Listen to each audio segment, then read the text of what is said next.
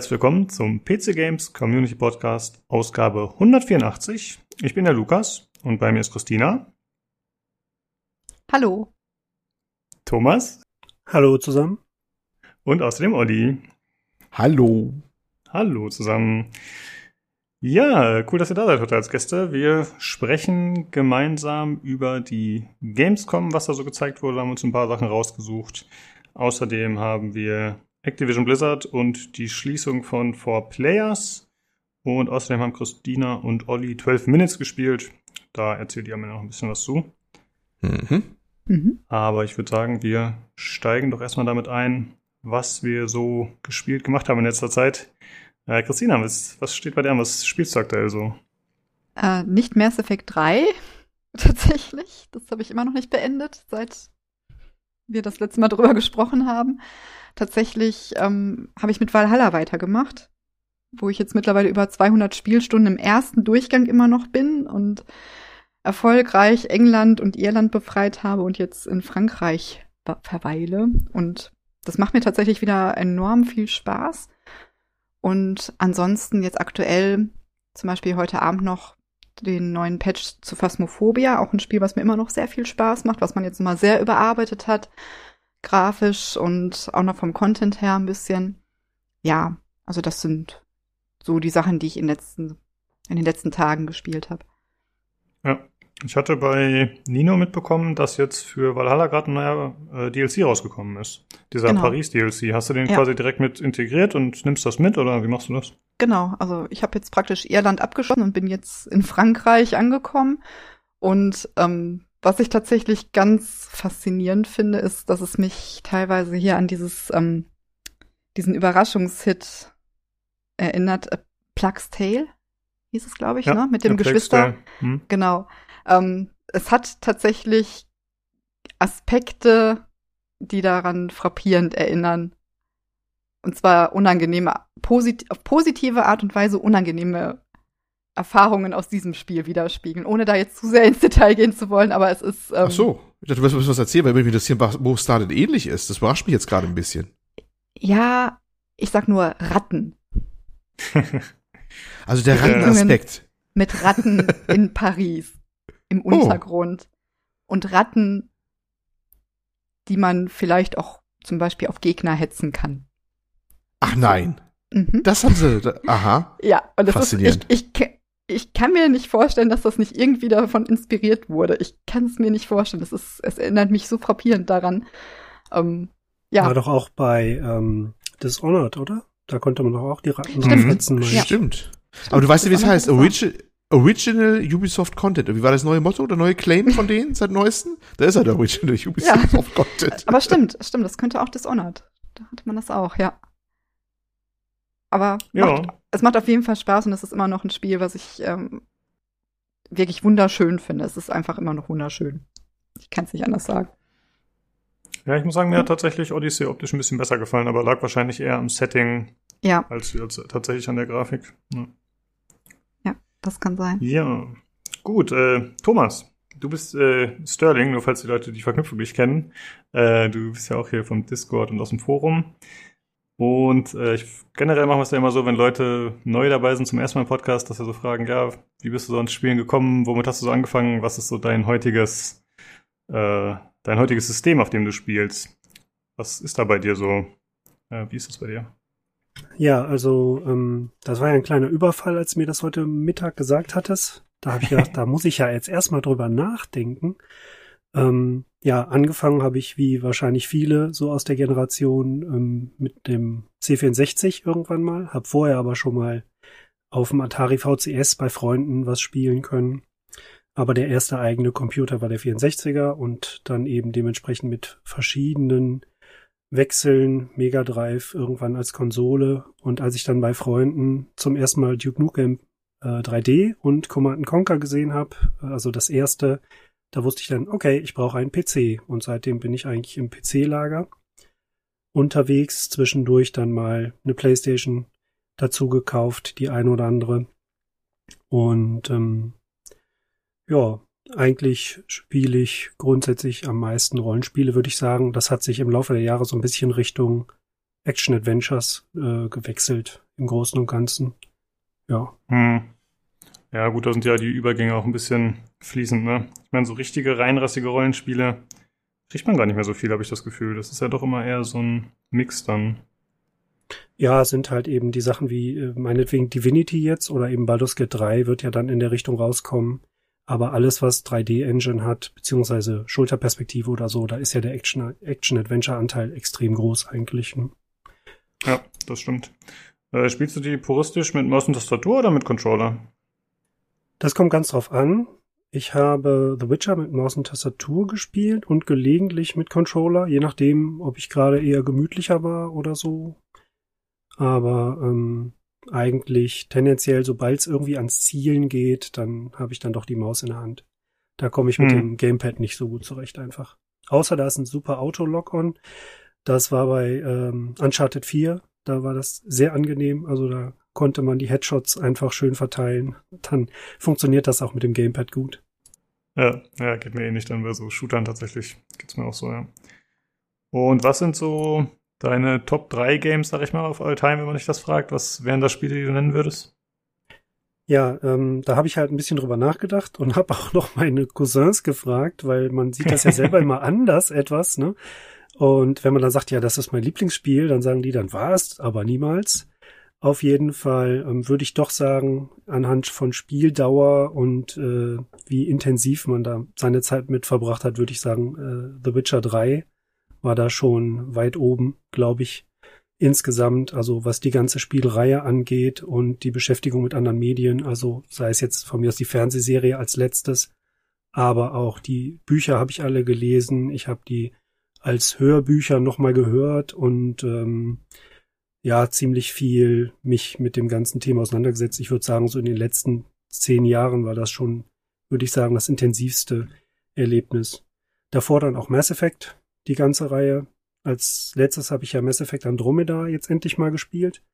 Und ähm, ja, es hat mir auch gut gefallen. Das Problem, würde ich sagen, ist einfach, da kommt jetzt kein weiterer Teil. Ich denke, da hätte man auch eine Serie draus machen können.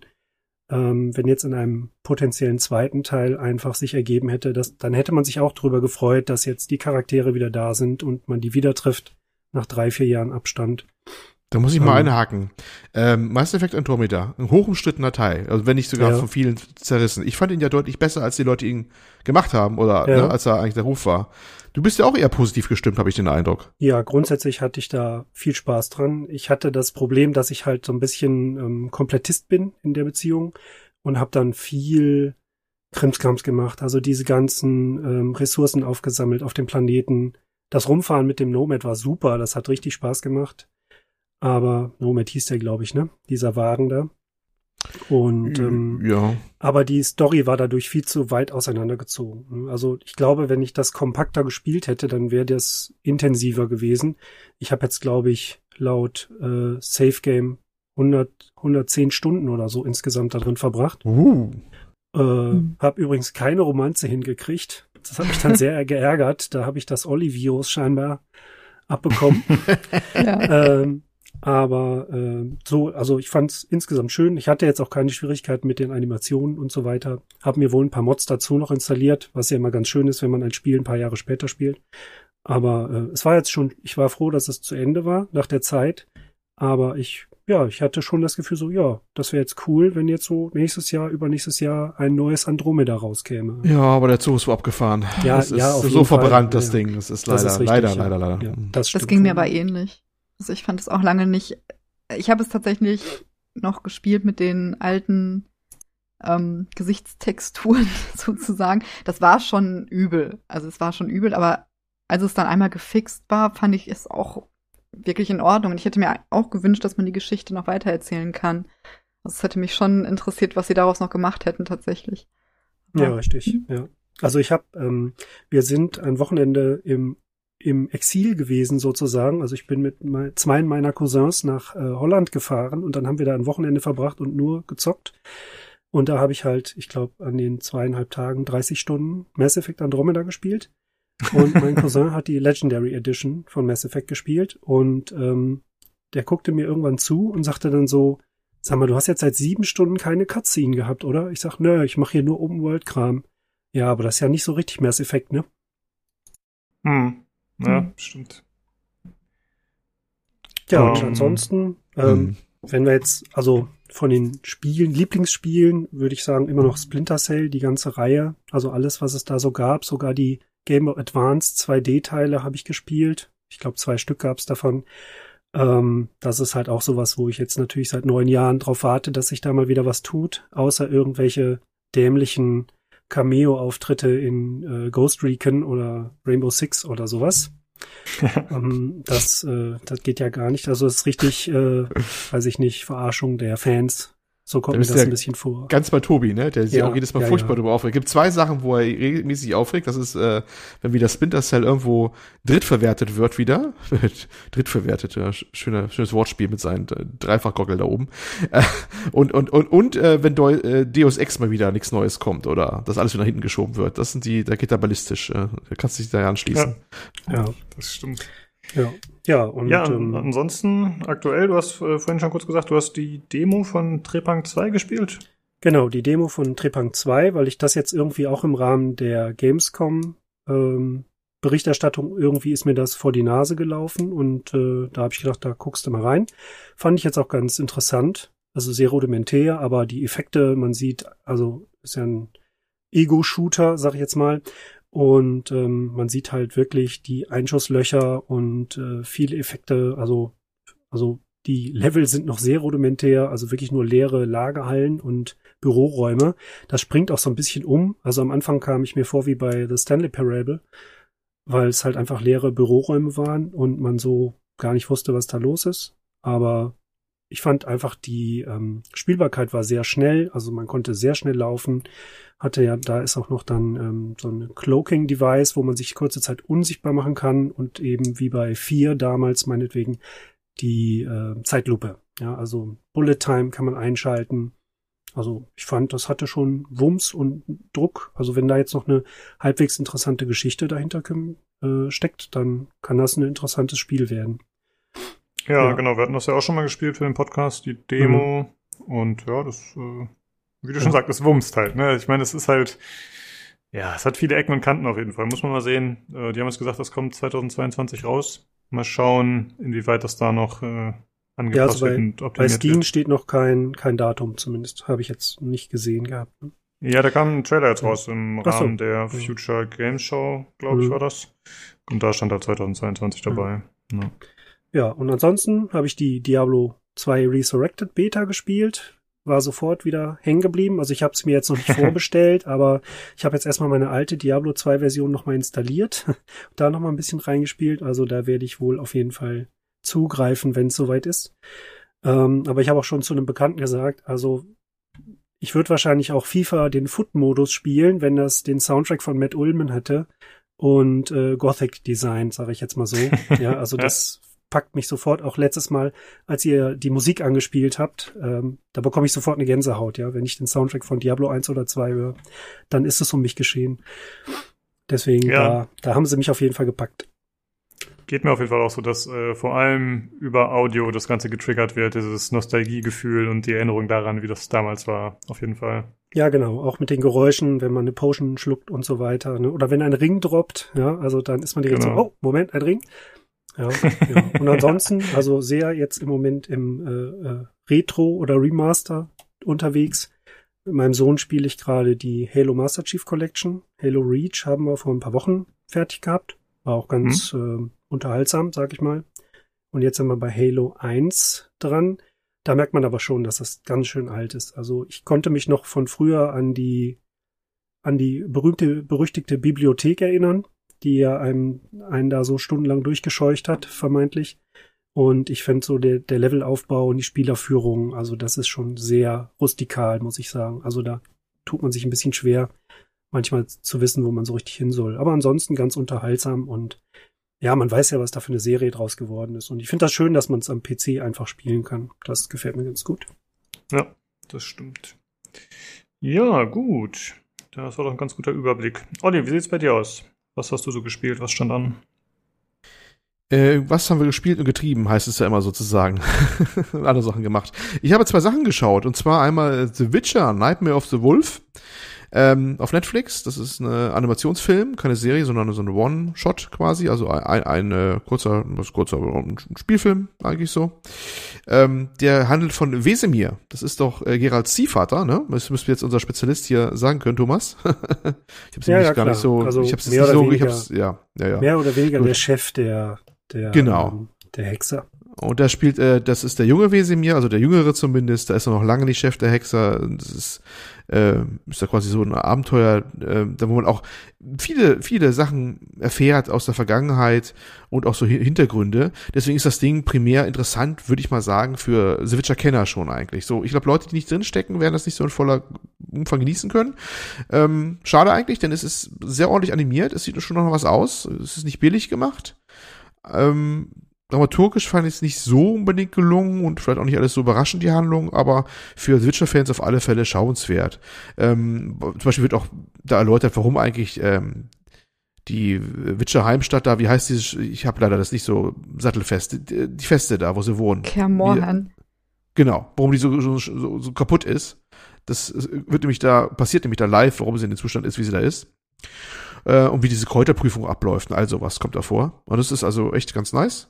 Äh, kann man sich gerade als The Witcher-Fan mal geben. The Witcher, Nightmare of the Wolf ähm, mhm. auf Netflix. Das war das eine und das andere fällt mal wieder unter die ähm, Geschichte Oleg Shop wieder kuriose Sachen aus Asien. In dem Fall Space Sweepers, das ist ein südkoreanischer äh, Science-Fiction-Film, der von so einer, jo, so einer Truppe handelt, einer leicht chaotischen Truppe, die im, im Orbit Schrott aufsammelt und ähm, dann ein ja ein, ein kleines Mädchen begegnet, das äh, laut, laut Gerüchten zumindest eine wandelnde Wasserstoffbombe ist. Ja, es, es klingt schon verrückt, und so ist es auch.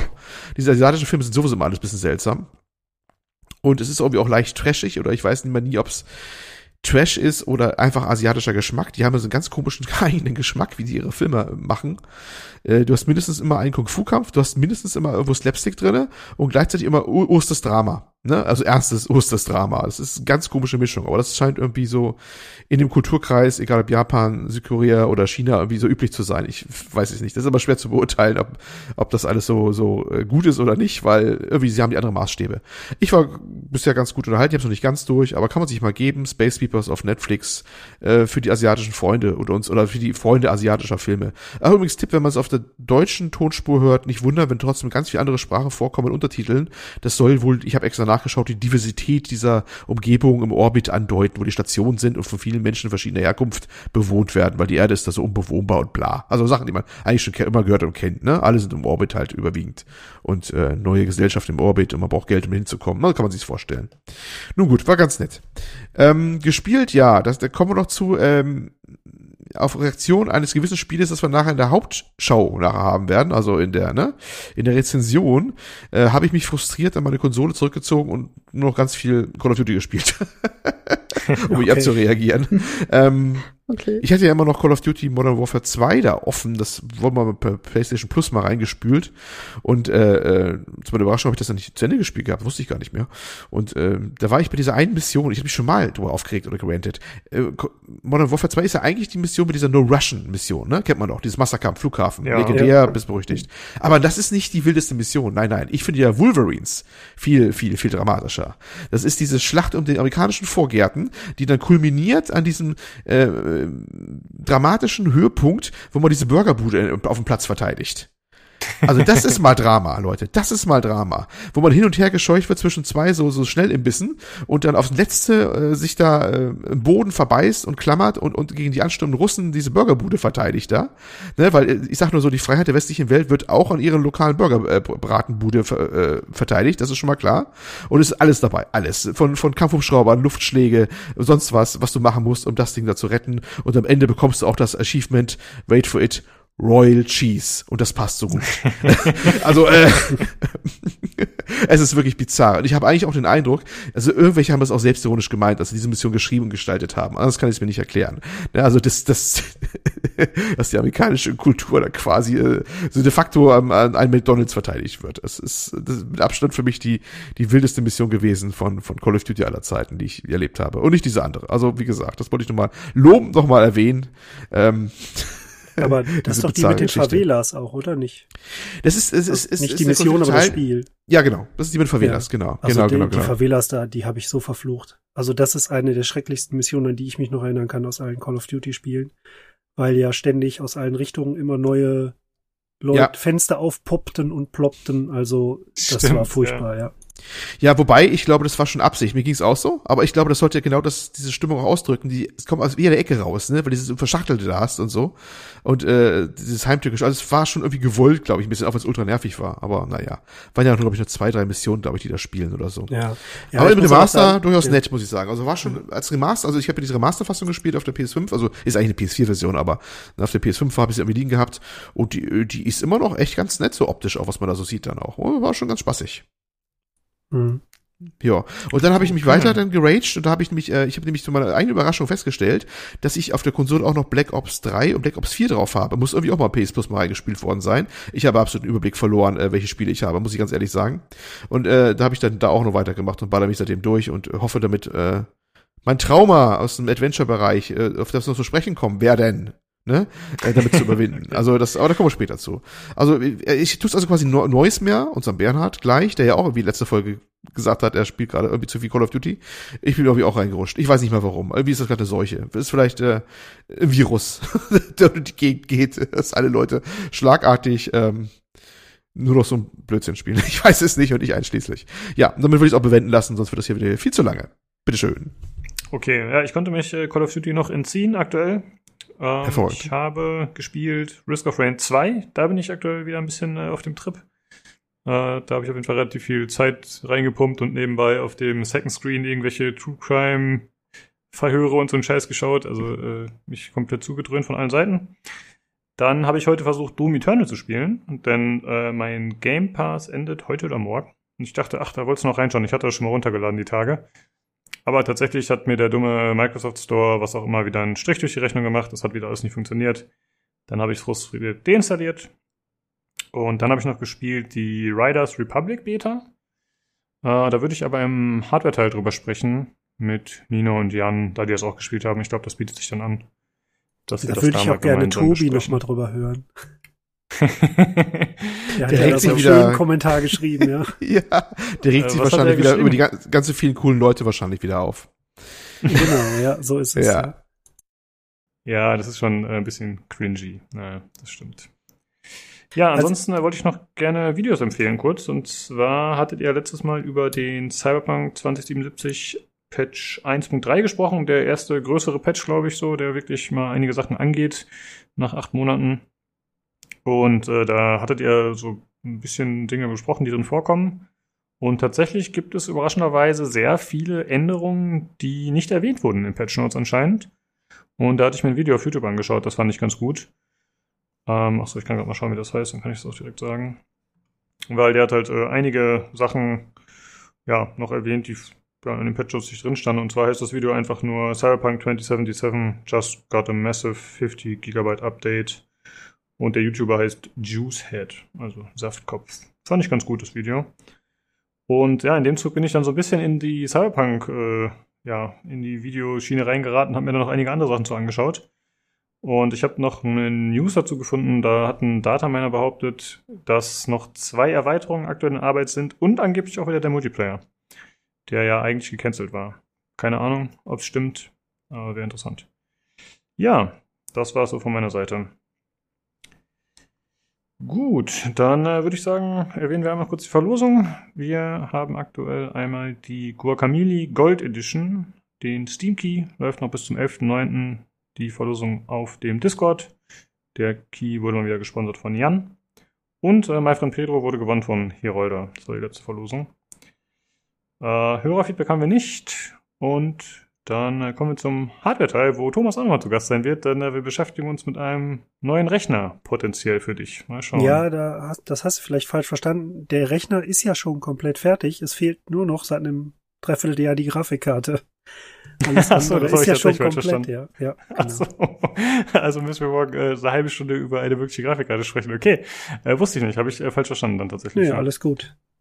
Ja, dann äh, würde ich sagen, schalten wir jetzt mal dahin.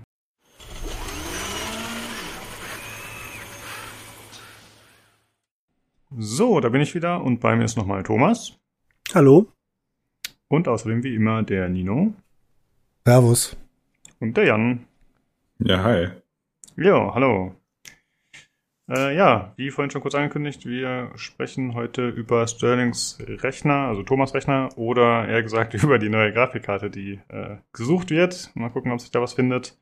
Äh, außerdem haben wir noch ein, zwei Kleinigkeiten, aber erstmal sprechen wir darüber, was wir zuletzt gespielt haben, oder eher gesagt ihr.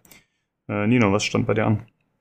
Ähm, ich war weiter im Assassin's Creed Valhalla Siege of Paris äh, DLC unterwegs. Ähm, ich habe ja ein kleines Completionist-Problem und habe dementsprechend alle Side-Missions jetzt fertig gemacht, habe mir alle Sachen gekauft, die man sich da so kaufen kann. Und meine nächste Mission wird dann so langsam äh, Richtung Beendigung des Ganzen laufen. Ähm, ansonsten wie immer, wie immer Tarkov und Riders Republic. Ja, ähm, ja, Riders Republic können wir gerne kurz erst drüber sprechen. Äh, wie hat's dir denn gefallen? Also wir haben es äh, gemeinsam auf dem Discord gespielt mit fünf Leuten oder so ähnlich. Also, ich, als, hm? ja, ich als alter Steep-Veteran ja, jahrzehntelang kontinuierlich Steep gespielt, nein, Spaß beiseite. Ähm, grafisch fand ich's, fand ich's fürchterlich. Ähm, Aufarbeitung war, also des, des, des ganzen, des ganzen Themas, dieses Extremsportthemas, ähm, war äh, bei der Durchführung ähm, ganz passabel. Manchmal hat mich ein bisschen, also was wirklich genervt, muss ich auch tatsächlich zugeben, war dieses anderthalbstündige Tutorial, ähm, was man meiner Meinung nicht zwingend braucht, um mit einem Fahrrad äh, oder einen Berg runterzufahren, was am Ende äh, das Ziel des Spiels ist, um sich da ein bisschen Zeit wegzuschaffen. Ähm, ansonsten, wie gesagt, grafisch sah es genauso aus wie Steep. Ähm, Ansonsten fand ich es eigentlich ganz witzig, um das mal mit Leuten zusammen zu spielen. Also das wäre jetzt so meine ganz grobe Zusammenfassung. Ja, wie siehst du es, Jan? Ja, dieses Tutorial, das war so ein bisschen anstrengend, weil das natürlich auch mit diesen Cringe-Charakteren um die Ecke kam. Also du kommst quasi in so eine, in so ein Bergmassiv und das ist quasi der Spielplatz für die Open World mit unterschiedlichen Aktivitäten. Also du hast halt sowas wie äh, dieses komische Jet-Gliding-Gedöns mit diesem Anzug und, und halt so äh, Jet-Antrieben. Du hast Fahrradfahren, du hast Snowboarden, Skifahren, Schneemobil und was auch immer du dann noch freischaltest im Verlauf der Zeit. Und du wirst aber erstmal begrüßt von irgendwie einer Frau, irgendwie, die heißt irgendwie Suki und die ist irgendwie total, total fly und gefresht und die stellt dich dann hier bei dem Barbo vor, äh, der dann auch irgendwie total Chido ist und äh, aber einen auf Bratan macht. Und äh, dann entwickelt sich halt irgendwie so eine Story in Anführungszeichen, dass du da irgendwie weiß nicht, also du lernst halt auch äh, Tricks an so einem speziellen Punkt, aber es entwickelt sich dann insofern eine Story, dass du halt alles irgendwie ausprobieren musst und das ist alles total hip und also das ist schon schmerzhaft zum Zugucken. Ähm, und die kannst du auch nicht abbrechen. Also, also zumindest mal die, die Story-Sachen am Anfang, die kannst du abbrechen. Aber immer wenn du die Karte zum falschen Moment äh, aufmachst, wenn du gerade irgendwas freigeschaltet hast, dann ruft dich einfach der, dieser komische Boss in dem Dönerladen an und kaut dir einfach ein Kotelett ans Ohr. Und das kannst du halt nicht abbrechen. Das dauert eine Minute oder so. Und der redet und redet. Und der sagt auch sogar noch selber, also macht da ja so ein, ja, so ein, ja, so ein Witz draus, dass er irgendwie, das, also, dass einen das nervt. also irgendwie, ich weiß auch nicht, was sich dabei gedacht haben. Ja, es kann auch durchaus sein, dass das ähm, ja ähm, beta-spezifisch ist, aber ähm, du kriegst halt auch nach jedem Rennen, das du irgendwie auch nur im Ansatz beendet hast, kriegst du sofort Gear hinterhergeworfen und einen Levelaufstieg. Also wenn du, wenn du drei Downhill-Rennen machst, hast du am Ende 17 Fahrräder, äh, von denen du eh nicht weißt, wie sie funktionieren, was sie tun, die einfach nur eine irgendwie bessere Wertung haben. Also Gear und so, beziehungsweise Level kriegst du auch relativ schnell hinterhergeworfen. Die Max-Levels für die einzelnen Karrieren ähm, sind in der Beta, glaube ich, sechs. Ähm, und danach geht's dann auch nicht weiter in diesen Karrieren. Also du konntest dann auch nicht weitermachen. Aber war, ähm, wie gesagt, vom Zusammenspielfaktor her fand ich es ganz witzig. Ja, also gerade die Massenstarts waren ziemlich cool. Also äh, wir auf dem Discord, äh, also die Crew an Zwaggernauten. Die haben sich dann quasi mit so anderen 60 Leuten da irgendwie den Berg runter äh, runtergeschossen. Und das war dann tatsächlich cool, weil in diesen Massenstartrennen auch es mehrere Etappen gibt und unterschiedlichen also du startest logischerweise auf dem Berg, so wie immer in diesem Spiel offensichtlich. Und äh, dann fährt man quasi runter und dann wechselt man aber on the fly noch die Sportart. Also dann fliegt man durch so einen Ring durch und auf einmal hat man irgendwie dieses Jet-Ding. Und dann landet man irgendwie und auf einmal hat man dann irgendwie so ein Fahrrad mit Raketenantrieb oder so. Und das war tatsächlich ziemlich spaßig, weil man da halt einfach mit 60 Leuten chaotisch den Berg runterballert. Ja, ich würde sagen, es war wild. Hat auf jeden Fall Spaß gemacht. Wild ähm, mit Y, ne? Genau, natürlich. Ähm, aber jetzt ähm, muss ich mal eben nachfragen. Das ist, ähm, aber trotzdem, das Ziel ist immer quasi als erster im Ziel zu sein. Nicht zwingend. Also hast du auch Trickrennen, wo du Punkte für Tricks sammelst. Und da ist es eine Kombination aus, an wie viel der Position du durchs Ziel kommst und welche Anzahl an Punkten du für Tricks gemacht hast. Es gibt auch nur Free-for-all-Trickrennen, wo du nur Tricks machst auf Skiern oder auf Mountainbikes, wie auch immer. Da hast du verschiedene Optionen. Also es ist nicht immer nur als Erster unten ankommen. Ja. Und diese, diese Ringe, wo Jan jetzt von sprach, ähm, das ist dann halt einfach vorgegeben, dass dann quasi das äh, Fahrzeug gewechselt wird. Und das passiert dann jedem, der da durchspringt. Genau. Oder? Ja. Ach so. Bei dem, ja. Ja, das sind also so Checkpoint-Rennen und wenn du dann eine gewisse Etappe erreicht hast, dann wechselt das halt. Ja. Genau, also bei den Trickrennen ist es so, dass halt zwei, dass halt sich zwei Squads gegenüberstehen und die betteln sich dann halt irgendwie mit, äh, mit Flying Tricks. Wird das Pay-to-Play oder? Also einmal ja, bezahlen? ich glaube schon. Ja, Okay. ich mein schon. Ja. Weil wenn das so ein Free-to-Play-Ding wäre, das hört sich ja nach was für die quasi jährliche LAN-Party an oder so, ne? Dass man da Spaß haben könnte auch. Ja, aber ich denke mal, das wird auch relativ schnell günstiger werden. Ich kann mir nicht vorstellen, dass es das so gut läuft, aber mal gucken, wird man dann sehen. Vielleicht schätze ich das auch falsch ein. Ähm, ja, ich fand es auch überraschend spaßig, also wie Nino das schon sagte, ne? Es mm, macht halt Spaß, mit Leuten ein bisschen gemeinsam zu spielen. Das ist jetzt kein Game, wo ich sage, das würde ich mir kaufen, aber äh, ja, für zwei, drei Stunden war es auf jeden Fall super witzig.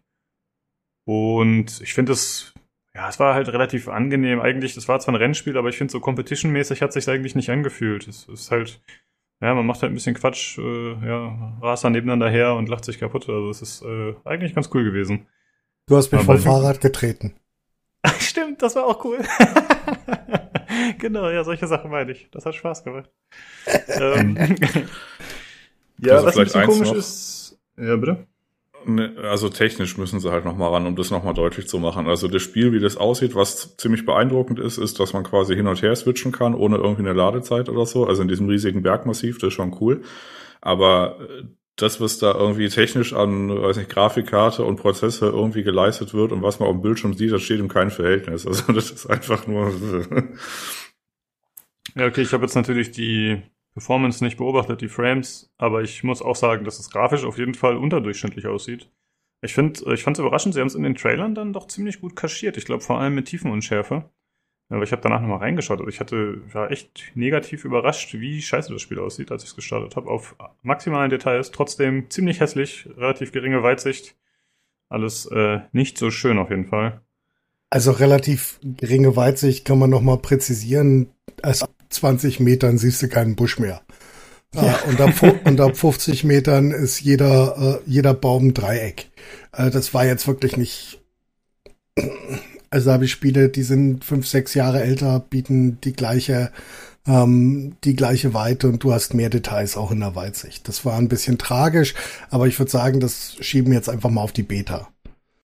Hm, okay, das ist aber wohlwollend. Also ich habe halt noch überlegt, ob es vielleicht an der Spieleranzahl liegt, weil man ja mit bis zu 100 Leuten da rumbrettern kann, aber ich glaube, das kann es doch eigentlich nicht sein. Also dass das das Ganze so limitieren würde und selbst wenn, könnte man es ja auch skalierend machen oder so. Also irgendwas ist da nicht so optimal in der Hinsicht. Naja. Nee, da gebe ich dir recht. Ja, äh, ja, ansonsten war es für zwischendurch mal spaßig auf jeden Fall. Okay, meine lieben Diggers, äh, das war's dazu. Jan, was, äh, du hattest noch Psychonauts gespielt, ne? Psychonauts 2. Ja, ich hatte noch Psychonauts 2 gespielt, ja. Ich hatte den ersten Teil irgendwie vor Jahren mal durch. Ich habe da auch keine lebhafte Erinnerung äh, mehr dran gehabt, nur so grobe Fragmente, wo es da passiert ist. Man ist irgendwie Kind und in einem Camp und dann passieren Dinge. Und den zweiten Teil, den habe ich jetzt mal äh, angefangen. Da bin ich jetzt so, den habe hab ich mir so ein bisschen auf, aufgehoben, weil es irgendwie so nett war und irgendwie so schön. Und äh, also ist halt ein Double Fine Spiel. Also das heißt, ihr kaut halt äh, ständig jemand irgendwie das Kotelett ans Ohr. Äh, labert, nicht kaut. Und ähm, unter, es wird unterbrochen dann durch, äh, durch äh, Jump and Run und Spielpassagen. Das wird dann hinterher ja besser in Anführungszeichen, dass man halt mehr spielen kann, aber du kannst dich halt trotzdem noch irgendwie, weiß nicht, ellenlang mit irgendwelchen Leuten unterhalten. Und die Dialoge, die sind auch geil. Also das ist halt einfach ein cooler Humor und die ganze Welt, da merkt man schon, dass da jahrelang irgendwie so auf dem, äh, weiß nicht, internen Google Docs Dokument Ideen gesammelt wurden und äh, jeder Level ist einfach vollgeballert mit irgendwie absurden Kram, den man irgendwie entdecken kann. Also äh, jedes, äh, jedes Poster an der Wand ist irgendwas Wildes drauf. Äh, also jedes Bild, also das ist äh, komplett absurd. Und es float gut, also das ist eigentlich so das, was mir am meisten aufgefallen ist. Ähm, du, du kannst es so schön wegspielen und es passieren immer wieder unterschiedliche Dinge und es ist so, äh, so schön fein gehackt in unterschiedliche, also in so äh, kleine Segmente, die man halt so nach und nach äh, ja so abarbeiten kann. Und das ist so ein bisschen wie so ein, so ein Flow, wenn man zum Beispiel bei Ziff immer noch eine Runde, eine Runde. Ne? Und ungefähr so ist das auch. Also das äh, ziemlich cooles Spiel. Okay. Bisher. Äh, genau, durch bist du noch nicht, ne? Nee, ich bin wahrscheinlich Hälfte oder so. Ja, ja okay. Ja, das war's, was wir so gespielt haben. Und dann würde ich sagen, äh, kommen wir jetzt mal zu dem Rechner von Thomas und beziehungsweise der Grafikkarte. Ich weiß nicht, wer von euch übernimmt da oder soll Thomas erstmal erzählen? Ich weiß gar nicht, wie ihr das geplant hattet. Ne, ich meine, ich denke, Thomas hat die Frage ja im, im, im Hardware-Channel bei uns gestellt.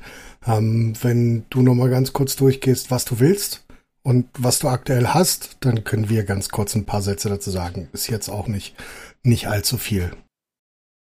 Ähm, die, das kann ich gerne machen. Die äh, vorhandenen Sachen sind halt alle neu gekauft gewesen. Ich habe letztes Jahr zum Herbst hin beschlossen, okay, jetzt ist es soweit und da kann ich jetzt mal anfangen und hatte eigentlich vor, wie es jahrzehntelang zuvor gewohnt war, alle fünf, sechs Jahre mir schön die Sachen zusammenzustellen und dann peu à peu zu kaufen und dann, sagen wir mal, in einem Zeitabstand von ja, vier bis sechs Wochen alles beisammen zu haben. Und dann kam ja leider Corona und die Hardwareknappheit und alles Mögliche zusammen. Ähm, ich habe dann ähm, mir Gehäuse, Netzteil und so weiter alles schon vorbesorgt, habe dann beschlossen, im Rahmen des Ganzen mal eine Wasserkühlung auszuprobieren, und zwar ein Custom Loop. Nachdem ich eigentlich überall nur gefunden habe, dass die meisten ähm, All-in-One-Lösungen dann einen Aluminium-Radiator hatten und da ja nicht zugeraten wurde. Und bin dann halt eben bei einem Alpha-Cool-Set ausgekommen, was halt aus Einzelteilen, also zusammengestellt ist, also mehr oder weniger ein Komplettpaket, aber eben alles Custom-Elemente sozusagen, erweiterbar und so weiter und so fort. Das Ganze habe ich in ein Fraktaldesign Define 7 eingebaut. Hm, ich hatte vorher noch ein ähm, Fantex Enthu Evolve X ist das, glaube ich, gewesen, hier gehabt.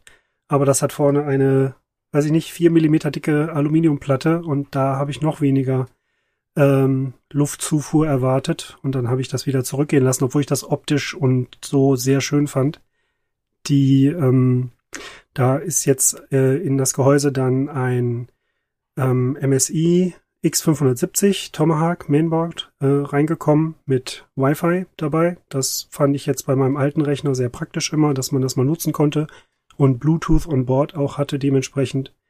Ähm, dabei ist ein 860 Watt Netzteil auch von Fraktal Design dabei. Und ähm, auf dem Mainboard sind jetzt momentan 16 Gigabyte G-Skill RAM drin. Die wurden halt, da bin ich ein bisschen auf die Reklame angesprungen, die ja immer damit beworben haben, dass das besonders für Ryzen geeignet sei. Und es sah natürlich auch schön aus, weil es ja Bling Bling hat. Ähm, da hatten wir ja schon im Frühjahr ein bisschen Spaß mit, weil ja ein RAM-Riegel einen Volldefekt hatte. Der wurde aber problemlos ausgetauscht, letzten Endes. Ähm, ich hatte mich auf 16 Gigabyte beschränkt, weil ich gedacht habe, äh, RAM kann man am schnellsten aufrüsten und ähm, das äh, hatte ich dann für später mal geplant, dann auf 32 zu tauschen. Mein Cousin hat das gleiche RAM, da ist eigentlich schon der Deal klar, wenn ich irgendwann mal 32 haben will, dann kriegt er meins und ich hole mir neues. Insofern bin ich da so flexibel. Ähm, das Ganze hat eine Corsair MP600 SSD, also eine kleine NVMe mit PCI 4.0, wofür man es wann auch immer brauchen kann. Aber da ich die Rechner sehr lange verwende, denke ich mir mal, da habe ich in Zukunft vielleicht noch was von. Äh, das Mainboard hat einen zweiten M2-Slot. Da würde ich dann das ein ähnliches Modell oder ein größeres Modell irgendwann auch später nochmal hinzufügen wollen.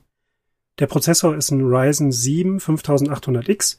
Ich hatte eigentlich auf einen 5700X gehofft, also eigentlich auf den kleinsten 8-Kerner von AMD, aber irgendwie haben die sich ja entschlossen, brauchen wir nicht mehr. Und der ähm, 6-Kerner, der ja gleichzeitig rauskam, der 5600X, der war ja auch in Sekundenbruchteilen ausverkauft. Da hatte ich auch keine Chance und ich wollte irgendwie schon bei 8 Kernen auskommen. Die 100 Euro Aufpreis zum 5900X ähm, wollte ich mir sparen eigentlich. Da habe ich gedacht, da sehe ich nicht den Bedarf, da ich das halt wirklich nicht für Rendering oder sonstige produktive Sachen verwende, sah ich das nicht nötig. Ja. Und äh, ja, und das Ganze hakt dann jetzt letzten, letzten Endes eigentlich an der Grafikkarte. Da bin ich natürlich auch äh, voller Optimismus auf die Releases der Ampere-Karten ausgewiesen, die dann ja auch schön veröffentlicht wurden und die 3070 fiel dann eigentlich genau in mein Beuteschema, sag ich mal dass auch der, das Upgrade von meiner ähm, GTX 1070 auch groß genug war, dass ich wirklich einen spürbaren Unterschied habe und eben die Grafikkarte ja auch ein bisschen länger durchhalten darf, gerne. Aber das war ja dann nichts. Und letzten Endes ähm, würde ich sagen, hätte ich vielleicht tatsächlich verzichten sollen auf die ähm, auf den Prozessor und hätte dann einfach einen 3600 genommen und hätte dann tatsächlich im Herbst irgendwann mal mehr oder weniger die Faust in der Tasche geballt und mir eine zu dem Zeitpunkt hochpreisige Grafikkarte von einem äh, Drittanbieter sozusagen kaufen sollen oder und ähm, ja, wird, hätte dann jetzt später einen super gut verfügbaren Prozessor tauschen können, äh, anstatt jetzt zu warten. Ich sag mal, die große Welle ist ja schon wieder vorbei mit dem Preis hoch. Mai war ja am schlimmsten, aber so weit runtergegangen, dass ich das jetzt wieder interessant finde, ist es noch nicht. Aber ich guck halt doch im Wochenrhythmus oder manchmal öfter, manchmal weniger oft in die Listen und äh, schaue mir die Hardware-Verfügbarkeit bei Hardware Looks an und so weiter und so fort. Und das ist jetzt eigentlich so der Stand der Dinge. Ich möchte eigentlich eine Grafikkarte haben. Das darf gerne bis zum Ende des Jahres passieren, weil ich nicht glaube, dass sich im nächsten Jahr so viel da ändern wird zum Vorteil. Selbst wenn jetzt immer neue Modelle rauskommen, die 3090 äh, super, war ja jetzt schon gerüchtet, ob da noch kleinere Modelle dann hinterherkommen, aber die werden ja genauso schlecht verfügbar sein in meiner Theorie und die Preise werden dann gleich hoch sein. Ähm, insofern, da komme ich irgendwie nicht weiter. Und ähm, ja, das Ganze war auch ein bisschen darauf ausgerichtet, irgendwann mal eine VR-Brille befeuern zu dürfen. Die hätte ich mittlerweile auch schon längst, wenn eben die Grafikkarte nicht noch so das, der Flaschenhals an der ganzen Geschichte war ja, ich hoffe, ich habe jetzt nicht so viel vergessen, aber dann müsst ihr mal sagen, was ihr noch wissen möchtet. Nee, nee, alle, alles gut. Also erst erstmal die Zusammenstellung ist völlig in Ordnung. Es sind ein paar Sachen dabei, wo, wozu ich Fragen habe ähm, und wo ich halt Empfehlungen geben würde. Viele Sachen sind halt auch persönliche Präferenz. Das ist jetzt nicht so, dass äh, wir hatten kurz im Vorgespräch schon uns, uns unterhalten. Ähm, das Alpha Cool Eissturm äh, Set hat im Normalfall eine Alpha Cool ähm, Pumpe verbaut, und zwar die VPP 755. Ähm, das ist, ja, was soll ich sagen? Das ist das, was hinten links runtergefallen ist. Und ähm, also bei Alpha Cool aus der Schrottkiste runtergefallen ist. Ähm, hast du die, hast du die ausgetauscht oder hast du die noch drin? Nee, die, ähm, die war von vornherein nicht dabei. Ich glaube, es ist ja jetzt auch schon fast ein Jahr her. Ich glaube, die ähm, Eissturm ST30 mit dem 30 Millimeter Radiator, die hatte, glaube ich, die ähm, VPP 755. Bei mir war eine DDC 310 drin. Oder das dabei. Ist, das, das, ist, das ja. ist völlig in Ordnung. Ja. Das ähm, war auch auf das, deine Empfehlung hin. Richtig, wir hatten uns ja, ja, ganz kurz. Das, also die VPP 755, um das relativ einfach zu sagen, ist eine plastikgelagerte äh, Pumpe und die geht relativ schnell kaputt. Das war mal ein, ein, sehr kurzer Hype. Hatte ich relativ viele davon verbaut. Und das sind mir von, von 12 oder 13 verbauten sind mir knapp 10 kaputt gegangen nach einem, ähm, nach einem gewissen Zeitraum. Ähm, und das ist dann der größte Hassel, den du haben kannst, wenn du eine kaputte Pumpe hast und die austauschen musst, und den kompletten Loop auseinandernehmen musst, vor allen Dingen, wenn du, wenn du halt Hardtubing hast. Du hast Flex, also alles gut. Ähm, nichtsdestotrotz, wenn die nicht drin ist, ist das schon mal, ist das schon mal ein bisschen, ein bisschen besser. Ähm, die, ähm, also Fractal Design Gehäuse, auch das, auch das Define 7 ist logischerweise nicht immer, nicht immer die beste Wahl, was Airflow angeht. Aber ich bin mir sicher, das hat dir designmäßig gefallen. Deswegen ist das völlig in Ordnung. Wenn du nochmal genau. tauschen willst, dann nimm irgendwas mit mehr Airflow. Äh, das tut auch ähm, den, den beiden Radiatoren gut. Ähm, da hast du die richtige, die richtige Lüfterwahl äh, getroffen mit den, äh, mit den Arctic P14 PWM ES, PST-Lüftern. Das sind ähm, ähm, Lüfter mit hohen CFNM-Werten. Also da wird viel, ähm, äh, viel Luft durch, ähm, ja, durchgepresst. Das ist völlig in Ordnung. Mhm. Ähm, eine Frage. Bei den Lüftern?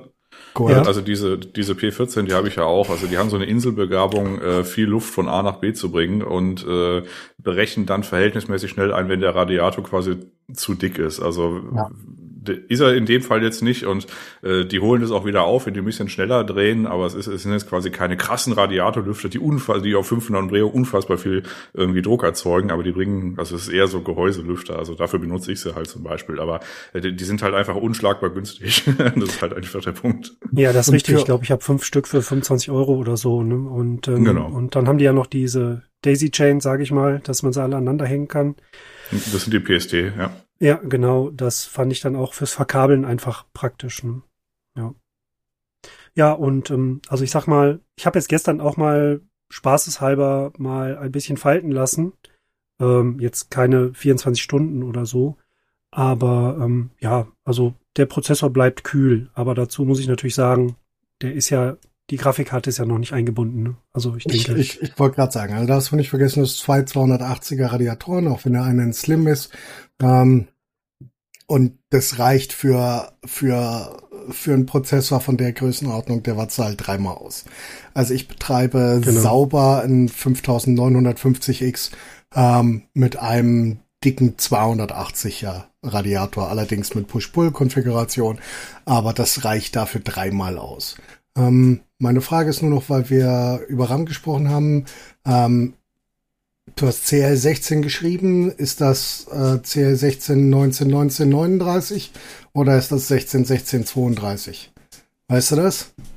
Das ist 16, äh, 16, 19, 19. Das hat damals ja, ja 110 Euro gekostet. Das war so. Ja, sind relativ, relativ günstig, sind E-Dice. Ähm, genau. 16, 16, 32 ähm, sind B-Dice.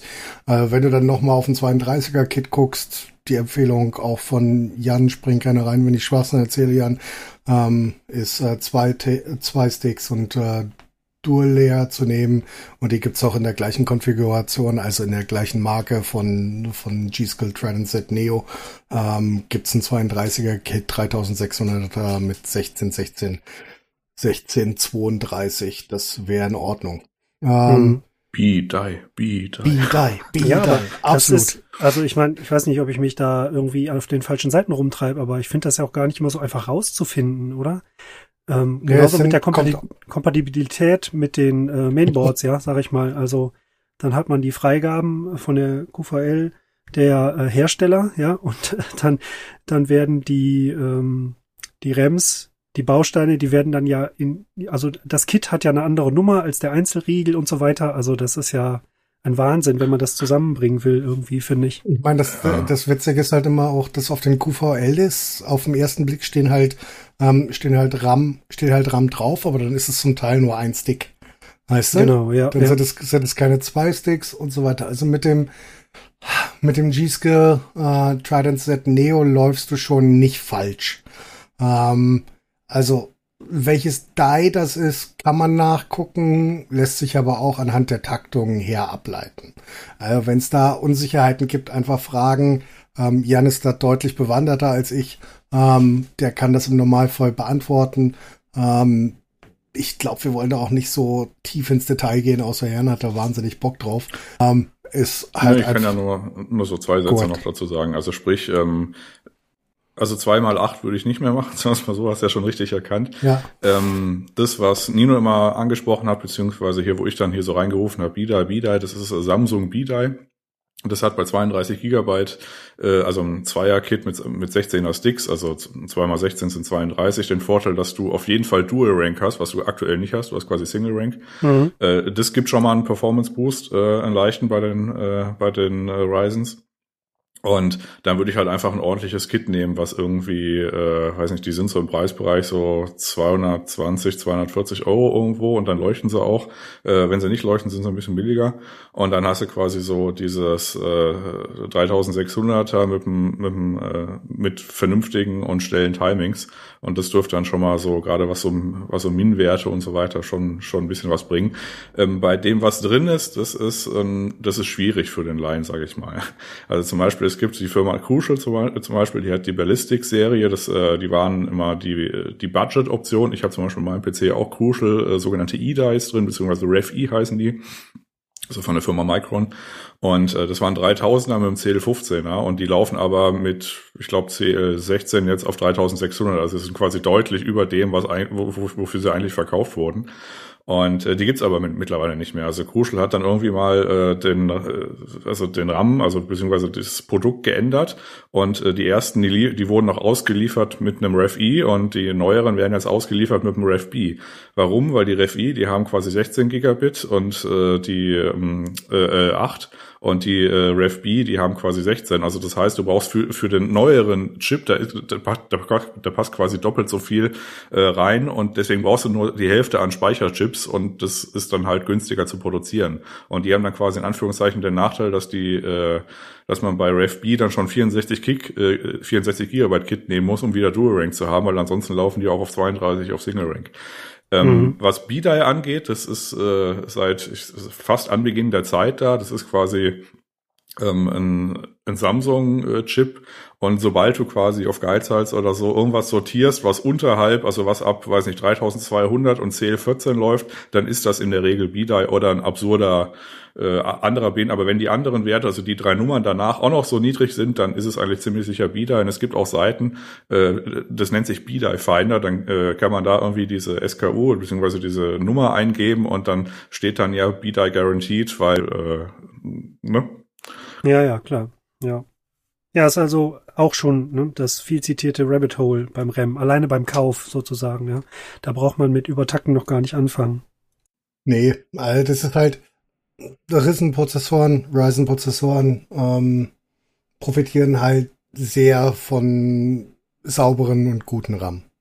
Das ist, ist ganz einfach so. Also du hast durchaus ähm, die Möglichkeit, eine Leistungssteigerung irgendwo zwischen zwei und zehn Prozent mit einem ordentlichen RAM-Kit hinzukriegen, ähm, wenn das straffe Timings hat und äh, ordentlich eingestellt ist. Ähm, das ist, äh, ist, ist also durchaus möglich.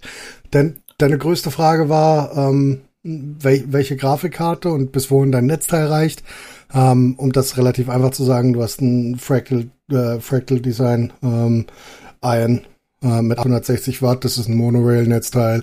Ähm, das passt alles soweit. Da kannst du theoretisch ähm, bis zu 3080 alles draufhauen. Selbst eine 3090 sollte noch funktionieren, wobei ich da immer ein bisschen, bisschen vorsichtig bin, die 3090, wenn du ihr denn die Zügel wegnimmst, was man früher oder später tut.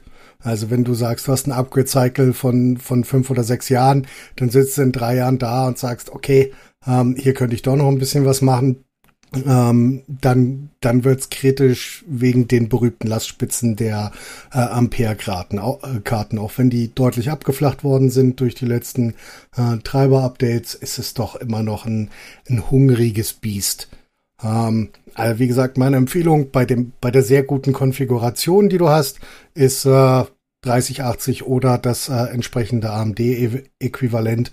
Ähm, das sollte dann keine, keine Problematik geben. Logischerweise ist die Verfügbarkeit immer noch unglaublich schlecht, aber je höher du gehst, und genau deswegen würde ich auch aktuell keine 3070 nehmen, ähm, desto weniger wird äh, der Premium-Zuschlag, den du aktuell bezahlst. Also du kriegst 3090, kriegst du quasi schon annähernd ähm, am äh, am MSRP, zumindestens wenn du zu den Boardpartnern gehst, ähm, dann siehst du schon mal für eine, eine für 1,7 oder 1,8 was äh, quasi mehrere oder das letzte Jahr fast gar nicht möglich ist. Das ist natürlich immer noch ein Wahnsinnsgeld für eine Grafikkarte, aber das ist halt die Zeit, in der wir aktuell leben.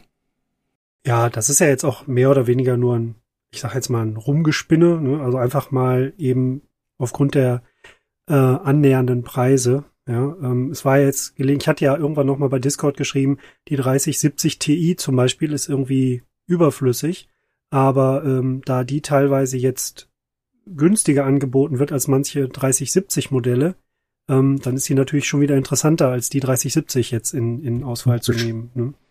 Oder genauso eben jetzt, wenn die 3080 Ti so viel kostet wie eine Stock oder beziehungsweise normale UVP 3090 damals oder die ähm, Founders Edition, äh, ne, wenn man dann einfach sagt, okay, ich verzichte jetzt mal auf die 10 Gigabyte oder wie viel es da Differenz sind, 12, dann, ähm, ja, dann hat man ja fast trotzdem die ähnliche Rohleistung mehr oder weniger. Aber es ist bei weitem eigentlich mehr, als ich auslegen möchte, aber ja, man spinnt halt immer rum und denkt sich hier und da und so weiter und so fort. Ne? Und da möchte also man natürlich einfach den richtigen Punkt haben oder einfach zu sagen, äh, es hört ja nicht bei den, bei dem Modell oder beim Chipsatz auf, sondern dann geht's ja mit den Modellen weiter, weil ich ja die Option haben will, die mit in die, ähm, in den Kreislauf einzubinden, in den Wasserkreislauf. Ne?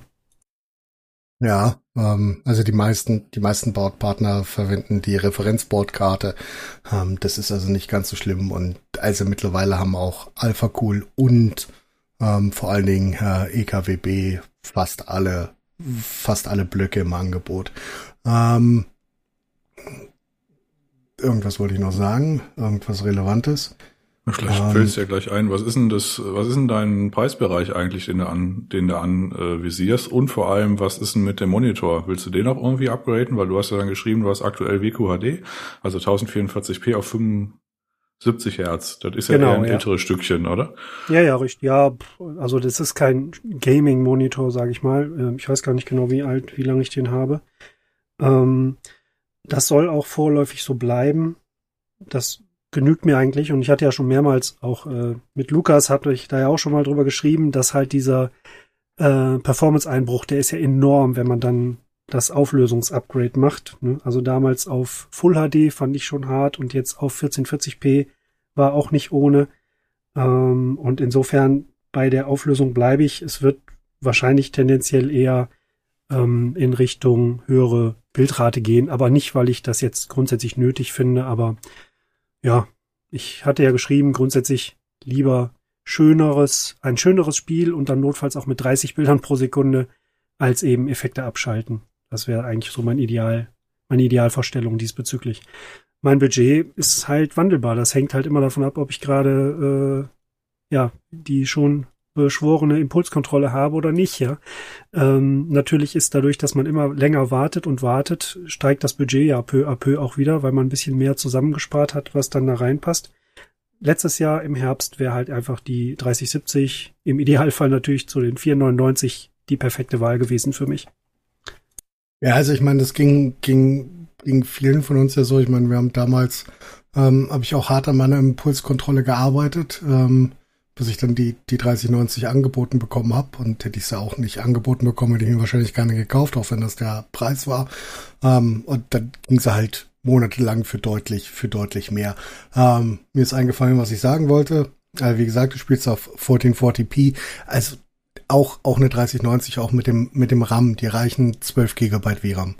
Der Rest ist, ist Spaß für, für, für sonst wen. Das ist, ähm, also alles, was du ist, ist eigentlich Spielerei. Außer es ist so oder so dabei. Also 3090 macht bei deiner Auflösung und bei dem, was du aktuell spielen willst, eigentlich keinen, keinen großen Sinn, außer du willst wirklich ähm, den FPF-Boost haben und über die 75 äh, Frames gehen. Was, wenn du das aber nicht willst, brauchst du, brauchst du das tatsächlich nicht. Nee, das brauche ich auch nicht. Aber mangels Angebot hält man sich natürlich das Feld sehr weit offen, mehr oder weniger. Ne? Wie kommst du denn aktuell mit der 1070 klar? Ja, also seitdem Cyber Cyberpunk ja erstmal durch ist, ähm, hat sich das Ganze etwas beruhigt. Ähm, Mass Effect Andromeda war ja das letzte große, größere Spiel, was ich gespielt habe und ist ja auch schon ein paar Jährchen älter. Das konnte ich also sehr solide spielen in der Beziehung. Und ähm, ja, im Moment bin ich halt eben in der eher in der Retro-Welle unterwegs. Insofern wäre es jetzt akut nicht notwendig. Ja. Wir hatten ja schon mal drüber geschrieben, dass äh, Forza Horizon wäre jetzt eigentlich so der nächste AAA-Grafikblender, sage ich jetzt mal im weitesten Sinne. Finde ich schon ein interessantes Spiel, aber ist jetzt, glaube ich, nicht was, wo ich jetzt sage, das, da muss ich jetzt zuschlagen. Insofern habe ich schon ein bisschen Zeit. Wo ich halt drauf verzichte, letzten Endes, äh, mangels der Grafikkarte, ist halt eben sowas wie Red Dead Redemption 2. Das hätte ich gerne mal angefangen, mal richtig, oder ähm, Horizon Zero Dawn und natürlich eben die Richtung VR-Brille. Ich würde Alex gerne nochmal spielen, in richtig schön. Das war auch okay mit der 1070, aber natürlich auch ziemlich runtergedampfte Effekte und ähm, die kamen natürlich auch mit der Auflösung nicht so gut zurecht. Da habe ich aber auch den Eindruck, dass mein alter Prozessor, das habe ich ja noch mit dem alten Rechner gespielt, auch ordentlich dran zu knacken hatte. Ja. Also zumindest mal bezogen auf Horizon Zero Dawn kann ich die Freigabe erteilen. Die habe ich auf, äh, auf einer 1070 WQHD äh, auf 60 Frames äh, spielen können in, weiß nicht, so Hoch-Mittel-Sachen. Also das ist auf jeden Fall, das sieht einfach immer noch Bombe aus, das Spiel. Das habe ich oben auf dem Fernseher gemacht. Dann kann ich da ja schon mal ran. Also da kannst du mal reingucken. Da wird auch, also ich habe auch, äh, bevor die ganzen Patches mit Performance und so weiter, habe ich, habe ich das durchgespielt, weil ich so hibbelig war. Also das dürfte sich mittlerweile gefangen haben. Also Red Dead Redemption 2 gebe ich dir recht. das ist einfach ein Schweinespiel. Ja. Aber mhm. äh, Horizon Zero Dawn dürfte eigentlich gehen. Okay. Ähm, Gibt es da noch irgendwas, was ihr jetzt noch dem Thomas mitteilen müsst bezüglich Grafikkarte? Oder ist von eurer Seite alles abgehandelt? Ja, wir könnten bei jedem Komponenten so ein bisschen Nitpicking betreiben. Also wenn, also Stand jetzt oder so und äh, mit dem, mit dem Zeithorizont von, weiß nicht, fünf oder sechs Jahren hätte ich wahrscheinlich den Zwölfkerner genommen und nicht den anderen, aber das ist ja eine persönliche Präferenz. Äh, hier mit dem REM äh, meldest du dich einfach, wenn du irgendwie äh, auf den Startschuss äh, ja. äh, drücken willst. Ich monitore zumindest mal die Beta-Kits eh irgendwie aus, äh, aus Spaß und Hobby mit. Mhm. Also da äh, schicke ich dir dann einfach einen Link. Und äh, also in der Regel, vielleicht ist nochmal für die geneigten Zuhörer, also äh, weil wir immer darauf äh, herumhacken. Also es reicht auch irgendein anderes Kit. Sobald man nur XMP-Profile äh, aktivieren kann, kann es auch irgendwie, weiß ich, ein, ein, ein Trident Z oder irgendwas sein, was jetzt nicht irgendwie ein Samsung Bida hat oder so, weil man da zahlt man na, na, natürlich einen, einen Aufpreis für. Und den zahlt man deswegen, weil man dann quasi damit noch overclocken kann und ein bisschen rummachen und so weiter. Wenn du das eh nicht willst oder so, dann gehe ich nochmal in mich und guck da irgendwie nochmal. Äh, ja. aber besser als zweimal acht wird's auf jeden Fall, sagen wir mal so. Ja, ja, ja, klar. Das war ja auch von vornherein schon klar. Ne? Aber ja. wie gesagt, ich bin ja, ich habe jetzt noch nie gelitten daran, dass ich jetzt nur 16 Gigabyte RAM hatte bisher. Ne? Mhm. Ähm, ja, das, das kommt aber noch. Ja. Worauf ich noch zurückkommen wollte, war die Frage, also erstmal habe ich ja mit Interesse die Geschichte mit Neusmer verfolgt, dass er seine gute 6700 XT bekommen hat und so weiter. Ähm, wenn ich das richtig verstanden habe, der hat es über eBay Kleinanzeigen, glaube ich, gekauft. Wie läuft das denn dann mit der Garantie?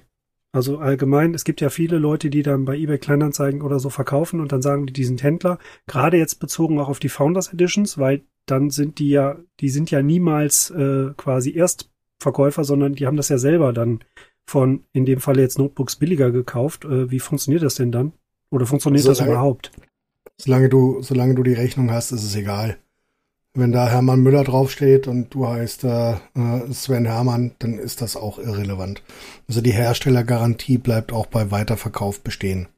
Okay. Außer die Karten, an den Karten ist rumgespielt worden so hart das, so hart das klingt, solange die, die meisten, die meisten Karten haben hinten drauf über eine Schraube einen Kleber, solange der intakt ist. Ich meine, wenn du 1000 Euro auf eBay Kleinanzeigen ausgeben willst, dann kannst du durchaus nachfragen. Ähm, wenn das Ding in OVP ist und die also komplett noch eingeschweißt ist, dann ist das alles in Ordnung. Versiegelt, ja. Ja, also die hm. Herstellergarantie bleibt so oder so bestehen. Kann sein, dass du Probleme kriegst, wenn du, wenn die Sachen halt original auf Mindfactory gekauft worden sind und du innerhalb des Garantierahmens arbeiten willst. Aber Herstellergarantie ist eigentlich im Normalfall keine Problematik. Hatte ich relativ oft schon. Und wie ist das mit dem äh, Abmachen des Kühlers im Falle des Falles? Es kommt drauf an, äh, welche Karte du kaufst. Also wenn es eine Referenzkarte ist, dann äh, sagt Nvidia im Normalfall, das ist dein Problem und alles, was danach passiert, ist auch dein Problem. Ähm, viele, ja, ähm, viele Kartenhersteller sehen das nicht ganz so. Ähm, in manchen Bereichen müssen sie trotzdem Garantie geben. Ähm, die Problematik ist halt, dass du trotzdem relativ leicht Schaden der Karte zufügen kannst. Also du kannst beim Abmachen, also ich kann mich immer noch daran erinnern, wie ich hier äh, Martins äh, Karte unter Wasser gesetzt hat, eine 3090, also eine äh, 2K-Karte zu dem Zeitpunkt, ähm, äh, wo ich beinahe, also wo ich Angst hatte, dass ich ein SMD abreiße, weil ja. die Wärmeleitpads eigentlich eher Wärmeleit-Kleber als Wärmeleitpads waren. Und da kannst du dann halt nichts machen. Wenn du mhm. es, wenn du es kaputt machst, dann ist es kaputt. Es gibt äh, Kartenhersteller, die ähm, dann trotzdem damit okay sind. EVGA, Asus in einigen Fällen, ähm, Sotec, Galax, wie heißt Galax in Europa? KFA2. Ähm, ja. ähm, die sind die sind damit eigentlich trotzdem relativ fein. Ähm, aber auch dann, wenn du da einen Wasserschaden dran hast oder, oder sowas, ist das, ähm, ist das Spaß. Also für jemanden, der das nicht so oft macht, eine Karte unter Wasser setzen, ist die beste Variante, so hart das klingt. Und dafür zahlst du halt immer noch ein Premium, obendrauf schon eine Karte zu kaufen, die einen Block drauf hat. Ähm, weil da bist du garantietechnisch auf der, auf der sicheren Seite, was das angeht. Ansonsten, ähm, wie gesagt, wenn ich schwitze, wenn ich eine Karte ähm, auseinanderbaue, ähm, dann würde ich das grundsätzlich nicht jedem empfehlen, der das nur alle zwei bis drei Jahre macht. Ja, oder noch nie gemacht hat. Ne? Ja. Also setze ich am besten erstmal die 1070 zum Spaß unter Wasser. Ja, ich, ich meine, dafür, hab, sozusagen. Dafür, krieg, dafür kriegst du einen Blog für was hinterhergeschmissen. Ich habe bestimmt auch noch drei unten liegen. Ähm, das ist, das ist dann kein Problem. Das würde ich einfach mal, wenn, wenn du das noch nie gemacht hast, würde ich das einfach mal probieren. Logischerweise, ähm, auch wenn du eine 1070 aktuell kaputt machst, ist es trotzdem Geld. Das Aber wohl wahr, ja. Bei, bei der kannst du nicht ganz so viel kaputt machen. Die hat nicht ganz so viele Dinge, die aufgelötet sind, sagen wir es so.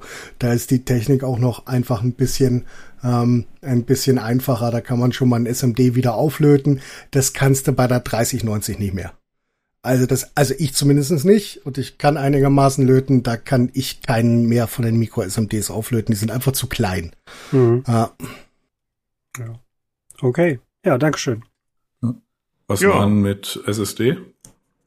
Ähm, ja, da habe ich ja die äh, ein, Giga, äh, ein Terabyte Corsair MP, MP600 drin und das würde ich mittelfristig, also ich komme da im Moment sehr gut zurecht, also ich mache das äh, äh, in der Konsolenversion sozusagen, ich installiere nur das, was ich gerade brauche und was ich nicht brauche, wird gelöscht und da bin ich jetzt auch noch nicht am Limit.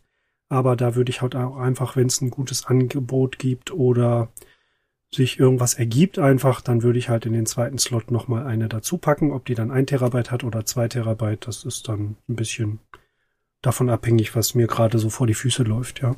Ja. Also ich hatte irgendwann mal in einem zurückliegenden Cast schon mal gesagt, dass was die da, äh, die Hersteller da verbauen, das ist alles so ein bisschen gleich. Es gibt halt eine überschaubare An äh, Anzahl an äh, Flash-Herstellern und äh, vor allem Controller-Herstellern. Ähm, außer Samsung, die halt ihr eigenes Süppchen kochen und Crucial beziehungsweise Micron, die ihr eigenes äh, Süppchen kochen, ist halt alles irgendwie so Derivate von unterschiedlichen Sachen verbaut.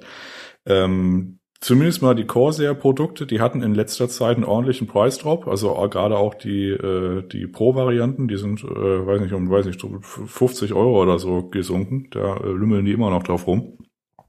Da mhm. kann ich ja nochmal äh, sagen, das ist übrigens ein weiteres Minenfeld für den Endverbraucher. Also ich hatte ja letztens mal im Nebensatz gesagt, also es müsste viel im Leben passieren, bis ich mir nochmal ein Adata-Produkt kaufe. Äh, da, also die machen das seit Anbeginn der Zeit. Also die laufen halt durch die Firma, also durch die Fabrik und gucken, was so auf dem Boden rumliegt und das verbauen die einfach. und ähm, das kann halt alles sein. Ähm, und das ist teilweise auch gar nicht so schlimm. Also ich habe zum Beispiel als Datengrab äh, noch eine 2 Terabyte MMX SATA, äh, äh, also ein Drive und dann tue ich halt irgendwelche Sachen da drauf, wo, also an den Ladezeiten ändert sich was, aber es ändert sich nicht richtig viel was. Mhm. Bei den meisten Spielen, bei älteren ja, Spielen. Ja. Und bei, bei der ist es zum Beispiel so, die hängt eh im Buslimit von der SATA-Schnittstelle. Und wenn du eine von, weiß nicht, vier Jahren oder so, wie alt das Ding mittlerweile ist, gekauft hast, da war, äh, also das ist, ist so ein kleines 2,5 äh, Zoll Gehäuse, da war das noch voll mit irgendwie Speichersachen und äh, irgendwas. Wenn du jetzt eine kaufst und du machst die auf, dann ist da ein Zentimeter belegt und der Rest des Gehäuses ist leer. Mhm. Das ist aber in dem Fall nicht schlimm, weil die Leistungsdaten, die haben sich nicht verändert, weil das hängt eh die meiste Zeit äh, an dieser SATA-Busschnittstelle und ansonsten hat sich da auch nicht viel geändert. Da gab es mal so ein, ja, so ein Community-Bench-Rennen äh, auf Computerbase, da hat quasi jeder so seine äh, äh SSDs mal getestet und geguckt, ob die quasi immer noch so performen, wie sie mal irgendwie getestet wurden. Und das ist quasi das das Minenfeld, worauf ich hinaus will. Weil jetzt ein paar Hersteller, insbesondere auch jetzt Crucial bei der P2 oder äh, Samsung jetzt auch bei der Evo Plus jetzt erwischt wurden, in Anführungszeichen, wie sie halt einfach Komponenten geschiftet haben. Und das ist halt insofern für den Endkunden halt blöd, weil der, der liest natürlich Tests und die Tests wurden halt quasi mit einer Variante von dem Produkt gemacht, die halt damals quasi Stand war. Und wenn man jetzt halt das Produkt nicht kennzeichnet, irgendwie, dass es eine andere Revision ist, und man tauscht aber Komponenten aus, äh, die dann aber dafür sorgen, dass es halt nicht mehr 3500 Megabyte pro Sekunde, sondern halt nur noch irgendwie 2,7 oder so hat, dann wäre das ja durchaus eine Information, die man wissen wollen würde. Und das, das ist, ist aber richtig, nicht zu erkennen. Und äh, da äh, formiert sich aber gerade der Mob Also dass das quasi, äh, also wie gesagt, bei so Adata oder so, das war halt auch allen Beteiligten egal einfach. Aber wenn jetzt halt die großen Hersteller da quasi dazu übergehen, da irgendwas äh, rumzufuhrwerken, da formiert sich gerade der Mob, dass man da so ein bisschen äh, stärker quasi das Augenmerk drauflegt, was da eigentlich verbaut ist, indem man halt den Kram einfach mal aufmacht, um zu gucken, was das eigentlich so für Flash-Sachen da sind, die auf dem, äh, die auf dem Stick da gelötet wurden und was das eigentlich für eine Revision ist und was die vor allem für Leistung noch bringt. Also da kommt wahrscheinlich noch größeres Ungemach auf die, äh, auf die Hersteller zu und ich hoffe mal, dass diese äh, ja, dass dieses Gehabe dann halt, halt auch aufhört. Und wenn sie es quasi ändern, dass sie halt dann auch das Kennzeichen, dass es geändert haben. Naja. Ja, ja, ja. ja, mit den A-Data ähm, habe ich das selber nicht äh, direkt erlebt, aber ähm, schon so ein bisschen ahnen können. Ein anderer Cousin von mir, der hat äh, REM von A-Data und äh, der hatte mich dann irgendwie ein paar Wochen später gefragt, ob man das nochmal erweitern könnte oder was das jetzt kosten würde. Und dann habe ich das gesucht und dann war das nirgendwo mehr im Verkauf. Ja, also dass diese, diese Artikelnummer, die gab's halt mehr oder weniger drei Monate und dann war das weg. Ja. Jo, okay. Ja, ähm, also da gilt auch, wenn du es irgendwie an Zünger, äh, den, den, den Abzug drücken äh, wollen würdest, dann einfach kurz melden. Alles klar, mache ich. Okay, da wir jetzt äh, zeitlich schon ganz gut vorangeschritten sind, wenn es jetzt von beiden Seiten nichts mehr gibt, was noch äh, dringend zu erwähnen wäre oder zu klären wäre, dann würde ich auch fast sagen, dass wir zum Ende kommen. Äh, lass Jan, das mit ja diesen, lass hm? das mit diesen Fractal-Gehäusen. Lass das einfach. Das Solange ist aber so schön. Fetisch habt, also ich, ich finde das so da schön, ja. Wenn ihr da keinen Fetisch habt, lasst das einfach. Dann habe ich ja. den Fetisch. ja, habe ich mir gedacht. ja, aber okay. warum? Also ist halt ein schwarzer Kasten. Er ist viereckig. Er ist schön viereckig. Ja, aber ich weiß nicht, also ich, ich habe meinen Eltern habe ich das äh, Be Quiet Pure Base damals oder auch vor anderthalb Jahren gebaut. Finde ich auch ein sehr schönes Gehäuse grundsätzlich. Ähm, und dann kam mir das. Willkommen, willkommen im Club der Feinde des ja. Airflows, aber red weiter. Ja, ja, ja, ich, ich verstehe das schon. Ja, also da ist ein Prozessor drin, der ist also, das ist mein Vorvorgängerrechner. Und ähm, und dann kam ja das äh, DX raus mit dem Mesh-Cover vorne ja, und ab da hatte das Gehäuse für mich seinen, seinen, seinen optischen Wert verloren. Ich weiß nicht. Also, ich meine, klar, man kann ja einfach sagen, ich mache den Deckel ab, dann habe ich auch Luft. Ähm, ich würde das auch hier bei dem äh, Define 7 auch so handhaben. Ja? Also wenn ich jetzt merke, der fängt jetzt arg an zu kochen, dann mache ich halt vorne die Luke los. Aber wenn ich will, kann ich es halt auch zulassen. Ja, ja ich meine, es ist halt naja, egal.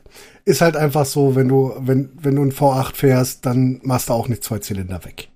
Ja.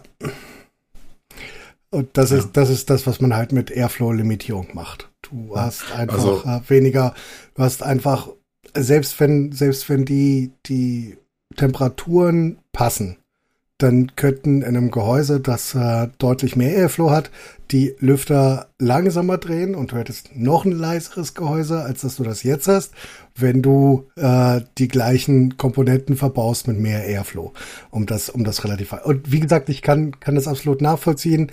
Ähm, ich habe auch ein riesiges Be Quiet Gehäuse bei mir unten, wo ich, äh, wenn ich tatsächlich äh, benchen oder falten muss, muss ich die Frontklappe aufmachen.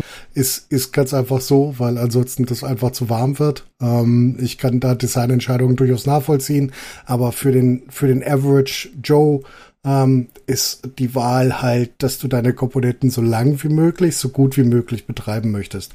Und ähm, das passiert halt nur in optimalen Bedingungen. Und ähm, Airflow-limitierte Gehäuse bieten halt keine optimalen Bedingungen für die Hardware, die darin verbaut ist. Aber wie gesagt, ich kann absolut den Fetisch nachvollziehen. Aber wir leben ja auch mittlerweile in einer Zeit, wo das durchaus möglich ist, sich Gehäuse zu kaufen, die tatsächlich auch sowas wie Airflow haben. Das gab ja mal so ein gewisses Loch vor ein paar Jahren, wo das halt einfach nicht möglich war, bis auf so ein paar, weiß nicht, alte Silverstone-Sachen, die noch irgendwo in der Ecke standen.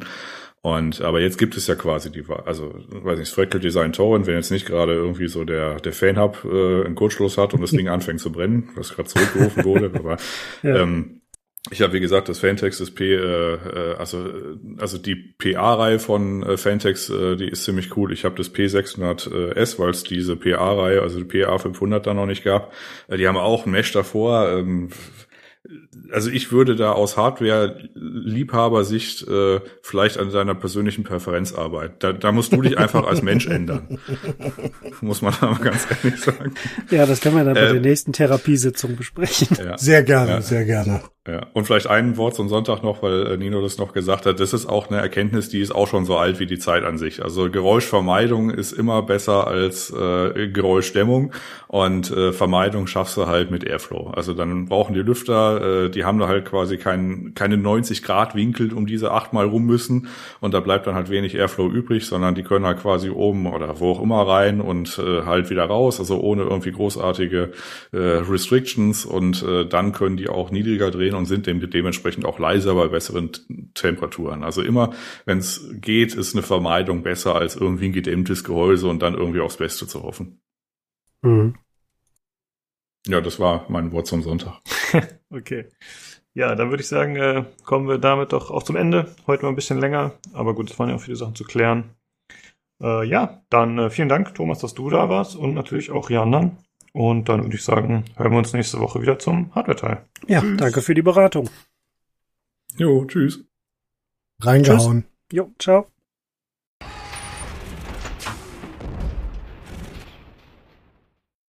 Okay, äh, ja, das war der Hardware-Teil. Dann kommen wir zu den Short News. Äh, da gibt es ein paar Sachen, aber wir haben es äh, ja, bewusst short gehalten. Und zwar zum einen äh, Titancast 2 ist angeblich in Arbeit, was ich recht überraschend fand, bei den Grimlore Games. Das ist ein deutscher Entwickler, die haben auch Spellforce 3 entwickelt. Und das Ganze läuft unter dem Namen Project Minerva. Leider gibt's da noch nichts groß zu sehen, außer Konzeptarts, deswegen, ja, lassen wir es erstmal kurz. Dann ein weiteres Spiel, was äh, angekündigt wurde, ist äh, Broken Roads. Das fand ich ganz interessant, weil es so ein klassisches RPG zu werden scheint, äh, wie alte Fallout zum Beispiel. Und zwar ist das ein postapokalyptisches RPG in Australien. Und das Ganze ist interessant, weil man sieht da so handgezeichnete Hintergründe. Also da wurde ins Art Design wird da anscheinend äh, ganz gut Arbeit reingesteckt. Mal schauen, was das ist. Das wird von Team 17 gepublished. Wenn da mal mehr zu sehen ist, Bewegmaterial, dann würde ich das nochmal in eine Folge mit aufnehmen. Und außerdem noch, äh, Gearbox hat ein neues Studio eröffnet in Montreal mit 250 Mitarbeitern. Ja, das waren schon die Short News. Angenehm Short diesmal. Und äh, Olli, du kannst gerne mit dem nächsten Thema übernehmen. Ja, nächstes Thema. Ein äh, ernstes Thema. ja, muss man wohl so sagen. Ähm, Four Players oder vier Players, äh, wie immer ihr sie nennen mögt, äh, schließt die Forten, die bekannte Webseite, sollten zumindest viele kennen. So viele große Portale gibt es ja in Deutschland auch nicht unbedingt. Äh, macht Ende Oktober dicht. Es äh, hat sich schon länger abgezeichnet. Ähm, denn zuerst hat ähm, Support oder Gamespodcast.de eigentlich drüber so im Juli, glaube ich, war es schon berichtet oder angedeutet im Forum dort, ähm, einer der beiden, ja, äh, Gründer dort, ich weiß Name ist, was, was André Peschke, Peschke, Peschke war das. André Peschke war es, genau. Ja. Der hat das dann schon im Forum gebracht und sagen wir mal so, wenn, wenn der was raushaut, dann ist das nicht so unbedingt, ich sag mal, so eine typische Scheißhausparole, wie man so schön sagt, so ordinär, sondern dann muss man schon mal hinhorchen, weil das ist, den traue ich zu, also da, da haut nichts raus, was nicht irgendwie ein bisschen schon Hand und Fuß hat. Und äh, mit dem gleichzeitigen Hinweis darauf, dass die Redakteure auch auf LinkedIn ähm, auf, den, auf den jeweiligen Seiten als arbeitssuchend quasi deklariert waren. Ne? Und das war ja schon ein ziemlich hartes Indiz, dass da irgendwas los ist. Ähm, Im Vorfeld sind ja schon auch zwei andere Leute schon gegangen oder wurden eingespart, was auch immer. Jedenfalls waren die schon vorher weg, aber das alleine war ja noch kein Indiz unbedingt. Aber das war schon ziemlich äh, frappant. Und später hat auch äh, Fabu, wir kennen ihn von superlevel.de, was ähnliches auf Twitter rausgehauen, so ein paar Wochen später. Und vor allem kam nie ein Dementi von Seiten 4Players, was das anging. Und es war überhaupt generell ziemlich ruhig dort, was offizielle Verlautbarung anging oder Kommentare von, von Redakteuren. Da kam nämlich gar nichts mehr. Und so musste man davon ausgehen, dass es äh, da was dran ist, dass die zumachen. Und jetzt dann kam auch die offizielle Meldung, jetzt, ich glaube, Anfang dieser Woche war es, Montag, glaube ich, äh, von der Geschäftsführung, dass sie jetzt schließen werden für äh, zum Ende Oktober. Nach übrigens mehr als 20 Jahren. Das ist schon ganz Ecke. Die haben, gab schon eine ganze Weile. Das wird man gar nicht glauben, dass sie schon so alt waren. Ja, Gründe wird allgemein nur gesagt, wegen einer veränderten Landschaft sozusagen, ne? also gerade auch im Bereich äh, wie äh, Ver Vermarktungslandschaft haben die das schön genannt, eine veränderte Vermarktungslandschaft, also wie auch halt Werbung geschaltet wird halt und so weiter und so fort. Und dass man sich wieder äh, zurückziehen will auf die Kernkompetenzen. Und das ist interessant, weil man sollte ja annehmen, äh, Kernkompetenzen wären eigentlich diese Webseite gewesen und die redaktionelle Arbeit. Nein, nein, das ist nicht das. Das ist, ähm, ich glaube, auch zwei Drittel der Belegschaft haben eigentlich was ganz anderes gemacht, nämlich bei der 4NetPlayers Dienstleistungsgesellschaft und haben Originalton fortschrittliche Softwarelösungen für Spielentwickler wie die Kommunikationssoftware Odin oder die, das Multiplayer-Toolset Skill entwickelt. Aha, habe ich vorher noch nie gehört, aber so sagt es zumindest der Geschäftsführer der 4Players GmbH äh, und äh, so ist es wohl. Und die sind überhaupt ziemlich relativ kalten, fand ich, Statement, was sie da hatten zum, zur Abschaltung der Seite, ähm, das dann auch ohne Beteiligung der Redakteure da geschrieben worden ist. Und es war schon relativ überraschend, dass das so quasi so wie so ein Nebenprodukt abgehandelt worden ist bei der Verabschiedung dort, bei der offiziellen. Jo, und so ist, äh, geht eine, immer eine der recht bekanntesten, mitbekanntesten Seiten Deutschlands so relativ äh, ohne Glorie quasi einfach so unter, ne? Ähm, und alle sind betroffen. Und natürlich, es war nie unumstritten, weil manche meinen, ihr Haupt, Kernpunkt war eigentlich, ähm, Spiele dann schlecht zu bewerten, die andere gut bewerten, so böse gesagt. Manche meinten, nein, die sind einfach nur kritischer als andere. Das kommt man jetzt so oder so sehen. Mein Fall waren sie auch nicht unbedingt. Sie waren, fand ich immer noch subjektiver als die anderen. Es ist letztlich ja oft immer, oder fast immer eine subjektive Wertung bei Spielen. Die waren es manchmal, fand ich sehr und manchmal ging es echt so nach Nase, habe ich Gefühl gehabt. Und äh, ja, aber es ist trotzdem schade, dass, ähm, dass ein weiterer, weitere Quelle oder, oder ein weiteres Portal und eine weitere Stimme in der Redaktionslandschaft einfach so verschwindet eigentlich auch. Also zumindest erstmal. Ne, wird man, der, der, der Chefredakteur, der Jörg Lübel, der auch mal recht bekannt war und eine prägnante Figur dort, der macht wohl was eigenes auf, sieht aber erstmal nach so einem Blog aus, der heißt, glaube ich, spielevertiefung.de oder sowas, glaube ich, ne? Das ist aber erstmal eine Platzhalterseite. Aber die anderen gehen alle woanders hin, aber ich setze mal die Redaktion als solches erstmal zerschlagen quasi von früher.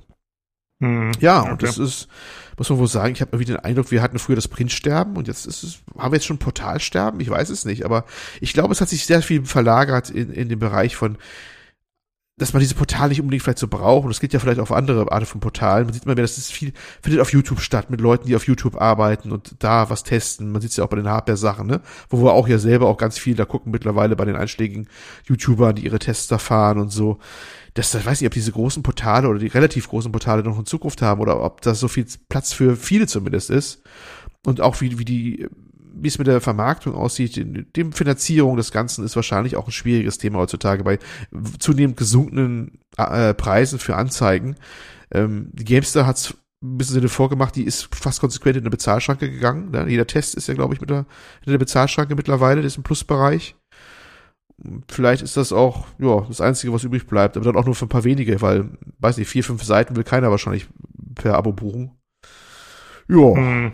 Und so schaut's ja, eben aus. Stimmt. Ne? Und das ist, was zu sagen wäre, äh, wäre da auch. Ne? Viele bedauern's. Manche sagen, ja, ist halt so.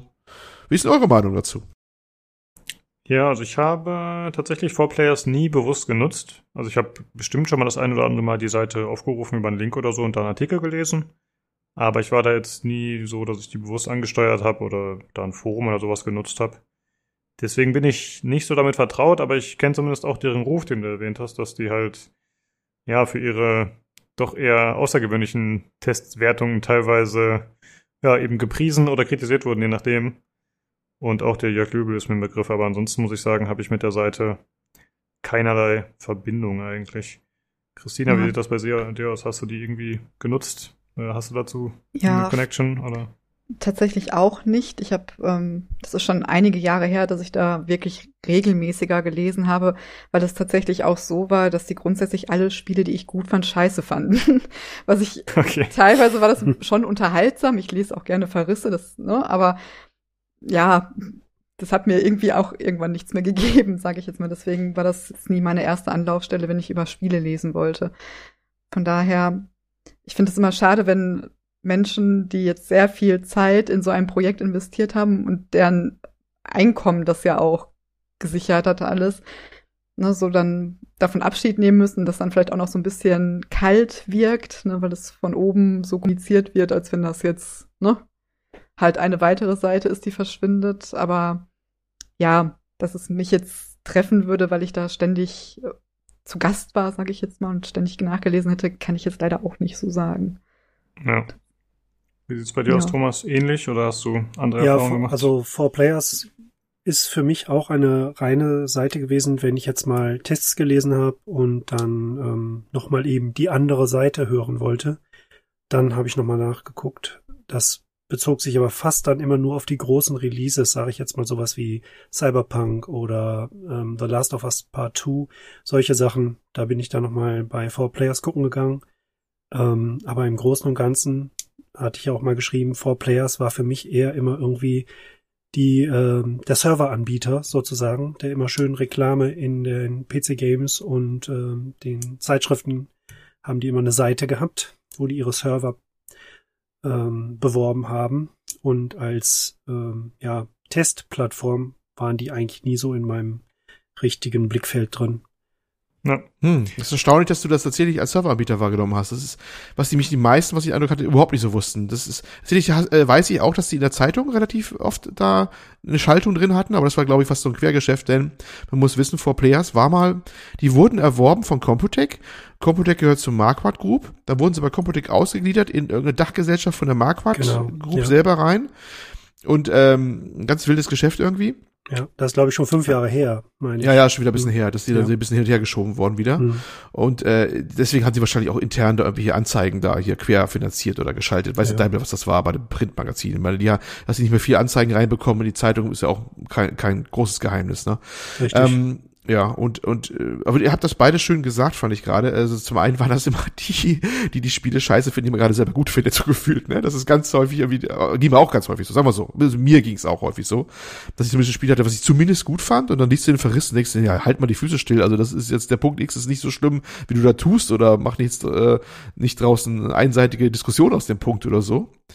Und andere Sachen wurden wieder gejubelt oder gemacht, getan, wo du denkst, no ja, ganz nett, aber äh, ne, ist jetzt vielleicht nicht so der, der weiße letzter Schluss. Und ich habe mich da auch nie so richtig heimisch gefühlt bei den Tests.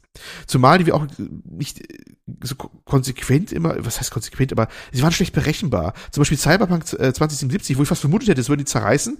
Nee, ich glaube, es war 90er bei denen. Also es wurde richtig, richtig hoch auch gehalten, ne? War keineswegs so, dass die eine der wenigen waren in Deutschland, die das da mal richtig abgewertet hätten oder sowas oder im, im, im, im Vorfeld.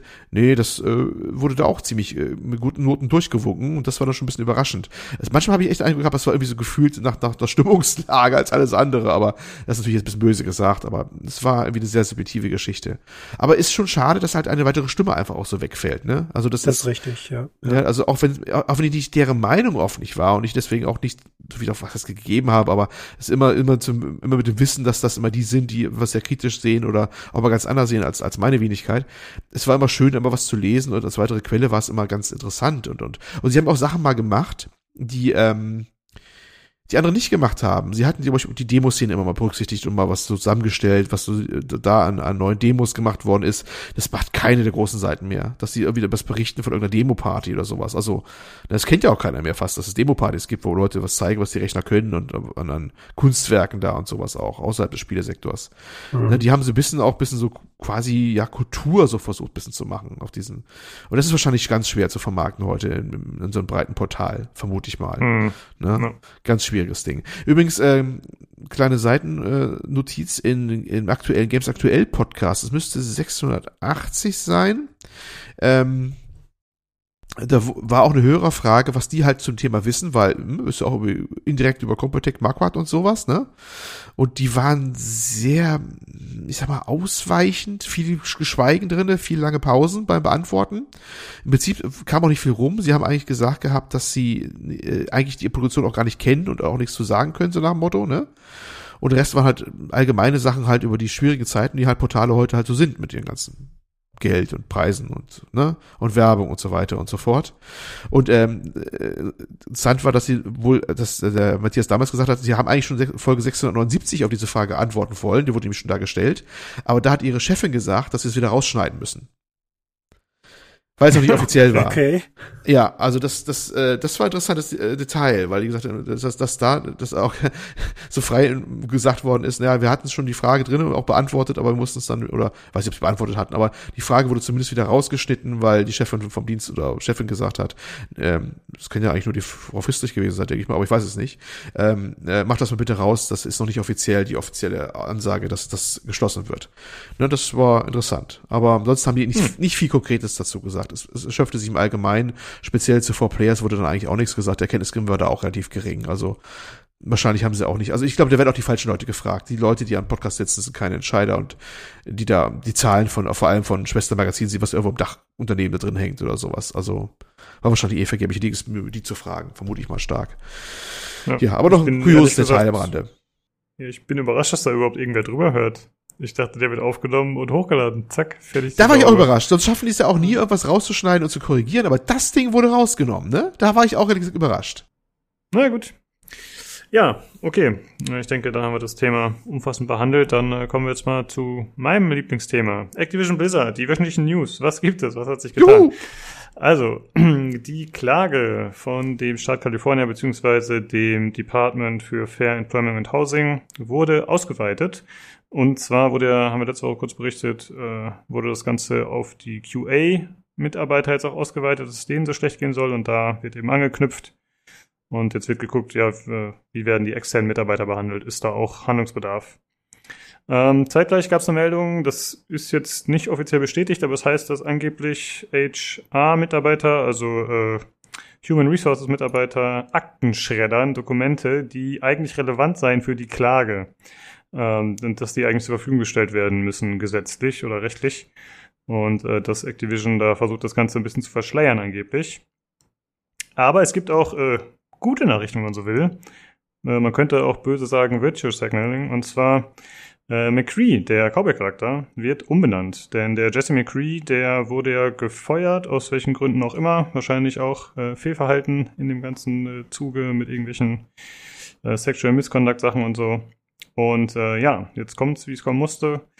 Der Cowboy kriegt einen neuen Namen. Das führt aber auch dazu, dass in Overwatch kommende Story-Inhalte sich verzögern und stattdessen jetzt erstmal einfach nur eine Free-for-All-Map verfügbar gemacht wird und neue bald anstatt äh, Inhalte zu ändern. Ich habe heute einen äh, Satireartikel dazu gelesen und äh, da hieß es, äh, okay, McCree wird umbenannt, äh, der neue Name des Cowboys ist äh, Billy McCosby oder so ähnlich.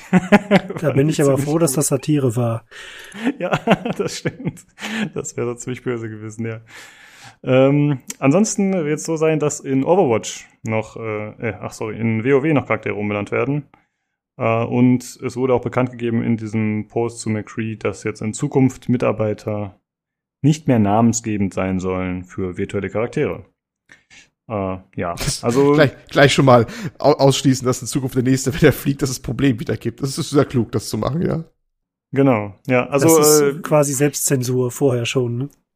Ja, ich muss sagen, ich finde, das ist eh eine komische Praktik, ehrlich gesagt. Also ich finde es, äh, ich kann nachvollziehen, warum man sagt, okay, der Mitarbeiter oder die Mitarbeiterin ist verdient und wir wollen, dass die hier äh, irgendwie verewigt werden in einem unserer Spiele. Aber ich, ich finde das eigentlich irgendwie auch ein bisschen unpassend, weil es ist doch eine Fantasy-Welt. Warum soll man dann da reale Charaktere und reale Begebenheiten mit reinschrauben? Finde ich unnötig. Ja, World, World of Warcraft war da aber schon immer anders. Äh, da gab es ja auch diesen, ich weiß nicht, wie er hieß, diesen Indiana Jones ähm, Charakter, der hieß, glaube ich, Harrison Jones oder so ähnlich, bin da nicht ganz sicher. Das äh, kenne ich auch nur aus den ganz alten Buffed-Folgen. Mhm. Ähm, die haben das immer schon gemacht. Also da wurden immer popkulturelle Anspielungen gemacht. Ähm, da gab es immer irgendwelche Leute, die nach Romanfiguren benannt waren, wurden und so weiter und so fort. Also es war keine Hardcore-Fantasy äh, beschränkte Geschichte, sag ich mal, die ganze Lore. Ja, okay. Ja, es gibt auch diesen Red Shirt Guide zum Beispiel, der relativ bekannt ist. Also klar, es gibt auch noch andere Beispiele von Sachen, die da eingelebt wurden, das stimmt schon. Ja, und äh, das ist, finde ich, ganz interessant, weil einerseits äh, ist es, ne, wie gesagt, nur angeblich, ist jetzt nicht bestätigt, äh, ne, hinter, hintenrum versuchen sie quasi zu verhindern, dass äh, eben da die, dass, dass äh, der Staat Kalifornien da richtig arbeiten kann. Genau, es ist auch so, wenn Mitarbeiter zum Beispiel äh, mit diesem Department für Fair Employment and Housing sprechen wollen, dann sollen die das vorher mit Blizzard abstimmen. Ja, also die sollen quasi vorher denen sagen, was sie denen anderen erzählen wollen oder so ähnlich. Also ja, die wollen doch nur sicherstellen, die wollen doch nur sicherstellen, dass die ehrlich und aufrichtig ihre unbeeinflusste Meinung zu, rausgibt. Da verstehe ich gar nicht, was du dagegen hast. Genau. Ja, also halt einerseits äh, versuchen sie da hintenrum äh, Dinge zu beeinflussen, aber andererseits nach vorne kommt halt dieser tolle Tweet, ne, dass der Cowboy jetzt umbenannt wird und dass das ja ganz schlimm ist alles. Also es ist, finde ich, äh, ja. Können wir noch mal würdigen, das zu nutzen. Können wir nochmal würdigen, dieses kuriose Statement, dass die irgendwelche Beweismittel angeblich vernichten? Ich stelle mir gerade vor, dass es so wie die letzten Tage des Dritten Reiches ist, ja, wo aus den, aus den Fenstern irgendwelche Hitlerbilder fliegen und Aktenordner und unten sind Feuer schon gesetzt und da schmeißen sie alles rein zum Vernichten und alle schreien, die Russen kommen. So ungefähr ja. spitzt es gerade bei Blizzard wahrscheinlich gerade ab, ja? Also da fliegen irgendwelche Bilder von, weiß ich nicht wem raus oder was und alles verbrennt und Aktenordner, Schredder und äh, Panik oder wie? Und Leute ja. weinen oder? da musst du ja gar nicht so weit in die Vergangenheit gehen. Das wird in Kabul jetzt nicht anders gewesen sein, ne? Das ist anzunehmen, aber ich ja. glaube, was ich so höre, sind die da nicht so intelligent gewesen. Da sind komplette Aktenordner mit Namen von Hilfskräften in die Hände gefallen. Also die, die so klug wahnsinnig, da rechtzeitig was mhm. zu vernichten. Mhm. Das schafft man heute nicht mehr. Ich glaube, das ist, das Wissen ist verloren gegangen, wie man seine Spuren verwischt. Ja. ja, das äh, waren die aktuellen Sachen zu Activision Blizzard. Äh, wie immer, nächste Woche gibt's Neuigkeiten. Ja, ich möchte Juhu. noch kurz, wenn ich darf, kurz darauf hinweisen. Ich fand den ähm, Games Aktuell Podcast zu dem Thema ganz gut eigentlich. Und auch den von der GameStar. Die hatten ja auch eine mehr oder weniger Sonderfolge zu, ähm, zu der Aktion. Da war auch die äh, Chefredakteurin, glaube ich, von äh, Mein MMO dabei. Und die hat auch so ein bisschen selber erzählt, wie sie das so in der Branche wahrnimmt als Frau, wie man wie man da, wie mit einem umgegangen wurde und wird. Mhm. Das fand ich ganz interessant so. Also insofern fand ich, war der bei GameStar der Podcast noch ein bisschen tiefer in der Beziehung. Aber haben das wir beide ganz Ray, glaube ich, ne, oder? Ist das nicht äh, Nee, Ray? die kannte Elena oder so ähnlich. Ach, die Elena Schulz ist das? Okay. Nee, nee, nee, ich kannte die gar nicht. Also die hat mit GameStar selber nichts zu tun. Die scheint wohl wirklich bei My, My MMO oder mein MMO ähm, ja, aktiv zu sein. Ah, da müsste okay. ich jetzt selber nachgucken, wie sie heißt nochmal. Ich hätte gedacht, das wäre diese Ray. Ich weiß gerade nicht, wie die weiter ist. Ja, okay. Ähm, Habe ich mir tatsächlich beide noch nicht angehört, aber sind beide auf meiner Liste zum Hören noch. Ja, ja Games Aktuell Podcast 678 war das. Blizzard, wir müssen reden übrigens. Das war der Games Aktuell Podcast. Den GameStar Podcast finde ich jetzt nicht so schnell, wie der hieß. Oder der von meinem MMO, wie auch immer. Den habe ich jetzt nicht so schnell gefunden. Ja, kein Problem, oh. aber den findet man ja relativ einfach. Die laden jetzt nicht so viele hoch. Jo. Okay. Gut. Ich habe jetzt äh, gerade mal nachgeguckt. Das ist ähm, Lea Moment. Sehr schön. Leia Jankowski, Chefredakteurin von Mein MMO. Und ah, Heiko okay. Klinge war okay. dabei, ja. Ah, okay. Das war eine Special-Folge vom 5.8. Okay, sehr gut, dann ist es ja auch ergänzt. Gut, äh, dann kommen wir jetzt erstmal zu der Gamescom und äh, ja, allem, was so darum gezeigt wurde. Ähm, also, wir haben diesmal nicht alles geschaut. Ähm, tatsächlich habe ich mir nur die Opening Nightlife komplett angeschaut. Ansonsten habe ich mir äh, Auszüge angeschaut, Trailer rausgesucht und so weiter und so fort, weil das war einfach bei der E3 zu viel. Letztes Mal, wo wir uns irgendwie acht Stunden Material wahrscheinlich über die eine Woche reingezogen haben oder so. Und das wird dann auch ein bisschen redundant. Deswegen haben wir diesmal eher Cherrypicking betrieben und uns äh, Sachen rausgesucht, die wir cool fanden. Äh, aber einmal vorher kurz der Xbox-Stream, der stattgefunden hat, der war vor der Opening Night Live. Äh, tatsächlich wurde das meiste dann bei der Opening Night Live gezeigt von Microsoft, komischerweise. Das ist ein bisschen komisch aufgebaut gewesen. Äh, sie haben eigentlich äh, nur angekündigt, dass es diverse DLCs und Updates geben wird für einige Spiele. Außerdem, dass Crusader Kings in diesem Jahr noch für die Xbox erscheint, was ich relativ überraschend fand. Dass so ein Paradox-Titel für die Xbox kommt, hätte ich nicht gedacht, aber ist ja eine coole Geschichte eigentlich. Mhm, ansonsten haben sie noch bekannt gegeben, dass äh, die Humble Games ab Tag 1 im Xbox Game Pass erscheinen werden. Ich glaube, äh, uneingeschränkt alle. Und außerdem gab es noch eine Geschichte mit äh, Cloud Gaming, aber da würde ich an den Olli übergeben, weil du bist ja bei diesem Streaming-Zeugs immer ziemlich fit. Was gab's dazu? Ich bin bei diesem Streaming-Zeug relativ fit. Ja, ähm, sie haben mal wieder Xcloud mal wieder gepusht ein bisschen und gezeigt, was das so kann. Ähm, und zwar ist es ab Herbst im Game Pass Ultimate enthalten für die Konsolen. Ähm, und haben es beworben mit einem interessanten Claim, wie ich fand, nämlich äh, Ninth Generation Games on Eighth Generation Consoles. Also wenn der alte, in Anführungsstrichen, Xbox One hat noch, ne, ja, Xbox One S noch die alte, also nicht die Series-Geräte, sondern die Vorgängergeneration, äh, dass man halt die aktuelle Generation der Spiele auf diesen älteren Konsolen spielen kann, weil die Server halt natürlich auf der äh, Leistungsäquivalent der Xbox Series X de facto eigentlich so mehr oder weniger laufen sollen oder naja, Series S, Series X oder irgendwas dazwischen jedenfalls in dem Dreh. Das war ein interessanter Claim, fand ich eigentlich. Und witzig fand ich auch, dass sie dann betont haben, es spart Speicherplatz. Ja, das fand ich auch sehr amüsant. Ähm, bekanntermaßen ist das ja mit den relativ knappen intern verbauten SSD-Speichern immer so ein Thema und bei den großen Titeln, wir hatten ja äh, Call of Duty Warzone schon mal als, als Beispiel genannt, was ja locker über, weiß nicht, alles zusammen, glaube ich, über 100 Gigabyte wegfrisst, ne? Das äh, war ja so ein mhm. Thema. Und äh, dass sie das als, als Vorteil auch herausgestellt haben, war das schon irgendwie ein bisschen selbstironisch, fand ich.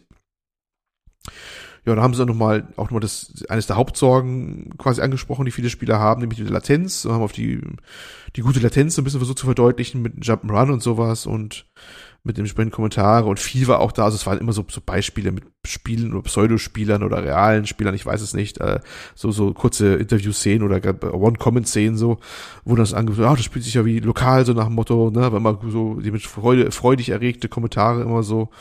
Und ja, jedenfalls pushen sie es nochmal wieder, das ganze Thema. Und, äh, ja, 1080p mit 60 FPS ist das Ziel, so, oder kannst du erstmal, das ist auf dem Papier schwächer als Stadia, muss man sagen, denn die können tatsächlich, wenn du Depot-Abo ähm, da hast, äh, 4K, wenn natürlich auch nicht nativ gerendert vorne rum, sondern das ist natürlich auch hochskaliert, wie es bei einer Konsole auch, auch, auch wäre, ne, ist klar. Aber die können tatsächlich 4K und allerdings meistens, glaube ich, 30 FPS und, und, und HDR. Da sind sie nicht dran. Da kann Xcloud anscheinend nicht. Die sind da noch deutlich zurück. Aber ja, das Thema Cloud Gaming bleibt weiterhin interessantes, äh, zumindest weiter dran gearbeitet. Ne? Und auch jo. Xbox ist, bleibt da dran. Jo. Ansonsten okay, ist eigentlich nicht viel zu sagen. Genau, danke. Ja, wie gesagt, also die Show hat sich meiner Meinung nach nicht gelohnt. Also ich habe mir äh, einzelne Ausschnitte angeschaut und äh, ja, eigentlich haben sie tatsächlich die interessanten Sachen dann in die Opening Night Live mit verfrachtet, was mich ein bisschen überrascht hat. Aber das war tatsächlich diesmal so das Highlight, würde ich sagen, der Gamescom oder so das, das Kernstück. Was ich aber auch ganz gut fand, weil ich fand, das hat man jetzt Jahre so ein bisschen vermisst, aber ich denke mal, da sprechen wir am Ende noch ein bisschen drüber. Ähm, ich habe, wie gesagt, diverse Sachen rausgesucht. Äh, insofern ich das nicht anders sage, werden, wird es so sein, dass die Spiele für PC, PlayStation 4 und 5, Xbox Series One und X verfügbar sind und für die Switch. Ansonsten sage ich es an, aber ansonsten sage ich jetzt nicht wieder alle Systeme dazu. Das war letztes Mal ein bisschen nervig. Gut, äh, es ging direkt los mit äh, Saints Row. Äh, relativ überraschend fand ich. Äh, eine Neuankündigung. Das Ganze wird ein Reboot sein. Es gab ja vier Teile bisher und es ging ja immer mehr in die Extreme, sag ich mal. Äh, am Ende mit Superkräften und äh, quasi Superlativen in alle Richtungen. Und äh, die Entwickler haben auch gesagt, es wäre schwierig gewesen, da anzuknüpfen und deswegen wollten sie das Ganze wieder ein bisschen zurückschrauben. Und deswegen, wie gesagt, geht's wieder von Null los. Deswegen heißt es auch nur Saints Row. Es gibt keine Versionsnummer, keinen Untertitel, nix. Und das Ganze spielt in der fiktiven mexikanischen Stadt Santo Ileso. Und man spielt äh, den Kopf eines Gangster-Quartetts. Und das Ganze soll so ein bisschen sein, dass wir die Saints Row sozusagen gründen. Das soll so ein bisschen Start-up-Anleihen haben, dass das Ganze so aufgezogen wird. Und äh, dabei kämpft man gegen drei feindliche Organisationen in neun Distrikten, heißt es. Das Ganze soll Koop bieten, was ich ziemlich cool finde. Ich weiß nicht, ob das bisher schon ging in Saints Row, ich bin mir nicht sicher. Aber eine ziemlich gute Geschichte, wenn man das mit einem Freund gemeinsam durchspielen könnte, finde ich cool. Und es soll auch Crossplay bieten. Und das Ganze soll erscheinen am 25.02.2022 schon, also nicht so lange hin. Für alle Systeme außer die Switch.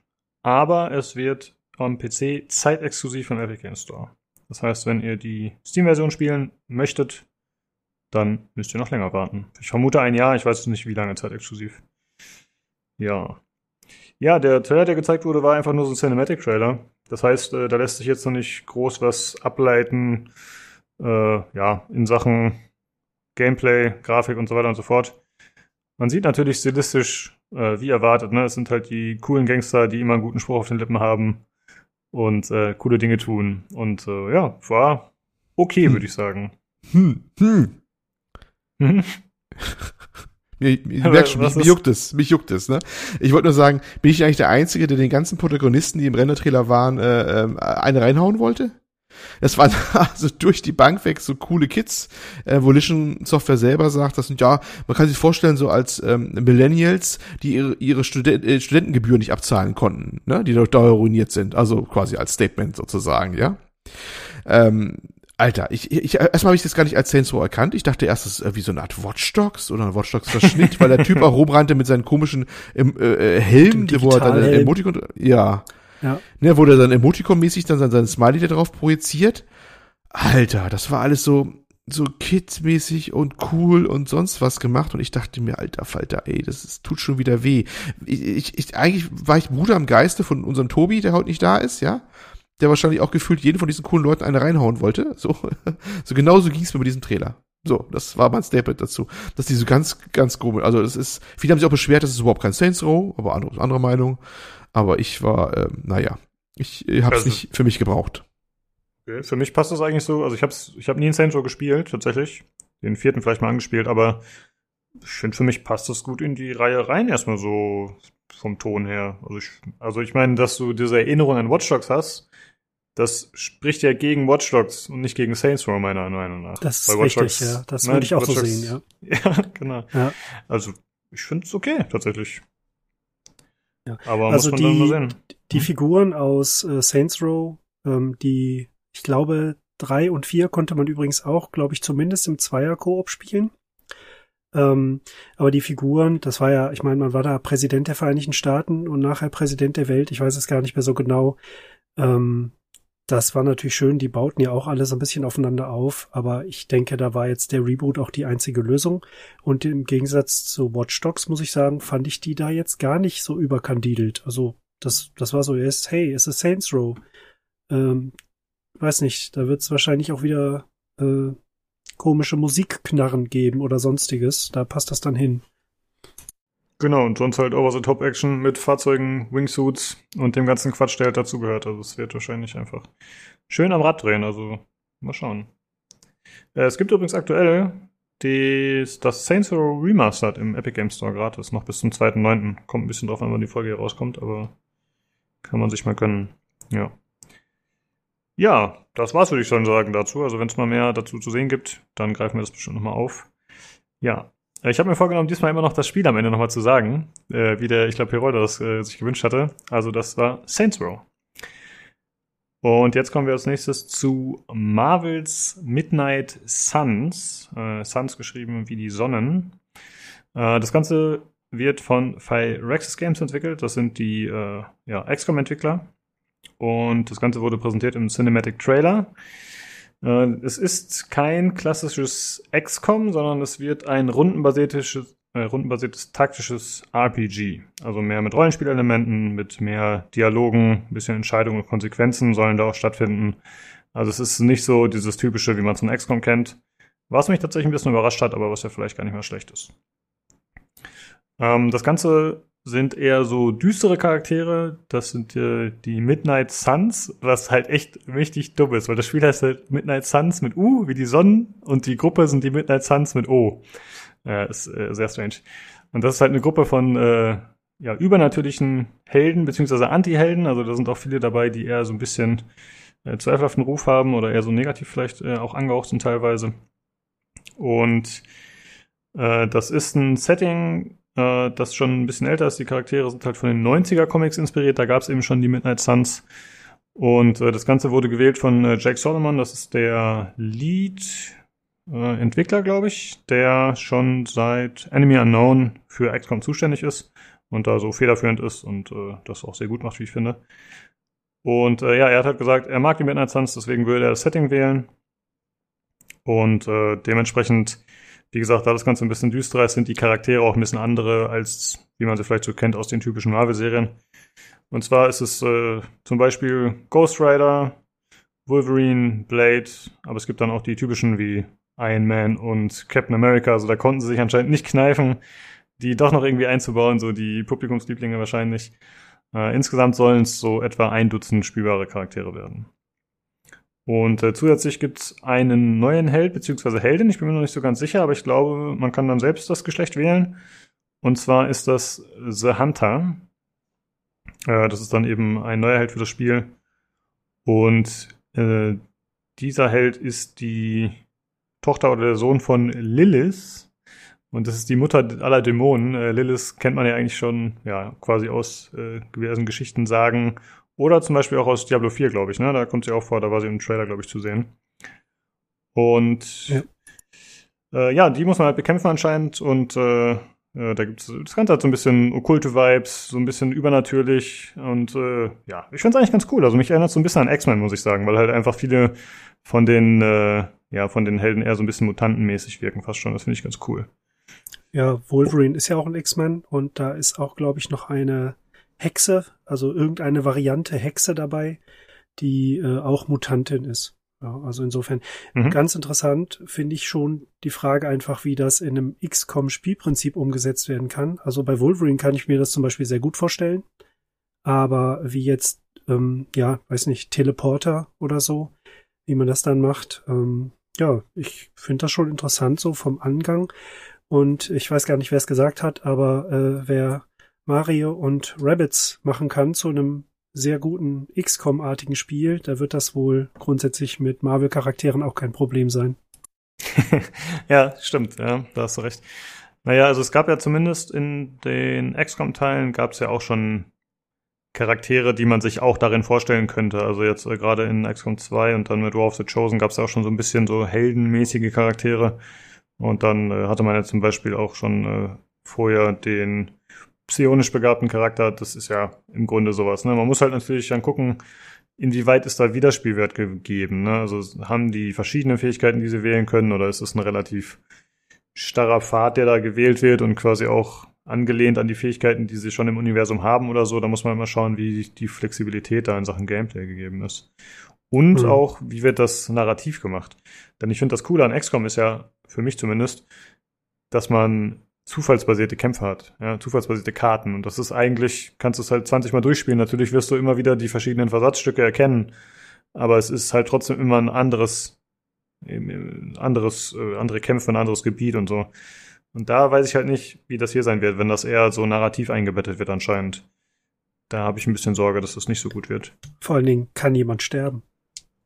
Uh, gute Frage. Hm, stimmt. Was macht man denn dann, ja? Also ich meine, Ghost Rider, Wolverine, Blade, die können wohl eher nicht sterben, aber Iron Man, wenn der dann plötzlich äh, in einer Runde drauf geht, ne, dann ähm, das funktioniert ja nicht, wenn das so wichtige Charaktere sind und nicht nur so Kanonenfutter, was man sich neu ranholt, dann sozusagen.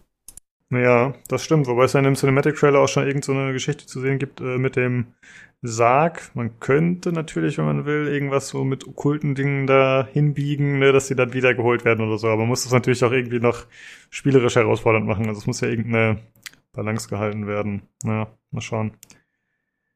Ja, ansonsten soll es wohl noch so sein, dass man äh, als Hunter äh, ja einen Ruf genießt bei den verschiedenen Partymitgliedern Äh, je nachdem, was man für Dialogoptionen wählt äh, oder was man für Taten hat, dann hat man äh, verschiedene Interaktionsmöglichkeiten mit denen. Das heißt, zumindest auf diesem Wege scheint man da ein bisschen Wiederspielbarkeit zu gewinnen, dadurch, dass es tatsächlich auch äh, Konsequenzen gibt für das Handeln.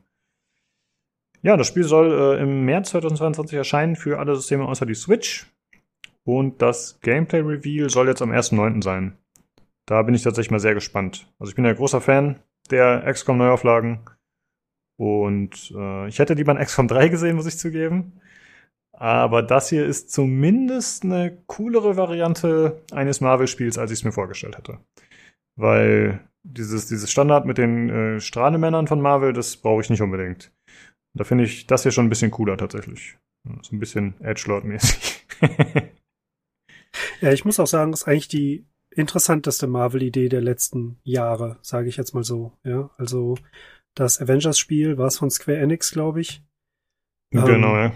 Weiß nicht. Also da finde ich die, diese Herangehensweise doch ziemlich interessant. Äh, vielleicht hätte man tatsächlich sogar auf die ganz bekannten verzichten können, weil ich finde, Midnight Suns, das ist echt so eine Marke innerhalb des Universums, die ist so äh, weit weg eigentlich ähm, von den Bekannten. Da hätte man auch einfach sagen können, wir belassen es dann auch bei den Unbekannteren. Hm? Hm, stimmt. Äh, bist du vertraut mit den Comics? Weil ich kannte das vorher nicht, muss ich sagen. Sagt dir das was, oder? Ja, ich habe vielleicht mal ein oder zwei davon in den Händen gehalten, aber ich habe da keinen kompletten Story Arc gelesen. Hm, okay. Ja. ja das war's äh, zu Marvels Midnight Suns. Gut, äh, dann, äh, ja, Olli, du bist ja immer noch im Call of Duty Wahn und äh, für dich gab es jetzt auch wieder was zu sehen, denn es wurde Gameplay zum ersten Mal gezeigt von Call of Duty Vanguard. Korrekt, man hat was aus der Kampagne gesehen. Und zwar äh, von der äh, Scharfschützin Polina Petrova. Ähm, ihre Voice Actress, die Laura Bailey, war auch da bei der Präsentation. Ne? Ähm, hat natürlich das Übliche gesagt, wie die Ärzte sich fühlt, dass sie dafür was sagen, äh, oder da, da teilnehmen durfte oder ähm, die Stimme dazu beisteuern durfte. Äh, was ich ganz witzig fand, weil ich glaube, im ganzen Gameplay-Video sagt sie, glaube ich, kaum was, ne? Außer dass sie Papa Papa schreit zwischendurch, weil das spielt während der des Einmarsch der Deutschen äh, und Bombardierung äh, von Stalingrad. Und sie ist da quasi dann auf dem Weg zurück nach Hause quasi da, mitten in den Wirren. Und das ist, wo sie ihre ersten Kampfhandlungen durchführt übrigens. Das ähm, ist wo ihr quasi die Geburt dieser Figur sozusagen, der Scharfschützin. Ja, und das hat man dann halt so gesehen. Ne? Das war so zweigeteilt über die ganze Präsentation. Ganz komische Reihenfolge. Die erste Hälfte war, glaube ich, nach einer Geschichte, die dann im Anschluss gezeigt worden ist. Also äh, zeitlich genau umgekehrt gedreht. Man hat erst so ein Gameplay gesehen, wo sich halt ein bisschen durchkämpft später ein Gameplay, wo noch eigentlich die Story anfing erst noch im schönsten Sonnenschein, bevor die Deutschen zuschlagen und sie auf dem Weg zu einer Sanitätsstation ist, wo sie wohl Dienst schieben soll als Sanitäterin. Also da war sie noch quasi ganz friedfertig. Und ja, na gut, es ist einfach, es ist, was man sieht, soweit gewohntes Call of Duty, viel Peng Peng und äh, viel spektakuläre Versatzstücke mit zusammenbrechenden Häusern und sich durchkämpfen und so weiter und ein paar Nahkampfaktionen hinten ein Messern und bla und äh, glaube ich war auch dabei, ja genau. Äh, und äh, ja, ne, also wer, wer Call of Duty kennt, der weiß, was einen da erwartet und so war es dann auch. Es sah ganz nett aus, aber auch nicht weltbewegend. Es, bewegte sich im Rahmen des, des zu erwartenden, sage ich mal so. Ne? Ähm, was sich manche Leute aufgeregt haben, war die Geschichte mit den Kletterfähigkeiten, die diese Person offensichtlich hat, oder ich weiß nicht, ob es die anderen Charaktere, die es ja auch gibt, dann in dem Titel auch so haben werden. Da waren immer so rausstehende Ziegel an den Wänden und da konntest, konntest du dann hochklettern. Und das hat so ein paar Leute getriggert irgendwie so ein bisschen, weil erstmal ah, ne, so regelmäßig stehen nirgendwo Ziegel raus in irgendwelchen Wänden. Und ähm, selbst wenn, könnte man sich da nicht so, so hochklettern, wie sie es getan hat. Aber ich, mein Gott, es ist Call of Duty und das soll halt der Weg sein, den man da in diesen ja meistens auch ziemlich linearen Geschichten dann halt äh, da durch, ne, sich durchkämpft oder so. Also mich, mir wäre es ziemlich Wumpe. Was ich ein bisschen so amüsant fand, war mal wieder, dass sie im Vorfeld ja wieder mal erzählt haben, ach, wie, ach genau, sie doch wieder historische Sachen studiert haben, um es genau abbilden zu können. Aber ähm, genaue Zeiteinordnung der Geschichten scheint keine Rolle gespielt zu haben, denn die, die Flugzeuge, die am Anfang angreifen von den, ne, also von der, von der deutschen Luftwaffe, die haben Waffen unter den Flügeln, die gab es dann erst 43, 44 und nicht 42. August 42, als sie Stalingrad überfallen haben und die gute Dame greift später auch eine deutsche Waffe. Die hat es auch deutlich erst gegen Kriegsende gegeben. so ein Schnellfeuergewehr, der Vorläufer der heutigen Sturmgewehre. Ich will jetzt keine Details nennen, ist auch vollkommen unwichtig, aber naja, es, es, es muss sich alles wieder mal dem Effekt und dem Gameplay natürlich unterordnen. Also, wie gesagt, es wird einfach, ich denke mal, es wird einfach ein Call of Duty sein Peng. Das kann man jetzt gut oder schlecht wahrnehmen, ne? Das, man sollte da keine Wunder erwarten. Es ist mal wieder, es ist wieder mal Call of Duty erst Call of Duty Gets, ne? Also, ja, das hat man gesehen und es war ganz nett und es war auch gut und fertig aus. Und mehr ist ja, nicht zu sagen. Oh, ich hätte mal was. Und zwar ist mir was aufgefallen, äh, weil du gerade die Akkuratesse angesprochen hast. Mhm. Äh, die Schauspielerin Laura Bailey, sagst du, ne? Mhm. Ich, ich weiß ehrlich gesagt nicht, wo ich das gesehen habe. Ob das in irgendeinem der Trailer war oder irgendwie nebenher ich noch ein anderes Video gesehen habe. Aber sie hat äh, ein bisschen erzählt, wie das war mit der Polina Petrova und hat halt äh, darauf hingewiesen, dass sie inspiriert ist von dieser einen bekannten russischen Scharfschützin und ne, dass es auf einer mhm. wahren Begebenheit zumindest basiert und so. Also ich hatte ein bisschen das Gefühl, dass sie ihr gesagt haben, du, es gab mal dieses Battlefield One und da gab es äh, Probleme mit weiblichen Charakteren. Oder war das Battlefield 5? Ich weiß gar nicht mehr. Aber auf jeden Fall. Five. Das Five. Es war ah, das okay. Fünfer. Und dass sie halt gesagt haben, du, wir müssen das nochmal erklären, damit die Leute sich auf die Barrikaden steigen. So hat das ein bisschen auf mich gewirkt, weil da hat sie halt nochmal erzählt, äh, warum das denn realistisch ist, dass da eine Frau im Krieg ist. Fand ich äh, interessant. Das, das kann durchaus sein. Hier ist es historische, insofern du hast korrekt, die, die Sowjets hatten äh, russische Fliegerinnen, russische ähm, Soldatinnen im Einsatz. Das war durchaus da mehr üblich als in anderen Armeen der Welt, ne? Zu diesem Zeitpunkt schon. Ähm, ja, du kannst schon denken, dass, dass sie gesagt haben, erwähne das auch mal ruhig, sonst versteht das wieder keiner, so nach dem Motto, ne? Ja, ja, ob das alles so ist. Ich glaube, ich habe bei einem anderen Charakter gesehen, dass ein äh, äh, Farbiger auch irgendwo mitspielt, aber das, das weiß nicht, ob das wieder realistisch war, aber normalerweise waren die, waren die Einheiten von Amerikaner, glaube ich, getrennt nach Hautfarben. Das war wieder unrealistisch, fand ich wieder, aber das haben sie in dem Zug auch nicht gezeigt, das ist jetzt wieder Mutmaßung, und müssen wir jetzt wieder gucken, ob da was gezeigt wird. Insofern bin ich da auch wieder skeptisch, ne? Also das, wenn die schon so machen, wie es ihnen einfach in den Kram passt und gut ist. Aber ja, da wird wahrscheinlich. War das denn wirklich bei Call of Duty jemals so richtig Thema?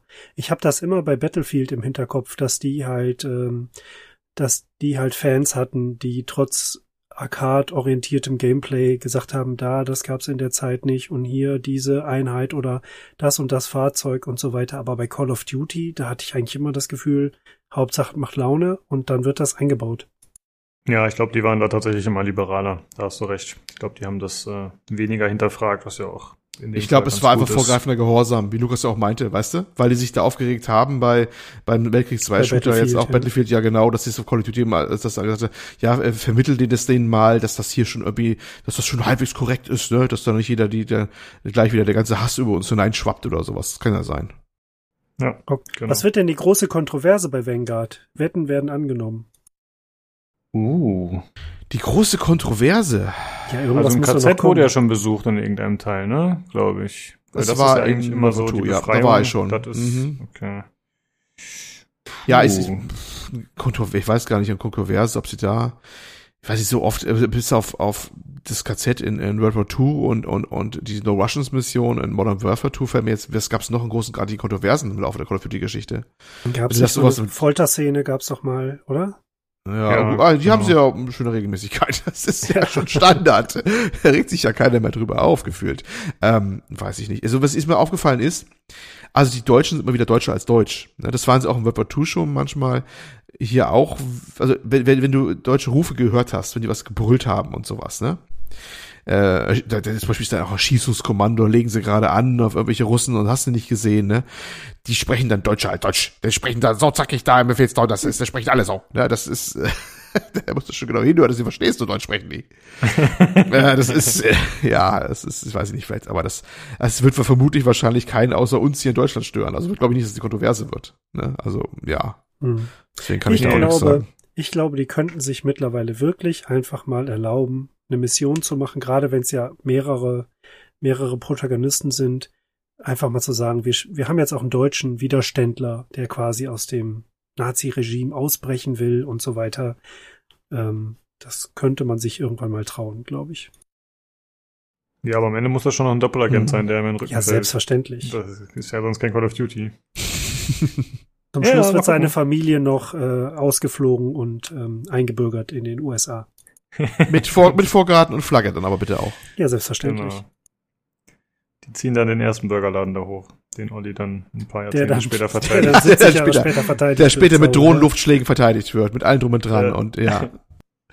Ja, schön. Äh, mal gucken, wenn das rauskommt, Olli, ist das ein Game, was du sagst, äh, spielst du zum Release oder sagst du, nee, die 60 Euro? Ach so, ja, ja, ja, ja, ja, ich, da muss ich ja noch, das ist, ich, wie gesagt, ich habe aus bestimmten Grund, war ich ja dann Call of Duty Rage, ne, und habe nicht nur Call of Duty gespielt, wie blöd, sondern ich habe dann auch äh, quasi äh, meine Wunschzettel geschrieben schon für dieses Jahr für Weihnachten und für Geburtstag und habe habe jetzt äh, zwei Call of Duty Teile gleich Wunschzettel gepackt. Äh, einmal ähm, Cold War, äh, das aktuelle noch, ne, quasi, und das Vanguard auch schon mal. Ich habe nach dem Motto, für ein paar Stunden spielen, um selbst das Geld auszugeben, ist mir das äh, zu teuer, aber äh, schenken könnt ihr mir es. und dann werde ich mich da einfach, wenn ich es bekommen sollte, werde ich mich da durchschlachten und live berichten. Ja, also, okay. ne, äh, ich, ich, wie, wie sagt man so schön unverfänglich, ich freue mich schon auf Stalingrad. aber du ja, spielst ja. die dann nicht online-Multiplayer, wirklich nur die Story, oder wie? Ja, ich, pff, äh, ich, ich mit dem Multiplayer habe ich es irgendwie bei Call of Duty ehrlich gesagt nicht so. Ich muss mal gucken. Ich, ich, äh, dazu kommt, dass ich die Dinger auch sehr, sehr gerne vorzugsweise auf Konsole spiele, die Call of Duty Teile, weil irgendwie ist das für mich genau so ein Ding im Singleplayer hinpflanzen, Couch, äh, Controller in der Hand und sich da durchballern und nicht gar nicht mal das äh, PC mache ich gar nicht gerne. Da mache ich Multiplayer mache ich da Battlefield, das mache ich dann PC, ja? Okay. Mhm. Ob ich jetzt die Multiplayer Geschichte mich so reinfuchsen kann an eine Konsole dann, wo ich dann haben werde, Multiplayer weiß ich noch nicht. Ich versuch's dann mal einfach. Aber ich bin echt so eher, und es gibt ja einige, ich habe schon vielen gehört, die sagen, ich spiele euch Call of Duty nur wegen der Kampagne einmal. Aber dafür ist es mir einfach zu arschteuer dann wieder. Ja, ja weil ich kostet ja auch mal locker 60 Euro, du hast da fünf, sechs Stunden, bist du auch durch spätestens. Ja, deswegen gewinne ich ja. die dann auch immer. ja, ja, das ist auch wahrscheinlich besser. Naja, mal gucken. Ja, das äh, zu Call of Duty Vanguard. Das ist jetzt doch mehr als gedacht. Äh, dann kommen wir zum nächsten Spiel. Ich hoffe, Christina, das ist mal wieder was für dich, weil ja. du bist schon so lange so still. Alles nicht deine ja, Spiele, ne? Ja, also das muss ich dazu sagen. Ich habe am Anfang gesagt, dass ich bei diesem Gamescom-Teil nicht sehr viel beitragen werde, weil ich ähm, die Shows nicht geguckt habe. Aber tatsächlich habe ich mir die Spiele jetzt dann nochmal angeschaut, über die wir heute sprechen. Und das nächste ist tatsächlich was für mich. Das ah, habe ich jetzt hab ich dank euch neu entdeckt tatsächlich, ja. ich ja, ne? Sehr gut. Ja, das ist äh, Cult of the Lamp, also der mhm. äh, Kult des äh, Lamps sozusagen. Das ist ein äh, Spiel, das über Devolver Digital erscheint und von Massive Monster entwickelt wird. Äh, das Ganze hat einen putzig satanischen Comic-Stil, habe ich mir aufgeschrieben. Und zwar ist man äh, ja ein besessenes Lamm und man muss eine Herde um sich scharen und erweitern und äh, so quasi sein Dorf aufbauen, wenn ich das richtig verstehe. Und zwar mal, sammelt man halt Ressourcen, beziehungsweise die äh, Untergebenen machen das für einen, sie bauen Gebäude und es werden dunkle Rituale abgehalten. Ja, das und, meins.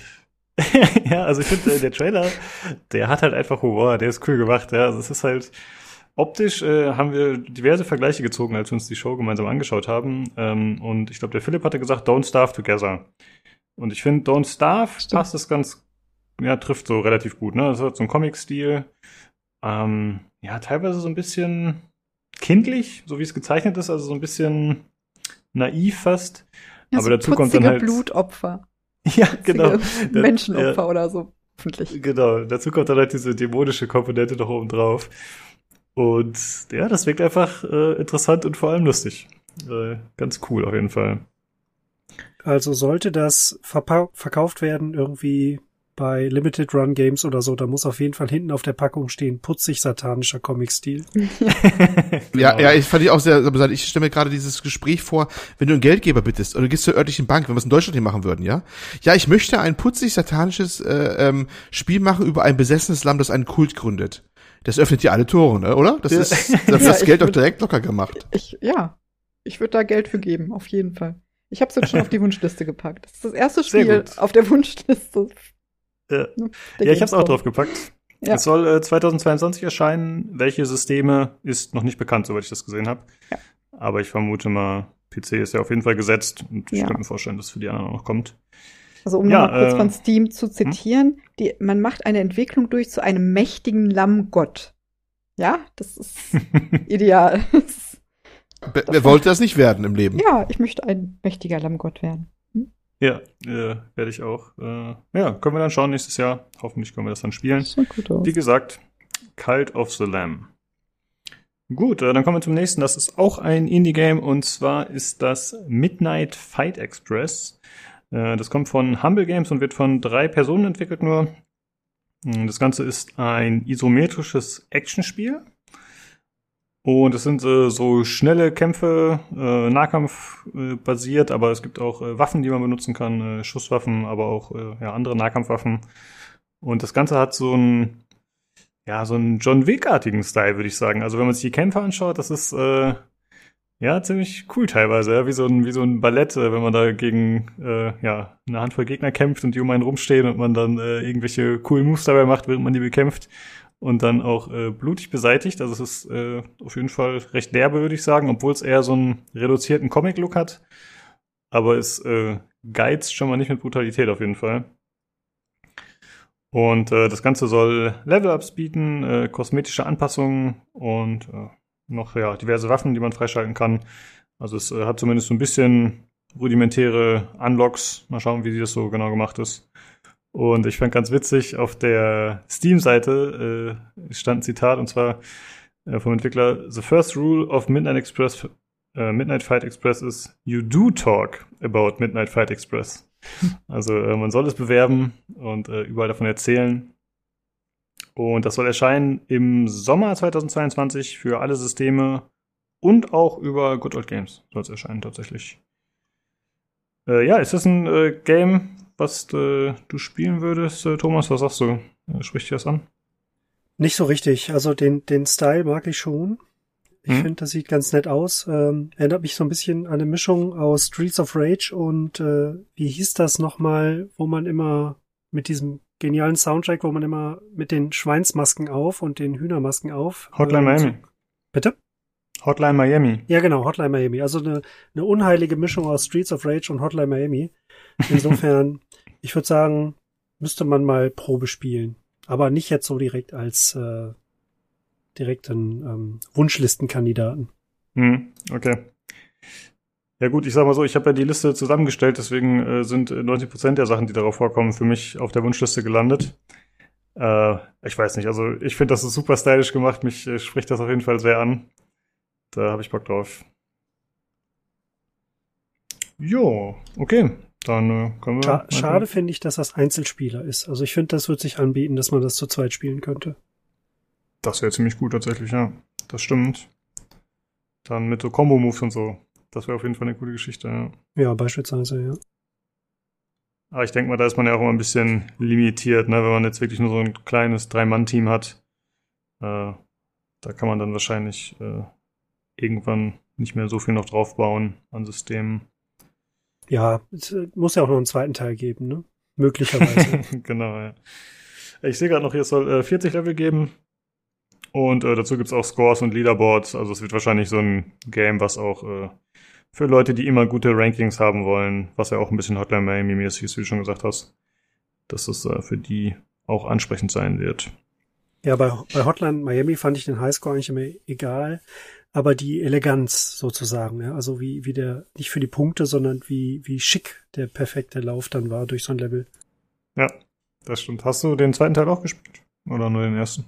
Äh, nur den ersten, den zweiten, da bin ich irgendwie nicht zugekommen. Gute Wahl. Der erste ist auch deutlich besser, finde ich. Der zweite hat mehr Fernkampf und so, das ist nicht so das Wahre für mich gewesen.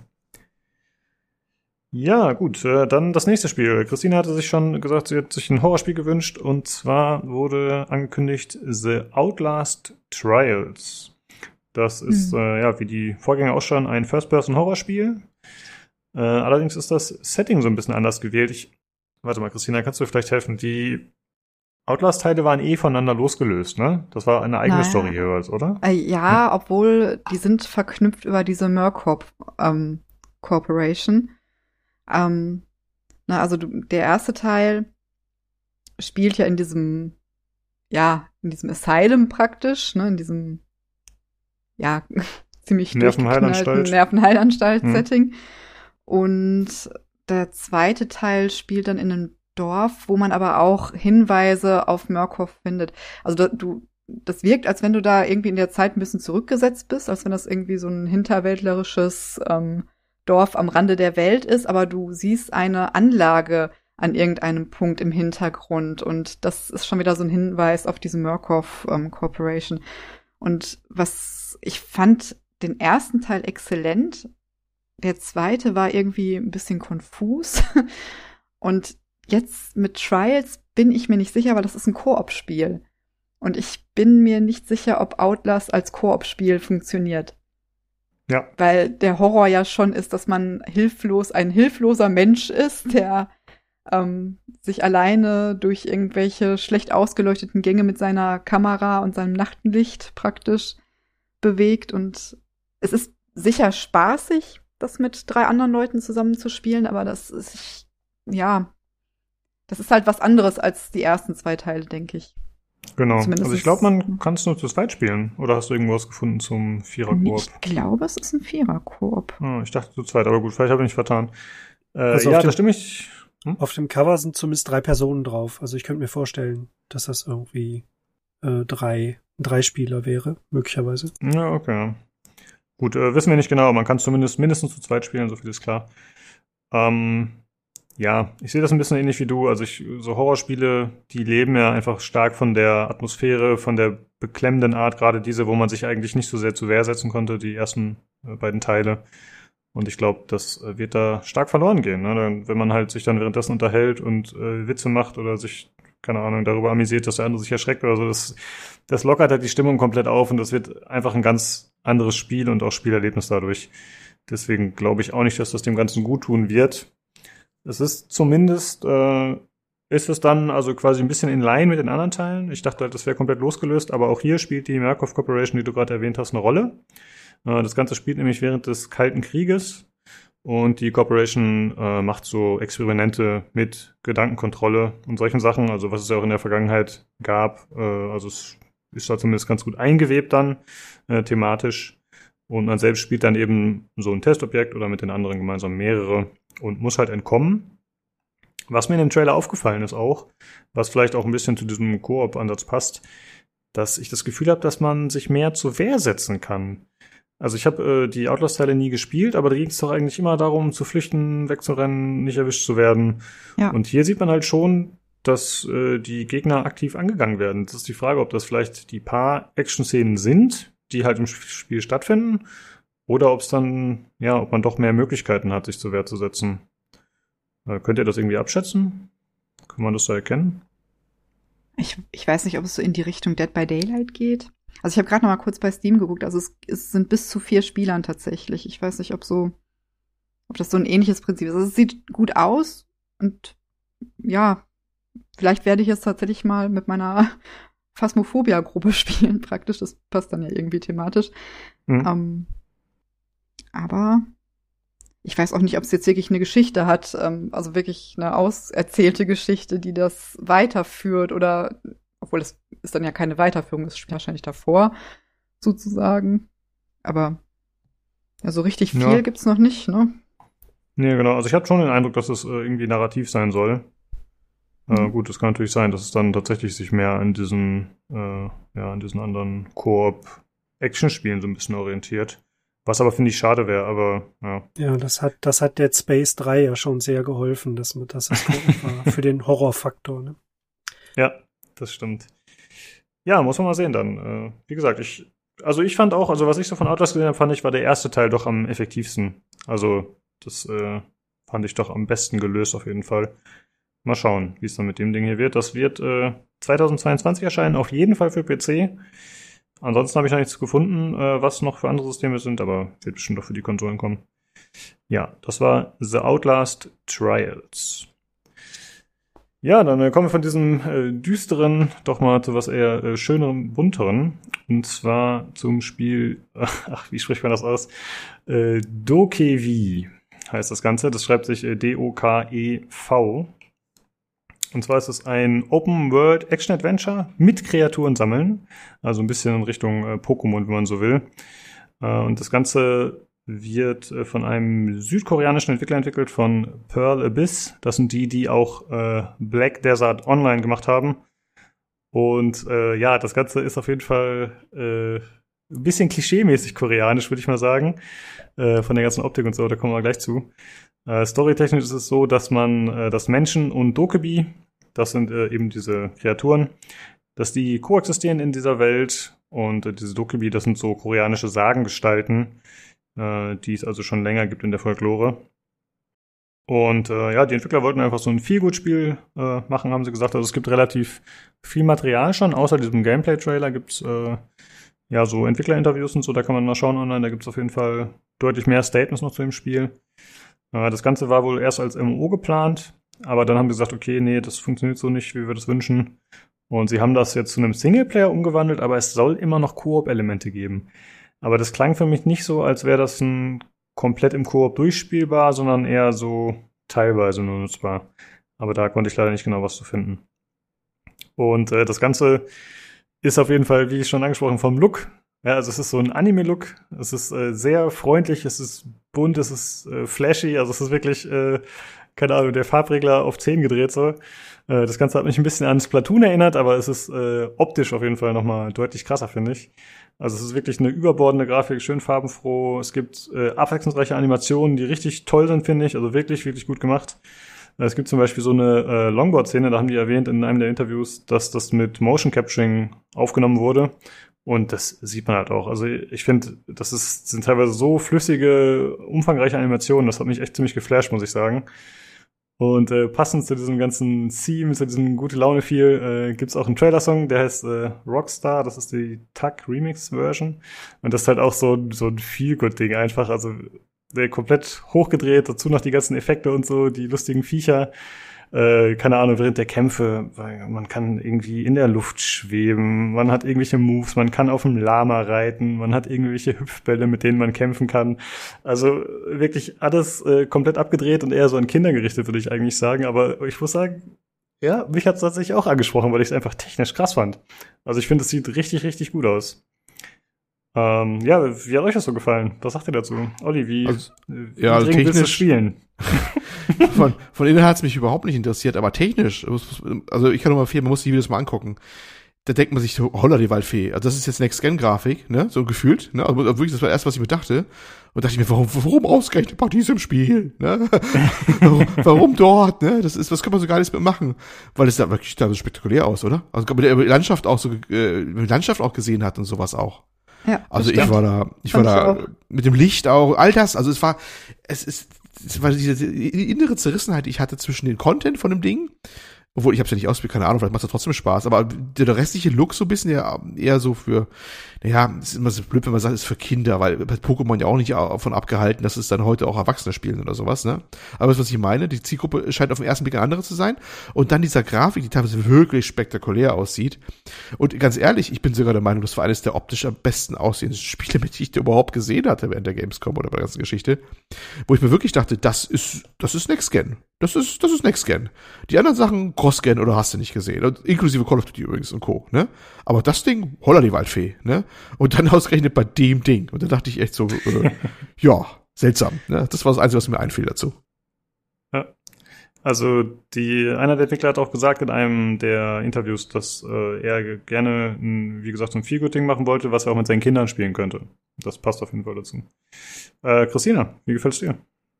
Ich fand es grafisch auch extrem ansprechend, aber ich werde es nicht spielen. ich weiß nicht. Vielleicht, nein, ich glaube, ich werde es auch nicht ausprobieren. Es ist, glaube ich, wirklich einfach nicht meins. Ich habe auch nie Pokémon gespielt. Ne? Von daher, das ist einfach nicht mein Genre. Aber ich fand auch von der technischen Seite aus extrem beeindruckend. Und vielleicht hm. probiere ich es ja doch mal aus, ich weiß nicht. Manchmal werde ich naja, so schwach bei solchen Sachen, die mich ja eigentlich doch irgendwie ansprechen. Aber ich glaube, es ist nicht mein Genre. Ja, man muss sagen, vom Gameplay ist es jetzt nicht wie ein typisches Pokémon. Ne? Also Pokémon ist ja immer dieses äh, rundenbasierte Kämpfe. Das ist hier nicht. Ne? Also das sind tatsächlich reine Echtzeit-Action-Kämpfe. Es sah ganz spaßig aus. Ne? Also es hm? hat, ne, es sah auch kreativ aus, sage ich jetzt mal. Aber mh, hm, ja, ich weiß noch nicht. ich will mich jetzt nicht völlig verschließen, weil dafür sah, sah es halt doch schon sehr gut aus, um es vielleicht mal wenigstens auszuprobieren. Ja, mal gucken. Es steht nicht auf meiner Wunschliste, aber mal schauen. Ja, ja, okay. Äh, also ich war komplett weggeflasht, muss ich sagen, wirklich. Also äh, das Spiel war anscheinend vorher schon bekannt. Also es war anscheinend äh, keine komplette Neuvorstellung. Aber ich habe zum ersten Mal was davon gesehen und ich war so, wow, was ist das denn? Das ist ja komplett übertrieben.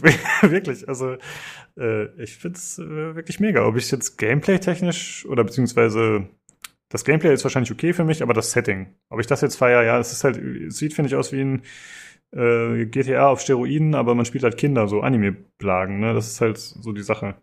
Ähm, dass man da so irgendwelche Monster hat oder, oder halt diese Dokabin, mit dem man unterwegs ist, das stört mich tatsächlich gar nicht so sehr. Thomas, äh, wie siehst du das? Ja, also ich muss sagen, ich bin da ein bisschen ausgestiegen, als ich das gesehen habe. Die, ähm, die Grafik ist wirklich super, aber ich mag den Artstyle nicht. Ich weiß nicht warum. Also Splatoon, ähm, Splatoon verteidige ich ja immer. Ich sage ja immer, wenn man ein paar hartgesottene Counter-Strike 1.6 Leute mit äh, zehn Switches und Splatoon in den Keller sperrt für zwei Wochen, dann haben die die glücklichste Zeit ihres Lebens. um, lassen sich aber schnell von der Optik ab, äh, abturnen sozusagen vorher. Aber ich weiß nicht, irgendwie ist mir das zu bunt und zu viel und zu schnell und zu viele Effekte. Das passt natürlich zu Black Desert Online.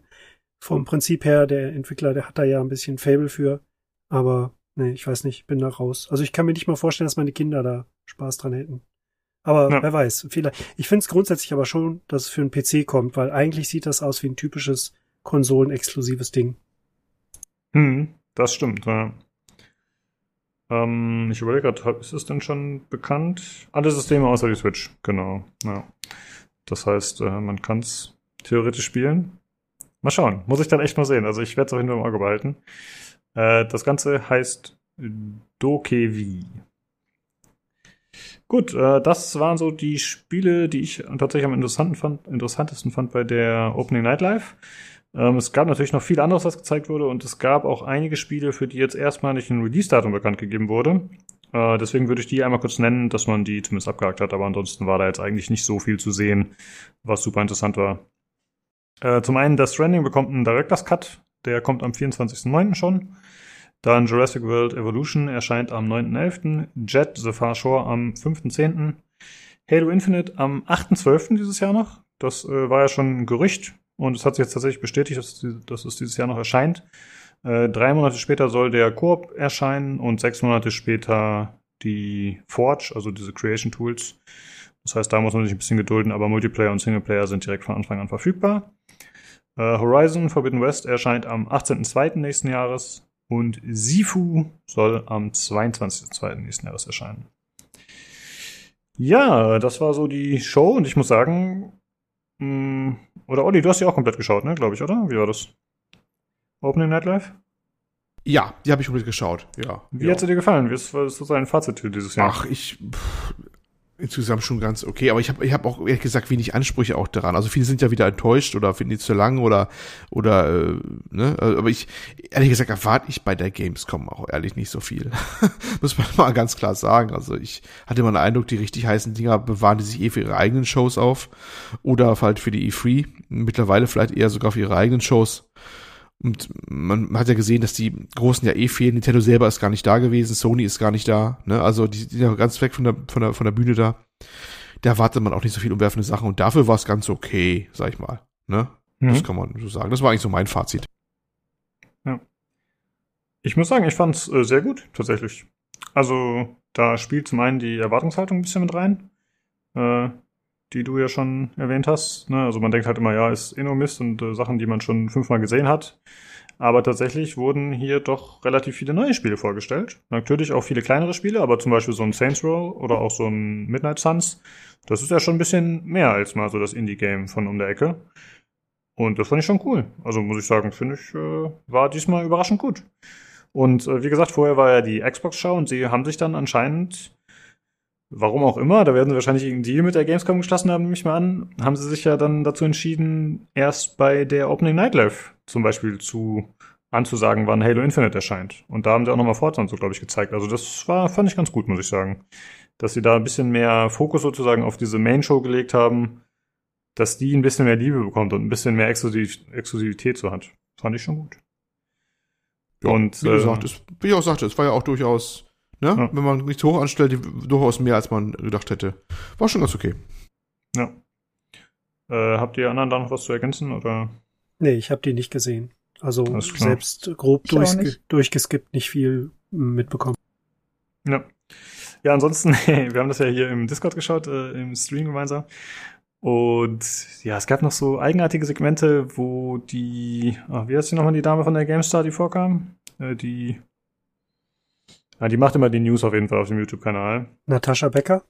Genau, danke. Natascha Becker. Die hat zwischendurch äh, ja, äh, Awards vergeben für einzelne Kategorien. Aber das war alles so ein bisschen eigenartig so eingeschoben. Das war dann halt natürlich eine Schalte, ne, war jetzt nicht live oder so, ne, sondern halt hier ja, größer als Deutschland. Das war schon auf Englisch dann auch äh, gemacht, das war ganz okay. Aber was da für Spiele gewählt wurden und dann prämiert wurden, sozusagen als Beste der Show, also das war wirklich ein bisschen strange. Äh, keine Ahnung, das waren teilweise nur ein, zwei Spiele für eine Kategorie. Also was ist denn das für ein Wettbewerb? Also das war ganz eigenartig. Olli, hattest du nicht da noch äh, ein bisschen Informationen zu eingeholt? Hast du nicht mit irgendjemandem darüber gesprochen noch oder vertue ich mich da gerade? Ja, es sind, äh, es sind wohl eh immer nur zwei bis drei pro Kategorie und das werden auch dann ne, äh, eingereicht. Die, die, die Juroren kommen aus mehreren Bereichen dafür. Das sind äh, wilde Mischung aus, aus Games-Redakteuren, äh, Influencern und äh, Mitgliedern der USK, der Prüfgesellschaft für von den, äh, von den äh, Publishern, ne? Das ist ja diese, diese freiwillige Selbstkontrolle, glaube ich, ne? Die USK. War das auch, glaube ich. Ich muss was überlegen. USK Unterhaltungssoftware. Genau. FSK ne? ist Freiwillige. Hm. Ja, oder USK, ja, oder Software. Aber ist, ist das Pendant, glaube ich, zu FSK, oder? So war es doch. Bei genau. USK ist mhm. Pendant zu FSK, was im Filmbereich ist. Ja, ne? Und äh, ja, die ganzen Awards, ich fand die immer so belanglos, so, also auch so seltsam. Die, ich glaube, es gibt eine Seite, wenn halt die, die Bedingungen halt aufgelistet, wie das halt zu laufen hat. Es, es, also es gibt schon, das wird nicht aus einer Lameng gemacht, es gibt da schon ein System hinter. Aber äh, es kommt also so wild vor, was da so da reingenommen wird und davon müssen sie halt, halt auswählen und ich glaube, ich muss, es muss Gameplay-Videos zu, zur Sichtung vorgelegen. Und mm. anhand der Sachen entscheiden dann die Juroren, was, was ihre beste Auswahl ist. Ne? Also bei den Jurorenpreisen. Das finde ich alles so, naja, also kannst ja. du auch fast schon auswürfeln, gefühlt. Also, boah. Es ist, immer sehr, sehr seltsam. Und dann wird das halt halt mit ein bisschen Wichtigkeit vorgelesen, ne? In dem Fall diesmal von ähm, Tasche Becker, ne? Von eigentlich GameStar, vorgestellt wurde sie nur als, als ne? von, von Wikipedia, von, von, von guten Geoff Keighley, ne? Dass sie von Wikipedia kommt und das halt vorliest. Ich habe ja schon vom, vor von der Aufnahme gemutmaßt, vielleicht wird man auch den Namen GameStar, also entweder wird man den raushalten, weil das keine internationale Marke ist, oder damit man auch ein bisschen den Abstand gewinnt zum Magazin, was ja testen soll, unvoreingenommen, und dann passt es vielleicht nicht, wenn die gleiche Dame dann halt die Laudatio quasi mehr oder minder macht, ne? Also was Laudatio, aber die Preise, äh, die Preisträger verkündet. Ähm, ja. Es gab einen Kommentar auf Eurogamer, der war übrigens relativ ätzend auch, von einem Redakteur, der war extra eine Kolumne. Ähm, ist das ein Preis oder kann der weg, hieß der, ne?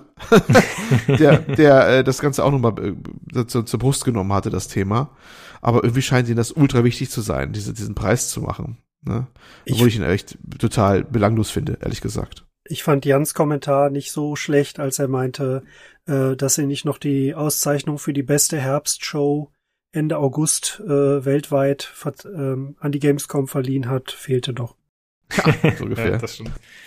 Ja, das ist ja bei den Game Awards auch immer so, ne, dass sie das irgendwie so zwischendurch rausballern. Ich meine, da ist noch ein bisschen mehr Gehalt, würde ich sagen, weil es halt äh, ja ein bisschen äh, mehr Competition ist, aber also insgesamt, das hätte man sich jetzt schenken können. Das waren so wahrscheinlich insgesamt vielleicht 15 Minuten, 20, wenn es hochkommt, die man auch äh, hätte rausschmeißen können aus der Show.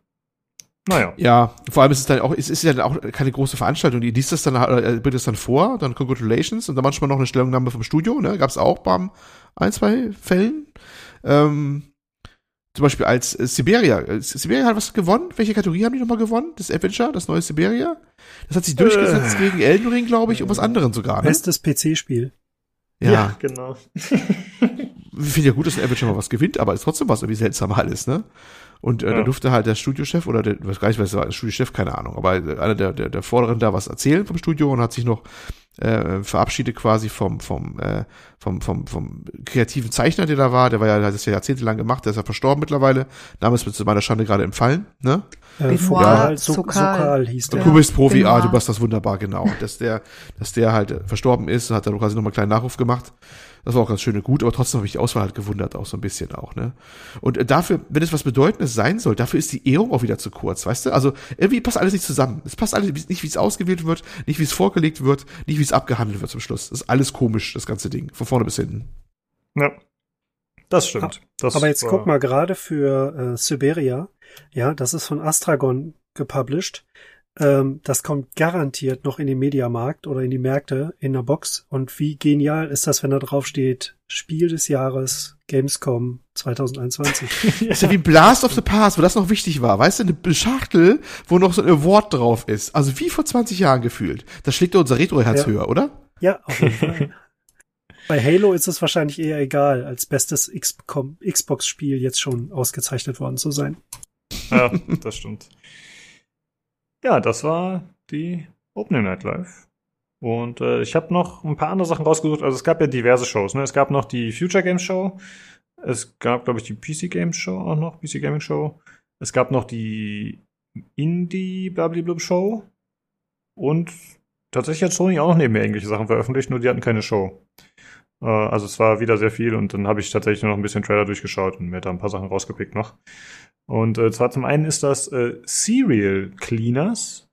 Das ist der äh, ja, Nachfolger von Serial Cleaner, weil der Name kam mir irgendwie auch bekannt vor. Ich hatte das Spiel nie gespielt, aber äh, ja, sie haben sich halt so entschieden, das umzubenennen, anstatt einen zweiten Teil oder die zwei dran zu hängen, haben es halt so gemacht. Äh, das Ganze ist ein isometrisches Schleichspiel und man spielt einen äh, ja, Tatortreiniger, sag ich mal, für die Mafia. Das heißt, äh, ja, wenn es dann Massaker gab, da muss man, bevor die Polizei kommt oder während die Polizei ist, äh, nebenher heimlich aufräumen da äh, und dann äh, Leichen verstecken, rausschaffen, einwickeln und solche Geschichten säubern, das ganze Zeugs. Und ich fand den äh, Trailer, muss ich sagen, sehr sympathisch. Der äh, ist ja von so einem Sprecher eingesprochen und er stellt halt die vier Charaktere vor, die man spielen kann, die so ein bisschen spielerische Unterschiede und Vorgehensweisen haben, äh, wie sie eben die Tatorte reinigen. Und ich fand, das war einfach mit äh, Charme gemacht, irgendwie sympathisch. Und äh, das Spiel soll eine lichtnahre Story bieten, äh, Dialogoptionen und dementsprechend auch Auswirkungen, wie das Ganze eben die Story beeinflussen kann. Und ich fand äh, die Optik ganz interessant. Ähm, das ist so eine eher stilisierte Optik Richtung Comic, also alles so ein bisschen simpel, aber trotzdem die Level relativ detailreich gestaltet.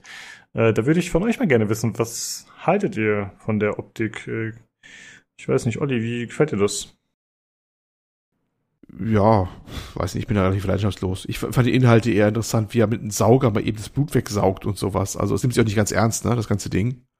Ja, mit dem Kercher kannst du aber auch äh, Flüssigkeiten wegsaugen. Also da gibt es schon entsprechende Staubsauger. Muss ich jetzt fragen, warum, muss ich jetzt fragen, warum du das weißt, solche Sachen? Sprühsauger heißen die. Überhaupt nicht verdächtig. Ja, locker da, so eben, wer die Polizei da ist, so die Leichen verschwinden lässt und sowas, ne? Ja, es war schon interessant, aber mein Herz hat es nicht höher schlagen lassen. Ich kann dir jetzt wenig zu sagen. Ja, okay. Hm. Ja, ich weiß auch noch nicht genau. Also ich fand vor allem den Trailer fand ich sehr charmvoll. Keine Ahnung, ob das Spiel dann letzten Endes was für mich wäre. Ich bin ja nicht so der Schleichspiel-Typ. Deswegen glaube ich, ist das nicht unbedingt was für mich. Aber ich finde den Stil wirklich cool eigentlich. Ich weiß nicht, irgendwie ansprechend. Also mich hat das irgendwie an Postal erinnert, nur ohne, also quasi der, der nach dem Postal Guy kommt. Äh, wie meinst du das? Der nach dem Postal Guy kommt? Ich muss ja, also bei Postal nicht so fit. Das erste Postal war ja auch so Vogelperspektive, Rumballerei und nachher überall so. Tote. Und ähm, ja, der Serial Cleaner, der kommt halt hinterher. So vom Stil. Okay, ja. ja. Das wusste ich gar nicht tatsächlich. Ja, genau, ja, so in die Richtung geht das. Wie gesagt, es gibt ja schon den Vorgänger. Also Leute, die das kennen. Äh, aber ich habe mir mal Videos angeschaut zu dem Vorgänger heute. Also das wirkt tatsächlich noch sehr, sehr rudimentär im Vergleich. Also einfach die, die Optik ist da noch viel, viel reduzierter. Äh, ja, viel mehr einfarbige Flächen und so. Äh, alles noch stilisierter. Also das hier ist schon ein krasses Upgrade, was die Optik angeht. Irgendwie hat es mich erinnert an Disco Elysium ein bisschen. Ich habe das nicht gespielt, aber irgendwie die, die Optik teilweise erinnert mich ein bisschen daran. Ich weiß nicht, es gibt mir so Vibes. Keine Ahnung. Also ich gucke mir gerade mal eben ein paar Sachen von Serial Cleaner an mit äh, sehr reduzierter Grafik. Das hast du aber noch sehr bescheiden ausgedrückt. Die haben ja nicht mal Füße. okay, ist mir vorher nicht aufgefallen, aber ja, das kann sein. Äh, ja, das hat das was ist, auf jeden Fall. Ja, irgendwie schon, finde ich auch. Ja. Ich merke gerade, ich habe gar nicht aufgeschrieben, wann das kommt. Es ist. Ah, okay, auf äh, PC und Konsolen äh, 2020. Frühes 2020. Ja. Okay. Dann haben wir noch ein Spiel auf der Liste und das wurde eben von Sony vorgestellt. Äh, das hat der Bonkic verlinkt auf dem Discord, sonst hätte ich das, glaube ich, verpasst. Äh, das heißt Shadow of Conspiracy Section 2. Also erstmal nicht so ein geiler Name, finde ich. Ein bisschen sperrig. Ähm, das ist ein Open-World Cyberpunk-Spiel mit einem ernsten Setting. Äh, also nicht so bunt und farbenfroh auf den ersten Blick wie zum Beispiel ein Cyberpunk 2077. Und das Ganze wird entwickelt von Elysium Games Studio aus Berlin. Und äh, die haben eine Fördersumme dafür bekommen, 200.000 Euro vom Bundesministerium für Verkehr und digitale Infrastruktur. Ähm, und das Ganze soll auch in Berlin spielen tatsächlich dann im Jahre 2087. Und äh, ja, das ist halt eher so ein dystopisches Setting. Und äh, man spielt in der. Achso, Olli, du hast hier noch eine Notiz reingemacht. Das sehe ich gerade erst. Wolltest du dazu was erzählen? Äh, ja, du warst auch schon so schön im Fluss und äh, warst da schon alles so quasi ziemlich drin, äh, was da alles geht. Ähm, man spielt sowohl in, in, in äh, Third, and, äh, Third and First Person, das war bemerkenswert, ne? Ähm, da habe ich immer den Eindruck, die wollen das alles so jetzt besser machen, als was bei, habe ich schon mal gesagt, und zwar bei den letzten Cyberpunk-Spielen jetzt so angerissen worden sind, wie das Exekiller zum Beispiel, die letzte Folge erst, ne? Äh, die wollen das alles ein bisschen besser machen, als Cyberpunk 20 das selber gemacht hat, habe ich immer das Gefühl, weil das immer diese typischen Kritikpunkte waren, ja? Das finde ich immer bemerkenswert. Und ähm, mich hätte fast noch gewundert, dass das eine Förderung bekommen hat, weil das muss ja dann, da gibt es ja so Förderungsbedingungen, die sind in Deutschland ja ziemlich so, ja, muss ein kultureller Beitrag sein, bla, oder hast du nicht gesehen. Und äh, da, da hat sich ja in, in dem Demo, da hat er sich ja durchgemordet, eigentlich mehr oder minder der. Also drei Viertel vom Ding weggemessert alles, ne? Mhm, und ja. ich glaube, ich glaube, der einzige Punkt, der wahrscheinlich das eine Förderung vereinfallen lässt, ist der Punkt, es spielt in Berlin. Förderung der deutschen Kultur. Das war's dann, auch wenn es dystopisch ist. Ne? Also das, ähm, ohne Scheiß, das könnte wahrscheinlich ein wichtiger Punkt sein, dass du diese eine Checkbox wenigstens anhaken kannst, dass du die Fördermittel bekommst. Ne? Ähm, ja, ja, kann natürlich sein, ja. Ja, das ist viel mir auf. Aber mach du das mal weiter. Du warst gerade okay. im Flow. Äh, ja, wie du schon gesagt hast, ähm, es ist First- und Third-Person. Äh, ich finde Gameplay-technisch an Deus Ex tatsächlich. Also, äh, ja, du hast schon gesagt, er messert sich da ordentlich durch, äh, schnetzelt der Gegner weg von hinten. Aber er schleicht eben auch währenddessen. Und äh, das in dem, dem Gameplay-Trailer ist es eher nur so ein kleines Gebiet. Also ich finde, es sieht grafisch top aus, aber es wirkt halt auch eher wie so ein Vertical Slice, ja, um einfach mal zu zeigen, was kann das Spiel. Also ich, wenn, wenn man jetzt, wenn man mich fragen würde, wie weit ist das denn, wann erscheint das, dann würde ich sagen, in zwei bis drei Jahren. Also ich finde, das wirkt jetzt nicht Wenn so, überhaupt. als könnten sie besonders viel zeigen. Genau. Nee. Weil das ist so ein Typ, also jetzt nicht, also das ist, der ganze Level ist ja so ein Industriegebiet mit, mit, wie soll man sagen, also es ist ein Industriegebiet, was ein älter ist, Pflanzen wachsen da aus dem Boden raus, überall schon und so. Es gibt da einen Gegnertypus, glaube ich, auch nur, wo die er gemacht hat. Das ist ja nichts ganz Komplexes zu sehen, ne? Das ist ja wirklich nur ein bisschen schön, es ist schöne Beleuchtung vor allem, schöne Beleuchtung, Reflexion und äh, das rudimentäre Messer und, und, und, und Gun-Gameplay Gameplay war zu sehen. Das ist dann auch genau. gewesen, so ein bisschen, ne? Da ist, das ist, ist der, also vom Spiel ist da noch nichts sonst, ne? Am Ende fliegt er noch mal ein bisschen durch die Gegend mit so einer Art, es ist auch wieder jetzt in, dass man jetzt endlich ein Flugfahrzeug hat, was auch viele in Cyberpunk äh, äh, haben wollten, ne? Dass man auch wirklich irgendwo durch die Gegend fliegen kann. Exekill hat ja sowas schon gezeigt und Vigilance da 2099 auch. Ähm, das wird wahrscheinlich ein heißes Thema werden bei zukünftigen Cyberpunk-Spielen, dass man da endlich auch wirklich mobil ist. Aber äh, das ist alles, das ist, ich würde mal behaupten, da mehr ist auch nicht fertig. Ne? Vor allem müsstest du ja sonst noch was haben. Du müsstest ja auch wahrscheinlich irgendeine Story noch rein und verschiedene Schauplätze und man wird sehen, ob da jemals was Brauchbares bei rauskommt, ob überhaupt was rauskommt. Ne? Mal gucken. Ich meine, ich wünsche es denen. Wird toll. Also wenn, wenn sie mit dem Niveau was bauen könnten hier in Deutschland, ne? was so aussieht und dann auch noch was Hand und Fuß hat. Mann, wie toll wäre das, ja? Ja. Aber da brauchst du mehr als diese 200.000 Euro Förderung, definitiv. Das ist dann, dann rechne noch mal Faktor 10 Minimum drauf und ein bisschen was dazu dass da mal was wie ein Spiel rauskommt von fünf Stunden Länge oder sowas nur. Alleine deswegen schon wahrscheinlich. Wenn du mhm. das Niveau halten willst, vor allem auch, was du da siehst, ne? Wenn alles so geil genau. aussehen soll wie diese Landschaft da. Weil das, das ist noch einiges zu tun. Ich bin überhaupt gespannt. Ich ist eigentlich ein bisschen schon drei gespannt. Wir haben jetzt ein drei gespannt an potenziellen neuen äh, Cyberpunk-Titeln. Nämlich das hier, Shadow of Conspiracy Section 2, was für ein Name, äh, Vigilance äh, 2099 und Exekiller ob, ob jetzt von den drei rauskommt, wie weit die überhaupt sind, weil alle so ein bisschen aussahen wie Vertical Slices. Das Exekiller vielleicht noch mit am meisten, wo es überhaupt was ansatzweise, was heißt fertig, aber mehr schon da war. Und das Vigilance auch sah nach, nach Slice ein bisschen aus, ne? Ja, ja mal gucken, ob, ob, ob, ob eins von den dreien überhaupt auftaucht und, und wenn ja, in welcher Verfassung. Mögen die Spiele beginnen, äh, wer da der Sieger sein möge, wenn da was rauskommt, ne? Genau. Also du hast es gerade schon angesprochen, das ist äh, grafisch wirklich sehr beeindruckend gemacht. Also das äh, basiert auf der Unreal Engine 5, wie auch viele andere Spiele, muss man sagen. Also es äh, waren einige dabei, wo das am Ende im Trailer zu sehen war oder anfangs mal erwähnt war.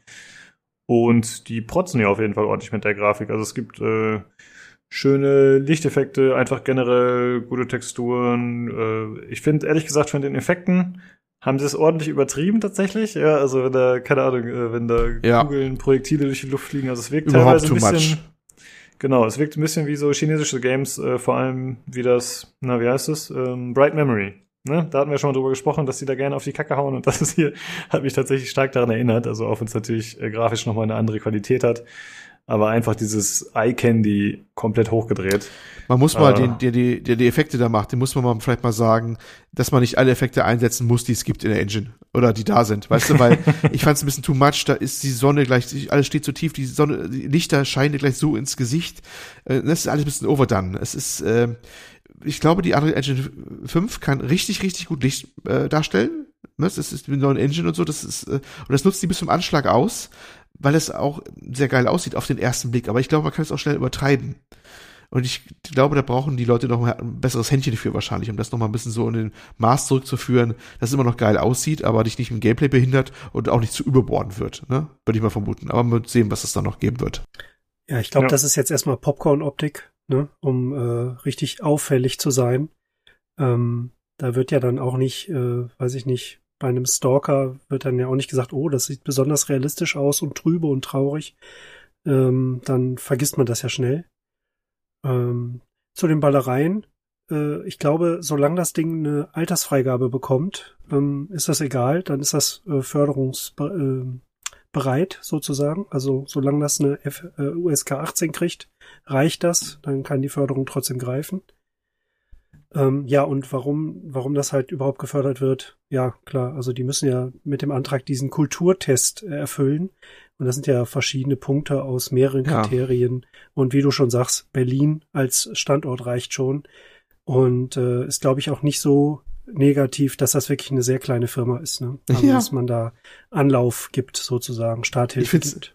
Aber witzig, ne? Nach dem Motto, ne? Wir machen ein Spiel, da bringen wir erstmal 30 Leute mit einem Messer um. Naja, sowas da machen wir ja nicht, ne? Es spielt in Berlin.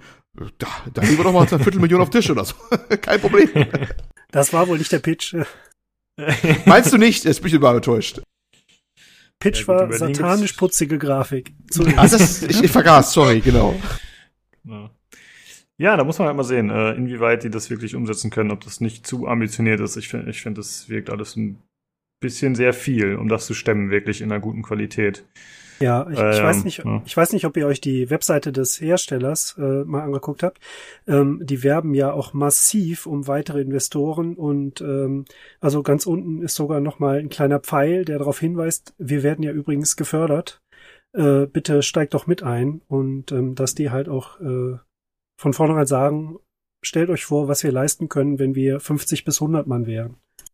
Ja. Ah, ja. Ja, gut, ist ja hm. ein ganz guter Ansatz eigentlich. Ne? Also die Förderung läuft noch bis zum 30.11. diesen Jahres. Und äh, ja, bis dahin haben sie hoffentlich neue Geldgeber oder haben zumindest ein bisschen was zur Seite gelegt. Ja, äh, ja. Ich, ich weiß nicht, wo ich das gelesen habe, kann tatsächlich auch woanders gewesen sein, aber irgendwie hatte ich den Eindruck, dass diese Förderung auch verlängert werden kann, wenn so, weiß nicht, bestimmte Punkte erfüllt sind oder so.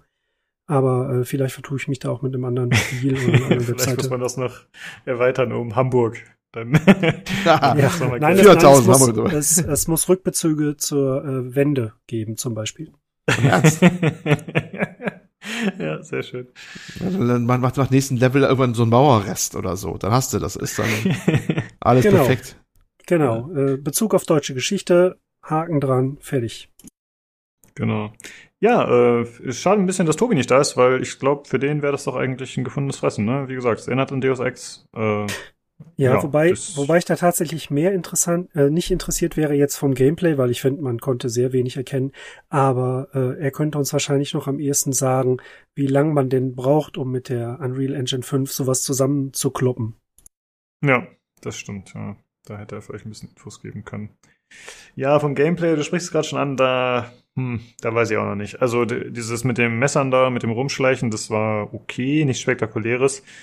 Aber ich finde, die Kämpfe wirkten noch nicht so toll. Also das war die Feuergefechte, das wirkte so perspektivisch ein bisschen komisch. Äh, viele haben sich unter dem Video, habe ich gesehen, über Headbobbing beschwert, also über, über Wackeln während des Laufens. Und ja, das wirkt ja alles noch so ein bisschen aufgesetzt und wie gesagt, vielleicht noch nicht so ganz fertig, sondern erstmal, ne, hier, Effekte sind toll und äh, das muss erstmal reichen. Ja, mal schauen. Ja, also ich bin ich gespannt. Auch, ja. Ja. Also die, die äh, Unschärfe der Waffe und so weiter, das war ja alles extrem auf cineastischen äh, Ausdruck ausgelegt, so würde ich mal sagen. Ne? Genau, genau. Ja, muss man mal schauen, aber ist auf jeden Fall was, was ich im Auge behalten werde. War für mich eine positive Überraschung, muss ich sagen, dass es, äh, dass es mehr Cyberpunk-Zeugs gibt. Okay, das waren so die Sachen, die wir rausgesucht haben die ich rausgesucht habe, ähm, dann würde ich sagen, ja, ich, ich würde ganz gerne wissen, so, was hat euch am besten gefallen? Keine Ahnung, sei es ein Spiel, sei es irgendeine Show oder, oder irgendwas Bestimmtes generell jetzt an dem Gamescom-Zeugs. Ich würde einfach mal anfangen. Da äh, habt ihr noch einen Moment Zeit. Und zwar fand ich am coolsten, also äh, gut, eigentlich hätte ich vorher vielleicht gesagt hier Marvel Midnight Suns, weil das halt so eher mein Genre ist.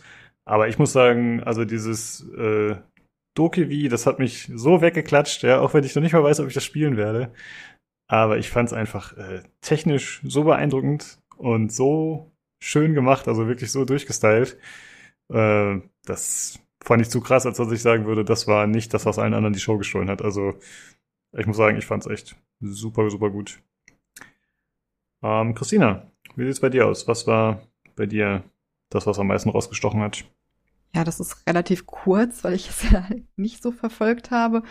Ähm, tatsächlich hat für mich nichts rausgestochen. Das ist, ähm, also ich habe vieles jetzt schon auf der Wunschliste gehabt von der E3. Also sonst würde ich jetzt sagen Jurassic World Evolution mhm. 2. Da mhm. freue ich mich drauf. Aber das hatte ich vorher schon auf der Agenda. Ne? Das ist jetzt nichts Neues für mich gewesen. Tatsächlich ist jetzt, ne, dadurch, dass ich mir die Spiele jetzt nochmal angeguckt habe, in der Vorbereitung ist jetzt ähm, Cult of Lamp tatsächlich ganz vorne mit dabei, würde ich sagen. Aber ja. es war dieses Jahr, also bei der E3 ist wirklich meine Wunschliste bei Steam explodiert einfach. Da habe ich so viele Titel draufgepackt, das ging klick, klick, klick, klick, klick. Und jetzt, ja, habe ich ne, im Nachhinein mir noch so ein bisschen durchgelesen, was so präsentiert wurde und ja, nee, Jurassic World. Tatsächlich. Ja, okay. Ja, ist ja schon auch immer ein bisschen so, dass ne, bei der Gamescom dann halt die Reste anfallen. Muss man ja trotzdem noch sagen, auch wenn es diesmal fand ich eine gute Show war. Aber es kann natürlich nicht mit einer E3 mithalten, das stimmt schon. Okay, äh, Thomas, wie sieht's bei dir aus? Was äh, hat dir am besten gefallen oder dich beeindruckt? Ja, ich habe jetzt mal zum, ähm, ähm, ja, sag ich mal, als Spickzettel auch mal kurz meine äh, Wunschliste bei Steam aufgemacht und ich muss sagen, ich habe da jetzt Broken Roads draufgepackt, also dieses Team 17 Rollenspiel, sag ich mal. Aber ähm, ja, auch mehr oder weniger so aus grobem Interesse. Ansonsten, mhm. ja, ich hatte, hatte ja schon mal irgendwann erwähnt, dass ich irgendwie jetzt so auf das, auf das äh, Next Big Thing warte, dass natürlich jetzt nicht jedes Jahr bei der Gamescom irgendwie Diablo 3 angekündigt wird oder sowas, ähm, ist ja klar. Aber ähm, ja, man hofft sowas ja dann trotzdem immer irgendwie noch ein bisschen. Und da muss ich sagen, also ich war noch nie da bei der Gamescom, aber irgendwie fehlt das doch, dass es keine richtige Show gibt mit, mit Publikum und ähm, ja, weiß ich nicht, äh, Infos aus dem Flurfunk, aus den Redaktionen und sowas alles. Ähm, das fehlt dann schon und deswegen ist die eigentlich auch ein bisschen wie die E3 relativ so vorbeigesuppt. Also ich habe das, äh, hm. die ersten News davon, da habe ich gedacht, oh, ist Gamescom? Ach so. ja, ging mir auch ein bisschen so. Also das Problem ist halt auch wieder die Menge, ne? die Masse einfach. Also wenn's, wenn man wüsste, es ist ein Stream, es ist eine Show, dann äh, könnte man sich das auch gut reinziehen, auch wenn man keinen Podcast drüber machen muss. Aber wenn einfach diese, diese extreme Menge kommt an Material, also da kommt man halt nicht mehr mit irgendwann und dann, dann findet auch so eine gewisse Abstumpfung statt. Also das ist einfach zu viel dann.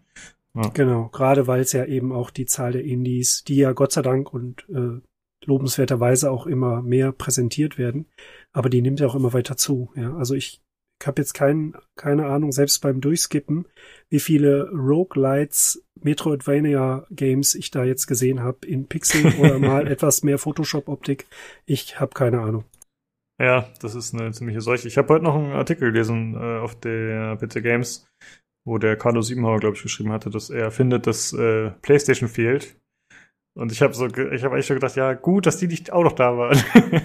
Aber gut, wenn man natürlich sagt, man will die, die dicken Dinger, dann, äh, ja, dann sind äh, PlayStation und Nintendo vielleicht doch die, die hätten da sein müssen. Ne? Das stimmt. Ich glaube aber, ähm, ähm, Sony hat sich auch so ein bisschen abgekehrt wieder. Die Indie-Kampagne ist ja so ein bisschen ausgelaufen bei denen, glaube ich.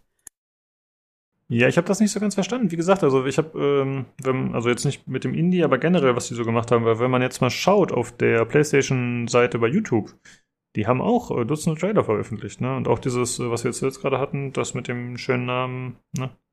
Shadow of Conspiracy, das war halt auch in dem Rahmen vorgestellt. Ich habe das nicht so ganz verstanden, ob die das dann einfach alles noch hochgeladen haben, weil eine Show gab's nicht. Ein bisschen strange. Naja. Übrigens, der Name, den muss man einfach abgekürzt sagen. Da heißt das Socks 2 und dann ist das perfekt. Ja, das stimmt. Dann äh, geht es besser, auf jeden Fall. Wir, wir haben ja. ja anderthalb Jahre überlegt, wie man Cyberpunk 2077 sinnvoll abkürzen kann und keiner hat hier eine Lösung gefunden. okay. Ja, gut. Da habe ich halt drüber nachgedacht, tatsächlich.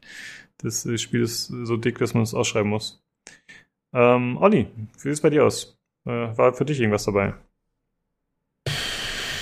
Nee, es war eigentlich unter Strich dann nichts dabei, wo ich. hm? Du klingst so leidend. nee. Ja. ja. Nee, also, er, er denkt schon an 12 Minutes. Ja. ist ja noch schlimmer als bei das, mir. Nein, also das, äh, der Höhepunkt kommt ja noch. Ne? Also, ähm, tatsächlich freue ich mich kurioserweise auf das neue Call of Duty momentan am meisten, aber das ist meine aktuelle Stimmung zu, äh, zu verdanken. Aber ich, ich, ich finde es falsch zu sagen, das Beste an der, an der Gamescom war ein Call of Duty. Das fühlt sich so falsch an.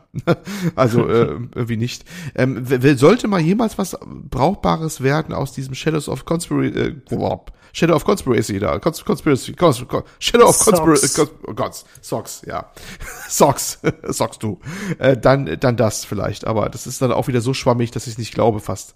Ne? Aber das fand ich richtig interessant. Ja, das habe ich eigentlich da echt keine, keine Highlights so richtig, wo ich sagen würde, mhm. ah, da hängt mein Herz dran. Das war alles äh, interessant zu sehen und mal nett, aber auch nichts, wo ich jetzt sage, oh, da habe ich gleich was auf meine, meine, meine Liste gleich gepackt oder so. Ja, okay. Äh, ja, dann vielleicht nochmal die Frage an euch, liebe Zuhörer. Was hat euch am besten gefallen? Was haben wir vielleicht verpasst? Äh, welches Spiel hätten wir auf jeden Fall drauf haben müssen und warum? Könnt ihr uns gerne mal schreiben im Hörerfeedback-Channel dann äh, greifen wir das auf jeden Fall nächste Folge nochmal auf. So, Christina, jetzt kannst du langsam aufwachen. Ja, ja. jetzt, äh, kommt äh, 12 Minutes, das du gespielt hast.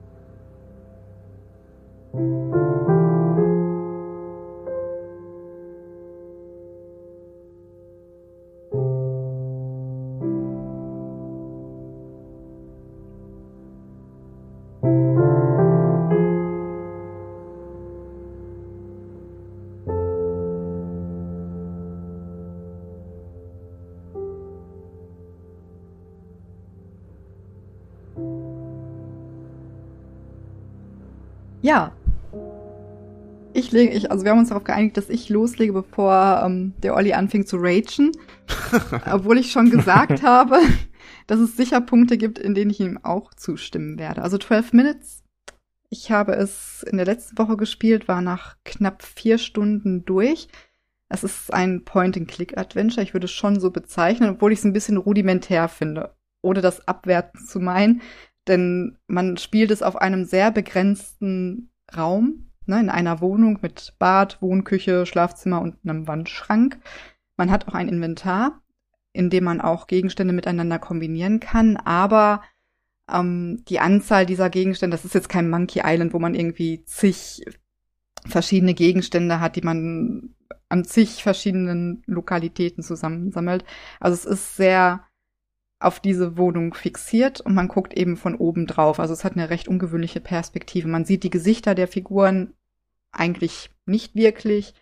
Ja, und im Grunde genommen spielt ein Mann, der nach Hause kommt und einen Hausflur durchläuft, der meiner Meinung nach den Teppich aus Shining hat. Das sieht irgendwie ganz, ich, ich weiß es nicht, ob es, es ist der Teppich aus Shining. Es ist, der, ne? Es ist kam der. mir irgendwie mhm. bekannt vor. Und ähm, ja, er kommt in seine Wohnung, wo seine Ehefrau auf ihn wartet, die ähm, lecker Törtchen vorbereitet hat, weil sie etwas feiern möchte. Und mhm. im Grunde genommen kommt dann ein zweiter Mann hinzu, der an die Tür klopft und sich als Polizist ausgibt, beziehungsweise ein Polizist ist, wie auch immer. Und ab da eskaliert die Situation etwas und äh, eigentlich, ich habe es jetzt tatsächlich durch diese ganzen Loops, durch die ich laufen habe, nicht mehr hundertprozentig im Kopf, aber ich glaube, man wird dann als Protagonist sofort umgebracht. So, und dann startet man praktisch wieder an der Eingangstür und es fängt alles wieder von vorne an und man ist sich aber dessen hundertprozentig bewusst, dass man gerade alles nochmal wieder erlebt. Ne? Also so täglich grüßt das Murmeltier-mäßig. Genau, das hast du schon zusammengefasst. Ich würde sagen, er, ist, er, er wird, also das ist jetzt auch kein großer Spoiler, weil Spoiler sind teilweise schwierig mit dem Ding jetzt. Es ist ja auch ja. mal so ultra kurz, so eine Loop. Äh, du wirst entweder umgebracht oder zumindest bewusstlos immer gleich gemacht. Also kann, kann ein paar Sachen passieren, wo du dann also das Bewusstsein verlierst auf die eine oder andere Art und Weise. Und immer wenn das passiert, es ist zumindest ein, äh, ein Auslöser, der das äh, macht, beginnt die Loop von vorne. Ne? Genau. Genau. Und man hat, man muss dann eben in jedem Loop so viele Informationen sammeln, dass man dazu in der Lage ist, den Loop zu durchbrechen und in den nächsten zu wechseln, wo man dann wiederum Informationen verwendet, um an weitere Informationen zu kommen, um immer sich durch, von einem Loop zum nächsten zu arbeiten, in der Hoffnung, irgendwann an ein Ende zu kommen. Und man jo. hat unterschiedliche Möglichkeiten. Also eigentlich im Grunde genommen hat man, glaube ich, so drei Möglichkeiten im Groben, die man anwenden kann. Man kann Dialoge führen mit den beiden Figuren. Ne, es sind im Grunde genommen erstmal nur drei Figuren. Ne, zum Beispiel kann man nach dem ersten Loop sagen zu seiner Ehefrau, bitte öffne die Tür nicht, da kommt gleich ein Polizist, aber der bringt uns alle um. Und dann muss man ihr natürlich begreiflich machen, warum man das weiß und warum das nicht total bescheuert klingt, dass man ihr das gerade sagt. Ne, dann mhm. kann man mhm. natürlich auch eine Variante nehmen, in der man sich zum Beispiel versteckt und erstmal guckt, wie die Situation zwischen dem Polizisten und der Ehefrau abläuft. Also man kann auch beobachten nur. Oder man handelt in, ne, und dann entweder mit der Umgebung oder indem man ähm, mit dem Inventar ähm, Gegenstände kombiniert oder auch mit den Figuren interagiert. Also das, eigentlich sind das so, ist das das Spielprinzip im Grunde genommen. Und es ist ein bisschen, ich weiß nicht, ob es jetzt wirklich der richtige Begriff ist, es erinnert mich so ein bisschen auch doch an so ein Sandbox-Spiel. Man wird also ein bisschen reingeschmissen und hat dann die Möglichkeit, mit allem, was in dieser Wohnung der Entwickler einem zur Verfügung steht, zu experimentieren, um dann eben zu gucken, wie das Ganze funktioniert. Und ich weiß, du wirst da bestimmt auch noch gleich drauf ähm, kommen. Also dieses Gameplay ist natürlich repetitiv.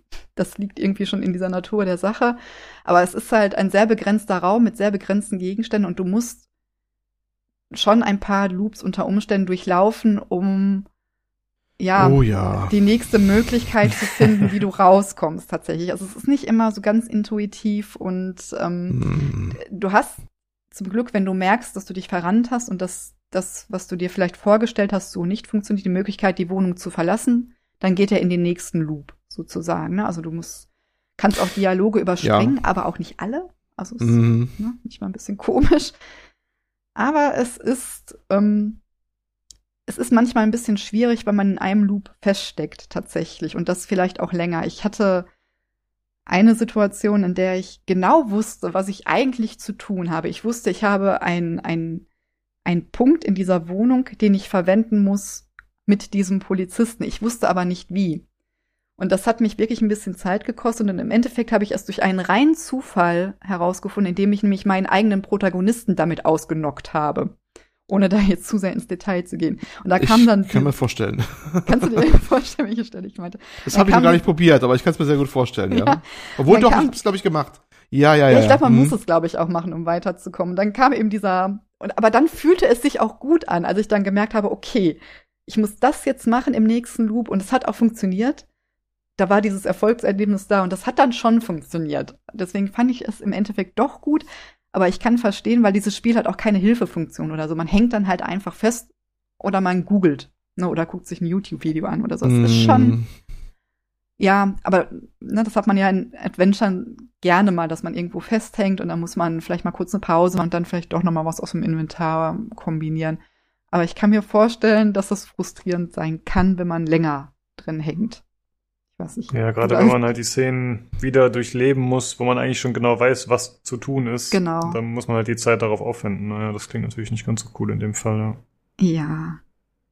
Ähm, genau, also ich hatte das Glück, dass ich es per Zufall dann rausgefunden habe und danach ging es dann auch, hatte ich glaube ich auch keine großartigen Situationen mehr, in denen ich jetzt ganz große Schwierigkeiten gehabt hätte, ähm, weil ich dann schon viel wusste. Ich hatte dann schon viel ausprobiert und dann wusste ich auch schon so ein bisschen Bescheid und deswegen bin ich dann durch den Rest einigermaßen gut durchgekommen. Ich weiß aber mittlerweile, dass ich von der Geschichte nicht alles hundertprozentig gesehen habe aufgrund meines Ende. Also ich habe drei Enden gesehen und ein Schlussaspekt dieser gesamten Geschichte habe ich zum Beispiel überhaupt nicht gesehen. Die habe ich im Nachhinein gelesen. Also ist, man hat unheimlich viele Möglichkeiten und unheimlich viele, ja, ja nicht unheimlich viele, aber ich, ich weiß nicht, ob es wirklich zwölf Enden auch gibt. Es gibt auf jeden Fall zwölf Erfolge. Aber es gibt eben mehrere Enden und je nachdem hat man eben auch nicht alles gesehen, was das Spiel einem zeigen möchte eigentlich. Ah, okay, ja. also hat man tatsächlich mhm. trotz den sich wiederholenden Sachen kann man noch mehr Sachen erleben oder Optionen kann man theoretisch auslassen und dadurch wird dann das Ende dann anders sein, ja?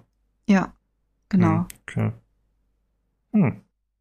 Und wie findest du es so von der Präsentation, also äh, optisch und Sound und so? Wie ist das so gemacht, deiner Meinung nach? Ich mag, also ich mochte die Optik, die hat mich auch sofort angesprochen, als ich es in den Trailern gesehen habe. Das macht auch wirklich was her. Es ist jetzt nicht High-End, aber es hat irgendwie, es hat Stil. Ähm, vom, ja, ja, vom Audio her. Den Soundtrack habe ich mir sofort dazu gekauft. Der ist auch wirklich, den, den, den mag ich.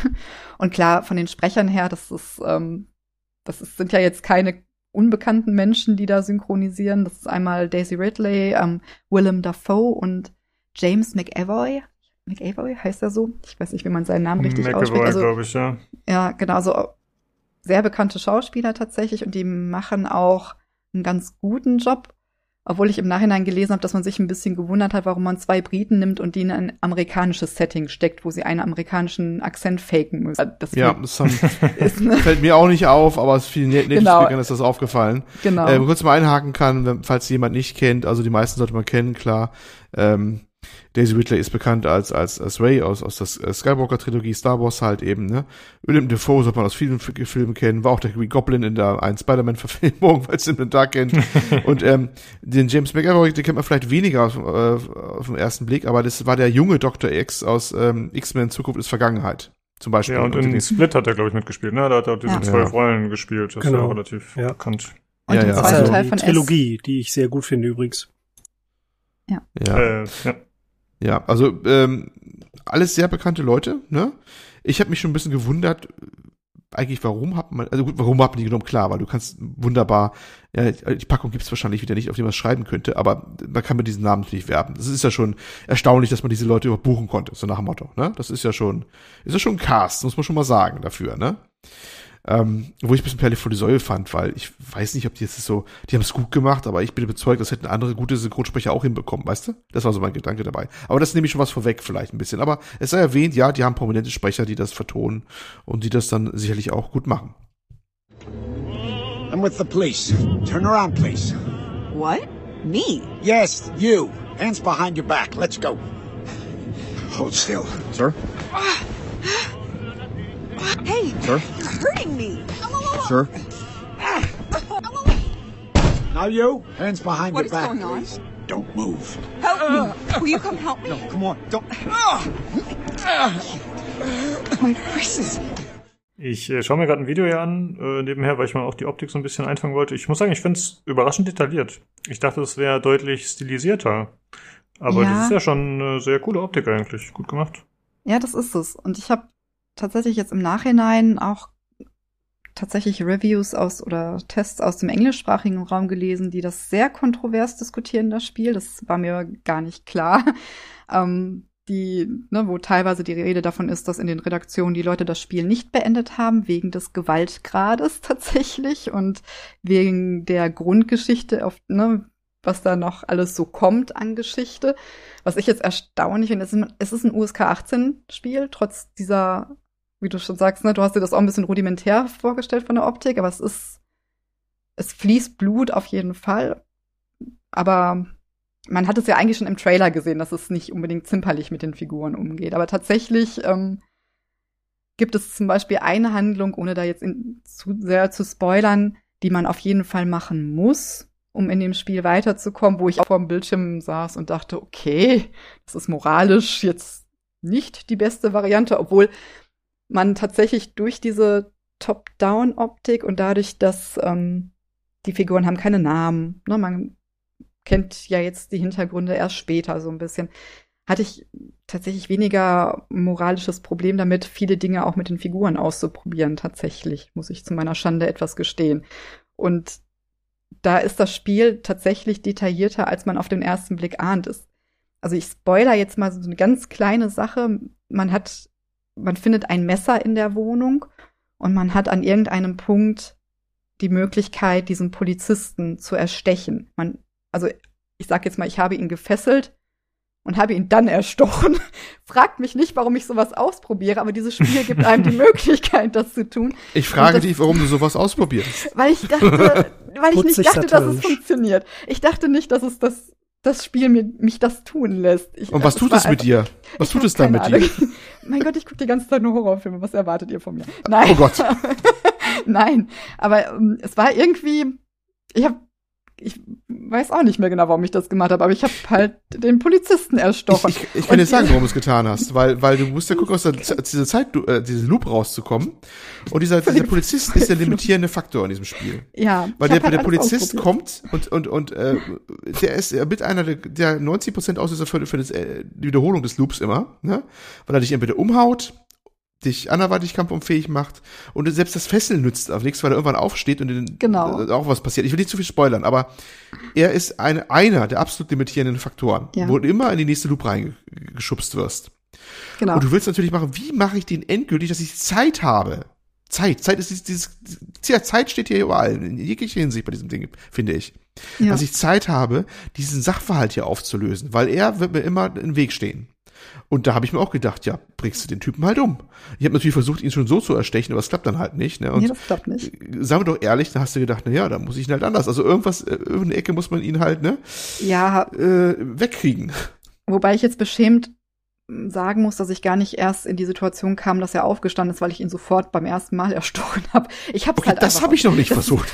Der, der ist, ich weiß manchmal auch nicht, was los ist. Aber auf jeden Fall, wenn du das erste Mal machst, dann hockt sich der Charakter, der Protagonist, den du steuerst, da hin und nimmt das Messer und er sticht nicht sofort zu, sondern er, er zweifelt an dem, was ich ihm da gerade als Spieler befehle, sozusagen. Das merkt man richtig. Er mhm. zögert und er überlegt und er streicht sich über die Stirn und man merkt, er will das eigentlich nicht tun, aber dann tut er es. Wenn du das im nächsten Loop machst, macht er das nicht mehr, sondern da ersticht er ihn direkt. Da ist er über diesen Punkt hinweg. Das fand ich ein ganz oh, interessantes okay. Detail, tatsächlich. Mhm. Also, und du hast auch ähm, so in der Wohnung so ein paar Ecken, die man auch mal ruhig im Auge behalten sollte, weil die verändern sich, während sich die Story entfaltet. Also es hat tatsächlich, Echt? genau, ja. Okay. Also es hat ein paar interessante Details, die ich dem Spiel schon wieder ganz hoch anrechne. Also es, ich glaube, du kannst das gleich ruhig ragen. es, ich kann das verstehen, aber ich fand es tatsächlich auch trotz der Gewaltdarstellung, auch trotz der Entwicklung der Geschichte, die schon in eine recht derbe Richtung geht, das kann man wirklich so sagen. Also die Diskussion auf diesen englischen Seiten war, warum hat denn dieses Spiel keine Triggerwarnung und Boyfriend Dungeon oder wie es da hieß, musste seine Triggerwarnung noch verschärfen, weil die Leute alle Amok gelaufen sind. Also verbal. Warum hat dieses Spiel denn keine Triggerwarnung bekommen? Wo ich dachte, ja, okay, guckt euch den Trailer an, da geht's um Gewalt gegen Menschen. Aber ich kann es ein bisschen verstehen, weil man hat schon recht viele Möglichkeiten, da auch nicht so schöne Dinge zu tun, die man aber nicht tun muss, bis auf diese hm. eine Sache tatsächlich. Also ja, es ist, sie geben einem sehr viele Möglichkeiten. Also ich könnte mir halt vorstellen, dass es auch ein bisschen damit zu tun hat, dass man ja eigentlich in, in Spielen sind ja Konfliktsituationen eigentlich fast immer gegeben. Aber normalerweise bist du ja entweder in die Situation gezwungen oder die Gegner sind eh komplett böse. Und das ist hier wahrscheinlich nicht so gegeben. Und hier hat so ein bisschen, auch wenn du jetzt sagst, die haben keinen Namen, aber ich glaube, allein durch dieses Kammerspielartige hat das halt so ein bisschen mehr Persönlichkeiten. Das ist jetzt nicht der, der gesichtslose Alien, der dich töten will. So, das ist halt irgendwie ein bisschen anders gestaltet, mit ein bisschen mehr Ernsthaftigkeit wahrscheinlich. Und ich denke mal, dass das einfach vielen Leuten vielleicht nicht so gefällt. Ne? Das ist halt nicht das typische Action-Game, wo man halt das Hirn ausmacht und Dutzende Gegner einfach wegballert. So. Mhm. Wo es kurios ist, du hast gesagt, sind nicht gesichtslos. Eigentlich sind sie de facto meistens gesichtslos. Es gibt vielleicht mal so Ausnahmen, wo du mal ganz zu Anfang ein Spiegelbild siehst oder ein Foto von jemandem. Aber sonst sind es ja wirklich wie Puppen, die man von oben betrachtet. Also fast gesichtsloser geht schon fast gar nicht mehr. Ne? Und trotzdem ist da, wenn eine Gewalt passiert, ist, es, es ist irgendwie unwohl. Ne? Mhm. Ja. Weil es ist schon dann irgendwie, ja, irgendwie sehr unmittelbar und, und äh, kann ich schon verstehen, dass es manchen eher näher geht, als wenn du jetzt den 30. Alien wegballerst oder sowas, ne? Das ist ja, ja. eine ganz, äh, eine ganz alltägliche Situation, ja. Also jemand kommt abends nach Hause und da wird ein Abendessen vorbereitet und das eskaliert dann so Tarantino-artig in Gewalt. Ähm, das ist ja auch eine Situation, die jeder kennt. Also natürlich nicht die Gewalt, aber einfach dieses, äh, man kommt nach Hause in seine Wohnung, ähm, in sein, sein sein äh, Reich, sein abgeschlossenes privates Areal und dann äh, passiert da so etwas. Ja. Da wird ja ganz oft in, ähm, ja, in, in den Medien draus gezehrt. Und ich sag mal, diese ganze Optik, die ist ja auch sehr ruhig und äh, clean gehalten in gewisser Weise, trotz der Details, aber ähm, das ist ja nicht überspitzt von den Farben oder die Figuren sind unproportional ähm, dargestellt, sondern das hat ja diese ganz trockene, ruhige Anmutung. Also ich weiß nicht genau, das erinnert mich so ein bisschen an, ja, ich weiß nicht, ob man das so direkt vergleichen kann, an so an die Dogma-Filme, ähm, wie, ähm, na, wie heißt der dänische Regisseur, äh, Lars von Trier so gemacht hat, ja, wo dann ja auch ähm, alles sehr kühl war und äh, die Menschen teilweise ihren Alltag verfolgen und dann passieren dann plötzlich schreckliche Dinge, mehr oder weniger beim Nachbarn hinter der Tür, so ungefähr. Hm? Hm. Ja, es ist äh, ziemlich geerdet, wirkt es eigentlich, ne? Erstmal. Genau, und ich glaube, dadurch wirkt das auch intensiver, als wenn man jetzt, ja, weiß ich jetzt nicht, Hotline Miami hat, wo halt alles quietschbunt ist und laute Musik und natürlich Pixeloptik, aber im Großen und Ganzen ähm, das Ganze doch sehr abgehoben und abstrakt und gamey auch ist, ne? Also das hat es mhm. tatsächlich nicht, aber du hast Situationen in zum Beispiel, ich glaube in der, wenn man tatsächlich ne, diese Szene hat mit dem, wo man zusticht, dass da das Zimmer tiefrot ist die Beleuchtung ändert sich. Mhm. Also, ne, als wenn draußen irgendwie ein rotes Licht durchs Fenster reinscheint. Das fand ich, also solche Stilmittel setzen sie dann teilweise auch ein, obwohl mir jetzt nicht bewusst wäre, an welchen Stellen sie das jetzt noch gemacht haben. So im Grunde genommen ist es halt wirklich diese Wohnung.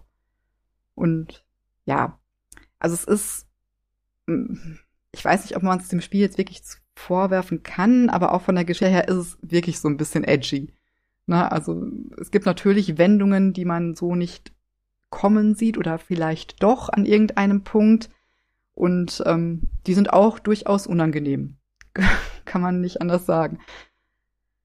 Also ja. vielleicht hätte es auch eine Triggerwarnung verdient, trotz des Trailers, wo man ja schon sieht, dass da Gewaltakte stattfinden. Aber ich war tatsächlich überrascht, wie schlecht es weggekommen ist in der internationalen Presse. Aber aufgrund eben dieser Thematik, die da auch behandelt wird und dieses, ähm, dieser Gewaltdarstellung. Das fand ich überraschend. Aber vielleicht ist es, wie ihr sagt, ne, weil das so ein bisschen nüchternes Setting ist und eben kein GTA, was weiß ich, oder Ghost of Tsushima zum Beispiel, wo ja auch viel Brutalität, Assassin's Creed, ne? Da regt sich ja keiner drüber auf, wenn da jemand geköpft wird, sage ich jetzt mal. Aber das, ja, mhm. Bei dem Spiel ähm, ist das tatsächlich kontrovers behandelt worden. Hat mich überrascht, weil ich es nicht erwartet mhm. habe, ähm, nachdem ich es gespielt habe, aber auch nicht, als ich den Trailer gesehen habe, dass es so aufgenommen werden würde. Ja, ja, das ist ja so eine Sache mit den Triggerwarnungen. Ne? Also ich meine, äh, kann ich auf jeden Fall nachvollziehen, wenn manche Leute sich das wünschen, aber man kann halt auch nicht, also man kann das, glaube ich, nicht alles vorausnehmen und mit einbeziehen. Ne? Ich meine, wenn man nicht selbst so eine Situation hatte, die einen da vielleicht betroffen hat oder so, dann ist man da wahrscheinlich gar nicht so mm. drauf eingenordet zu denken, okay, ist, ist das vielleicht eine Situation, die anderen irgendwie äh, schlimm vorkommen könnte? Und wahrscheinlich gibt es auch bei jedem bei, bei jedem Thema und Spiel kann es sowas geben. Ne? Also wenn man jetzt auch von, sagen wir mal, extremeren Beispielen spricht, wie, keine Ahnung, Call of Duty, dann äh, ist eigentlich eben klar, ja, das ist ein brutaler Shooter, aber wenn das jetzt äh, Kriegsveteran XY spielt, der PTSD hat, dann ist das für den vielleicht auch gar nicht mehr so cool. Ja. Das ist halt schwierig abzusehen, ne, wer da betroffen sein könnte. Wir hatten diese Diskussion neulich im PC Games Forum, glaube ich, auch gehabt. Ähm, wenn ich mir recht entsinne. Ich weiß gar nicht mehr, welchen, welchen konkreten Beispiel da ging es. Aber ich glaube, es ging sogar das um diesen war das Boyfriend, Boyfriend Dungeon, ja, ja, genau. wo ich mich geäußert habe. Ich sag mal, das ist immer schwierig. Du kannst die Welt ja auch nicht komplett in Watte packen, ne? Oder alles oder immer, damit auch für ja wirklich mhm. keine Kante übrig bleibt, mit der du stoßen kannst. Und das ist so ein bisschen, äh, also ich weiß nicht, so ein paar Sachen kann man vielleicht eine Warning mal raussprechen oder so, aber manchen, ich irgendwo muss, äh, ich immer, man, man möge mich als als als da brutal bezeichnen oder ich weiß nicht was oder unsensibel, aber du kannst nicht auf jede mögliche Gegebenheit Rücksicht nehmen oder auf alles oder jede potenzielle äh, Triggergeschichte. Äh, es, es, es geht ja einfach nicht. Was willst du machen, ne? Das ist, ist ja, ich finde es sehr schwieriges Thema. Also man kann also gefühlt, man kann es auch übertreiben, kurz gesagt, weißt du? Zumal mhm. es da schwierig wäre, weil du ja einen großen Bestandteil der Geschichte spoilern würdest mit der Triggerwarnung. Also ja, ja das ist ja meistens so bei den Spielen. Na, ja, also wenn genau. es um Spiele mit äh, Selbstmordinhalten oder ähm, Depressionen und so weiter geht, ähm, dann wird das ja, also das sind eigentlich die Triggerwarnungen, die ich kenne. Ähm, dann weißt du ja auch, okay, da wird es jetzt wahrscheinlich um Selbstmord oder Selbstmordversuche oder Depressionen gehen und dann ist man ja in gewisser Weise auch gespoilert. Ne? Ja, und man muss natürlich auch, ne, wenn man die Steam-Beschreibung sieht, steht halt drin, Beschreibung nicht jugendfreier Inhalte, Violence, Gore, Blood, Sexual Themes. Dann weißt du eigentlich, okay, es könnte was drin vorkommen, was jetzt sehr unangenehm ist, was ich vielleicht nicht sehen möchte in einem Spiel ab 18 mhm. beziehungsweise ähm, Rated M. Also es hat ja auch eine recht hohe genau, englische ja, ja. Werte, wo, wo man sagen muss, okay, überlege ich mir vielleicht, ob das wirklich mein Spiel ist. Vielleicht lese ich doch vorher was, obwohl man sich dann eben viel vom Spiel auch wegnehmen würde, von der Entwicklung in diesem Spiel. Aber ja, also dass die Story so verlaufen würde, hätte ich jetzt aber auch nicht erwartet, muss ich, ne? Ich habe da jetzt kein Problem mit gehabt, aber ähm, es ist halt nicht einfach nur, ich muss jetzt mich und meine Frau davor bewahren, von diesem Polizisten hops genommen zu werden. Da, da, da kommt noch einiges hinterher. Und tatsächlich war auch irgendwann der Punkt, wo ich dachte, ich bin jetzt durch und dann ging es noch weiter und es kam noch eine Enthüllung und ja, ich habe und ich erscheine auch noch nicht alles gesehen zu haben. Also ich habe den Grundkern gesehen, aber es gibt immer noch einen, diesen einen Punkt, den ich tatsächlich auch gar nicht gespielt habe. Von daher sieht man ja auch vielleicht gar nicht alles, was man nicht sehen will. Okay, das klingt jetzt verwirrend, aber es gibt man hat auch noch andere Möglichkeiten in dem Spiel. Man muss irgendwie nicht so, ja, abgefuckt wie ich vorgehen und den Polizisten, die man vorher gefesselt hat, erstechen. Man kann das vielleicht auch noch anders machen. Aber so zwei Szenen gibt es, glaube ich, die kann man wirklich nicht umgehen. Die sind unangenehm und die sind da. Hm, ja. Okay. Aber um, so ähm, vielleicht, ja. äh, sorry, vielleicht falls jetzt noch äh, zu, bevor wir zu Ollies Rand kommen, hätte ich noch zwei, drei Fragen. Und zwar, äh, zum einen, du hast gesagt, vier Stunden ungefähr hat es gedauert bei dir, zum, das erstmal durchzuspielen. Wie teuer ist denn das Spiel auf Steam? Hast du gespielt, nehme ich mal an, ne? Ja, es, ich glaube mittlerweile kostet es 21 Euro. Ich habe es aber reduziert bei Erscheinen gehabt. Ich weiß gar nicht, wie viel hm. ich bezahlt habe. Ja. Okay, ja, ein, zwei oder so. Wahrscheinlich ja. die 10, 10 Prozent weniger. Ja. Genau. Okay. Und, wie, wie gesagt, ich könnte jetzt noch weiterspielen, um alles zu erreichen, an Story zum Beispiel, ne, oder doch noch andere Varianten durchspielen. Also ich denke, man könnte auch noch mehr Zeit investieren, wenn man das denn will. Also ich habe momentan jetzt noch nicht das Bedürfnis, da noch mal so schnell ranzugehen, sozusagen. Hm, okay. Und ob man Maus und Tastatur oder Gamepad nimmt, ist ja wahrscheinlich schnurzegal bei dem Spiel, würde ich mal annehmen. Ähm, ja. Ansonsten gab es irgendwelche technischen Probleme? Oh, äh, bevor du es sagst, ich habe einen, einen Podcast gehört, die haben das auf der ja. Xbox getestet und haben gesagt, das wäre fast unbedienbar gewesen. Okay. Also ich, ich war so nicht querchecken, das war noch einzige Quelle, die ich hatte. Ich meine, das, es war ein bisschen schwierig, es war ein niederländischer Podcast, ich kann das nur so halb verstehen. ähm, ja, ich, ich höre die manchmal ganz gerne, aber das manchmal habe ich so, ich, ich kann das zwar ganz gut verstehen, aber manchmal ist es ein bisschen so schnell werden ein bisschen schwierig. Aber ich meine, meines rausgehört zu haben, dass auf der Xbox das sehr schwierig war, mit Controller zu spielen. Äh, selbst ähm, ich fand auch Maus Tastatur, auch Maus manchmal auch nicht so ganz tolle, gerade wenn, wenn du unter Zeitdruck warst. Du kannst nämlich ganz schön Zeitdruck geraten. Wenn du was schnell ein paar Sachen erledigen musst innerhalb der Loop oder bevor einer was anderes macht oder so. Oder was timen musst äh, äh, bei der ganzen Geschichte. Auch eh schon nicht so ganz pralle. Und ich kann mir echt vorstellen, mit, mit Maus, also mit, mit Controller das zu spielen, ist dann echt kacke. Wenn man präzise was machen muss, das aufnehmen, mit dem schnell kombinieren, wieder was dahinstellen in der Ecke, bevor die Person zurückkommt, bla. Das kann echt, ähm, ja, eine Herausforderung sein, das nebenbei bemerkt. Oh. Okay. Ja, du hast manchmal so Fehlsteuerungen drin, auch mit Maus und Tastatur. Ne? Zum Beispiel, wenn du Mhm. in einem Wandschrank stehst und du möchtest irgendwie die, ähm, ich habe es auf Englisch gespielt, was eigentlich Quatsch war, weil es eher auf Englisch ist, aber ich habe halt jetzt auch die englische Sprache, gehabt, also die Blinds von dem von der Schranktür, die Lamellen sozusagen. Hm. Na, du kannst da durchgucken und ich habe halt ständig stattdessen die Tür angeklickt und hat immer wieder die Tür aufgemacht, anstatt durch die Lamellen zu gucken und Das könnte verhängnisvoll sein. ja, genau. Und manchmal steht auch deine Frau dir im Weg oder so, ne, wenn du an ihr schnell vorbei musst oder so. Also das ist schon ein bisschen hakelig manchmal. Es geht, aber ja, unter Zeitdruck, Hm. ja.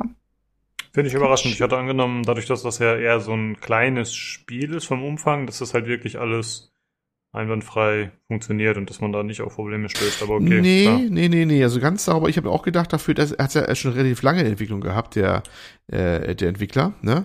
Der hat auch ein paar Mal verschoben auch und sowas. Dass es ein bisschen polierter wäre, so ein bisschen. Ich fand es auch von der Steuerung so ein bisschen hakelig manchmal. Das ist, aber da komme ich vielleicht im Rennen gleich nochmal drauf zurück.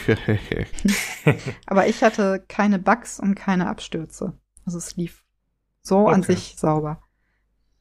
Gut, ähm, dann hätte ich eigentlich soweit keine Frage mehr. Thomas, hast du noch irgendwas, was dich interessiert? Irgendwas, was noch zu sagen wäre, zu fragen wäre?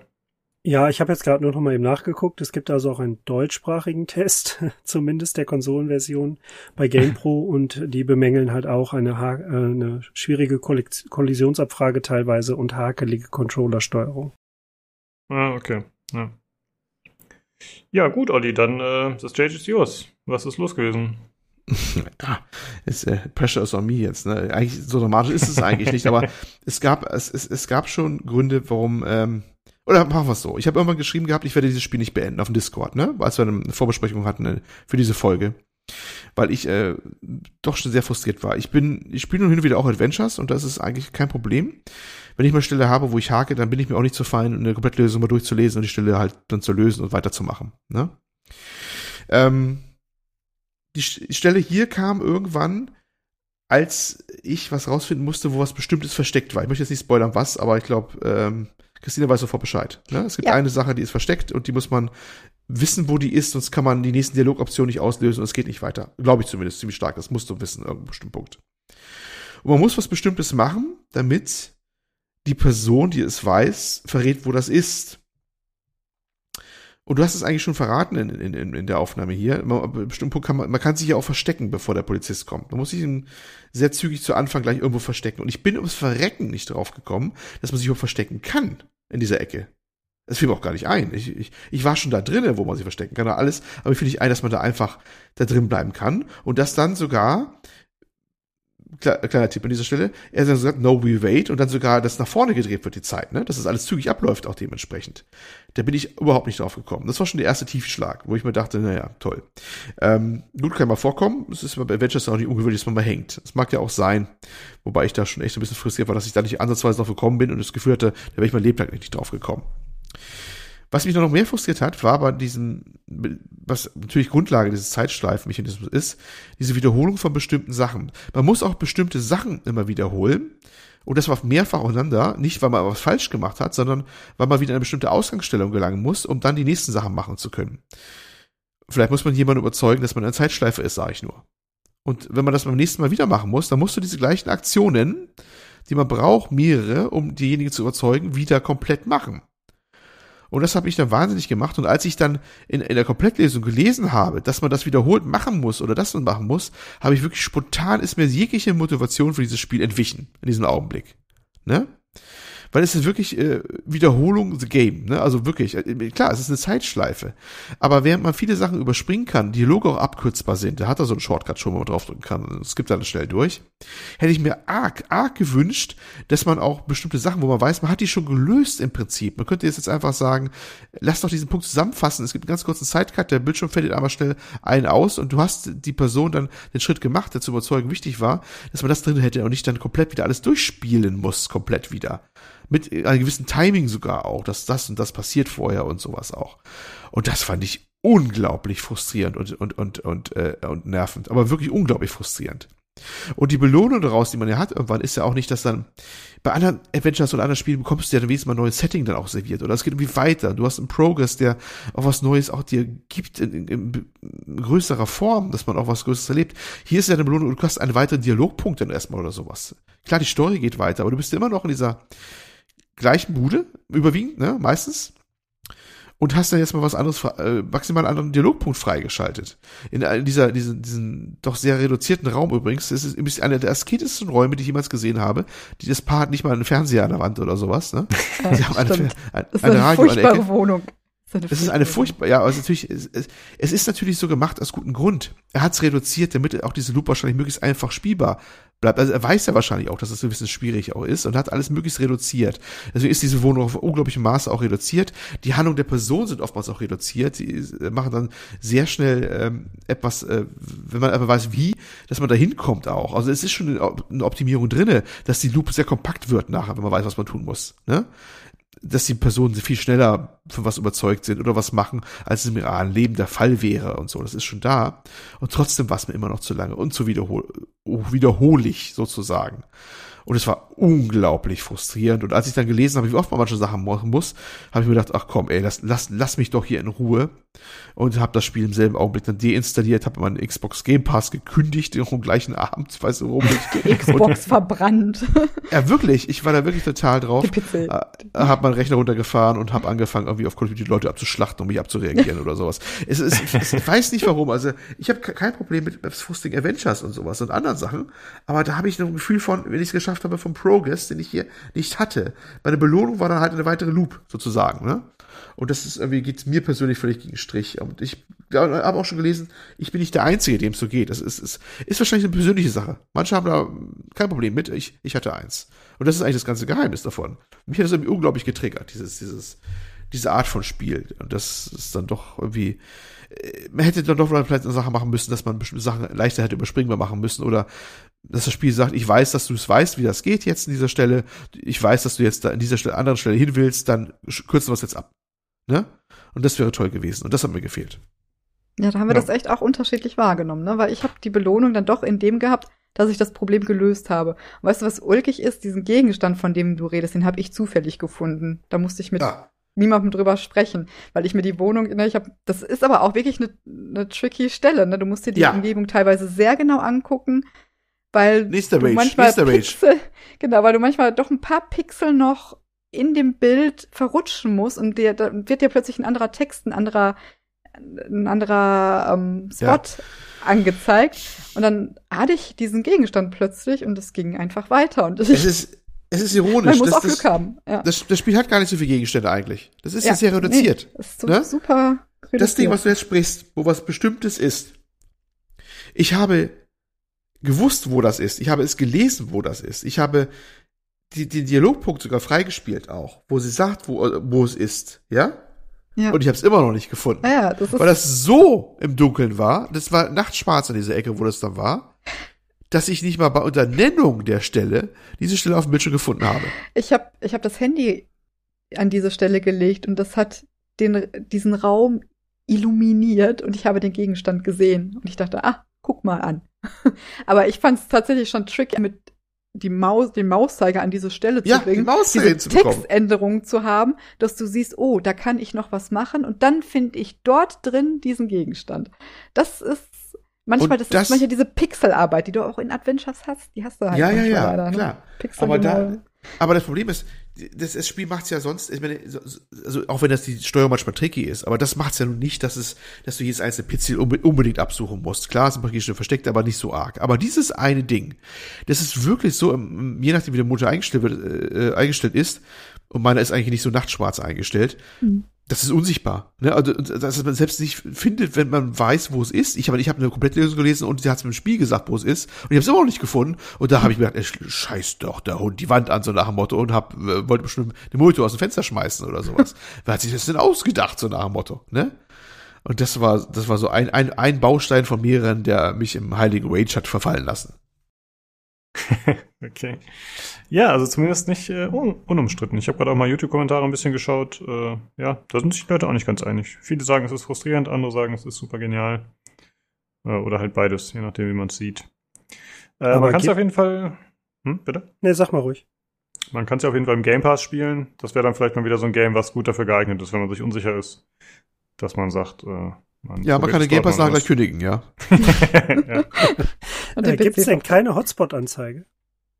Nein. Also, also ich, jetzt, habe ich keine gefunden. Oder, ja. ja. Also ich habe das eigentlich, ja, ich meine, klar, es ist ein Point-and-Click-Adventure und irgendwie sucht man ja letzten Endes tatsächlich den Monitor oder den das äh, Spielfeld sozusagen nur nach Interaktionspunkten ab. Ähm, der Gedanke ist mir vorher jetzt auch gar nicht gekommen, aber jetzt, wo ihr davon erzählt, das ist ja eigentlich sowas Typisches, was seit, sagen wir mal, Ankh oder so, ja, also was in den 90er Jahre Adventures immer vermisst wurde und äh, mit den mit der modernen Renaissance der Adventures dann eigentlich eingeführt wurde spätestens, dass dass man halt eine Hotspot-Anzeige hat. Deswegen wundert mich das fast, aber vielleicht hat der ähm, Autor auch gesagt, das ist so klein, das findet man dann schon. Hm? Also wenn es jetzt eine Hotspot Anzeige gäbe und wir hätten die einfach nicht gefunden, weil wir uns die Steuerung nicht angeguckt haben, ich glaube, dann verbrennt der Olli seinen PC wirklich noch. Also, das könnte passieren. also mich also, hat es nicht gestört, weil ich bin ja durchgekommen, aber wäre jetzt natürlich ein bisschen frustrierend irgendwie. Ja, also ich sag mal so, Hotspot, du meinst wahrscheinlich so eine Anzeige, die schon bevor man mit der Maus rüberfährt, anzeigt, wo die Sachen sind, ne? Ja, das, das ist ja, das, man hat dann so eine Taste, die man drückt und dann wird einmal alles angezeigt. Ja. Ja, keine Ahnung, was drin ist, aber ehrlich gesagt, ich, es eigentlich tut's, wird es auch nicht Not tun bei den meisten Sachen. Es hat, wie gesagt, nicht so viele Gegenstände und die findet man durchaus auch schon. Das geht schon. Aber dieses eine Ding, ja, und das ist ein Baustein von mehreren, wo du sagst, da bin ich, da wäre ich dann gescheitert, nicht weiterzukommen, weil ich das hätte ich mal lebt, hätte ich gefunden. Gut, nix ist da anscheinend äh, Christina also hochgradig begabt, dass sie auch solche versteckten Sachen findet. Ja. Aber ja, die sticht ja auch, die sticht ja auch irgendwelche Leute ab, also da traue ich das zu, dass sie das ja, findet. Ich ne? seit 60 Jahren Adventure, natürlich habe ich das gefunden, bitte. okay. Ja, aber, ja, aber habe ich dich richtig verstanden? Du hast den jetzt nicht abgestochen? Nein. Okay. Ich komme mir ganz schlecht Also hätte ich nicht gedacht. Also normalerweise würde ich sagen, irgendwann überwiegt die äh, Konsequenz als Spieler zu sagen, ich tue jetzt alles, was das Spiel mir erlaubt, sozusagen. Und wenn da ja, bei jemand stirbt, dann ist das so. Du, du, ja. du gehst davon aus, dass, dass ich äh, ähm, dass das aus, aus, aus äh, edlen Beweggründen nicht getan habe. Ich kam dann, glaube ich, gar nicht mehr in die Verlegenheit. Aber ich habe den zwar die Person, um die es geht, die war zwar schon un, bewegungsunfähig, ja, mehr oder minder bewegungsunfähig gemacht worden. Ich hätte es machen können, aber das war auch in dem Zeitraum irgendwo, wo ich dann auch aufgehört habe, weiterzumachen, weil ich war, schon wusste, wie die Lupe dann weiterging und nächsten dann waren von dieser Komplettlösung her und ich mir gedacht habe, ach nee, komm hör auf. Ne, also, ja, okay. Hm. Ne, zu einem späteren Zeitpunkt hätte ich es dann vielleicht doch gemacht. Also ich, ich will mich nicht edler darstellen, als ich bin. Aber ich habe es wenigstens gleich versucht, ihn gleich umzubringen, sobald er auf dem Boden lag. Ja, Mensch. Immerhin habe ich, ich habe aber nicht die Frau erstochen. Das habe ich nicht gemacht. Äh, das habe ich versucht. Wie seid ihr okay, drauf? Okay, Moment, ich habe es versucht, aber er sagte irgendwas im Sinne von, das ist jetzt auch nicht mehr. Ah, du hast es auch versucht. Ja. Ah. An, ja. Ich habe mir dann versucht, Christine auf die Gegend rennt und versucht, alle erstmal abzustechen, die auf dem Bildschirm sind. Also der erste Instinkt, ich, ich habe ein ja, Messer, ich werde es benutzen.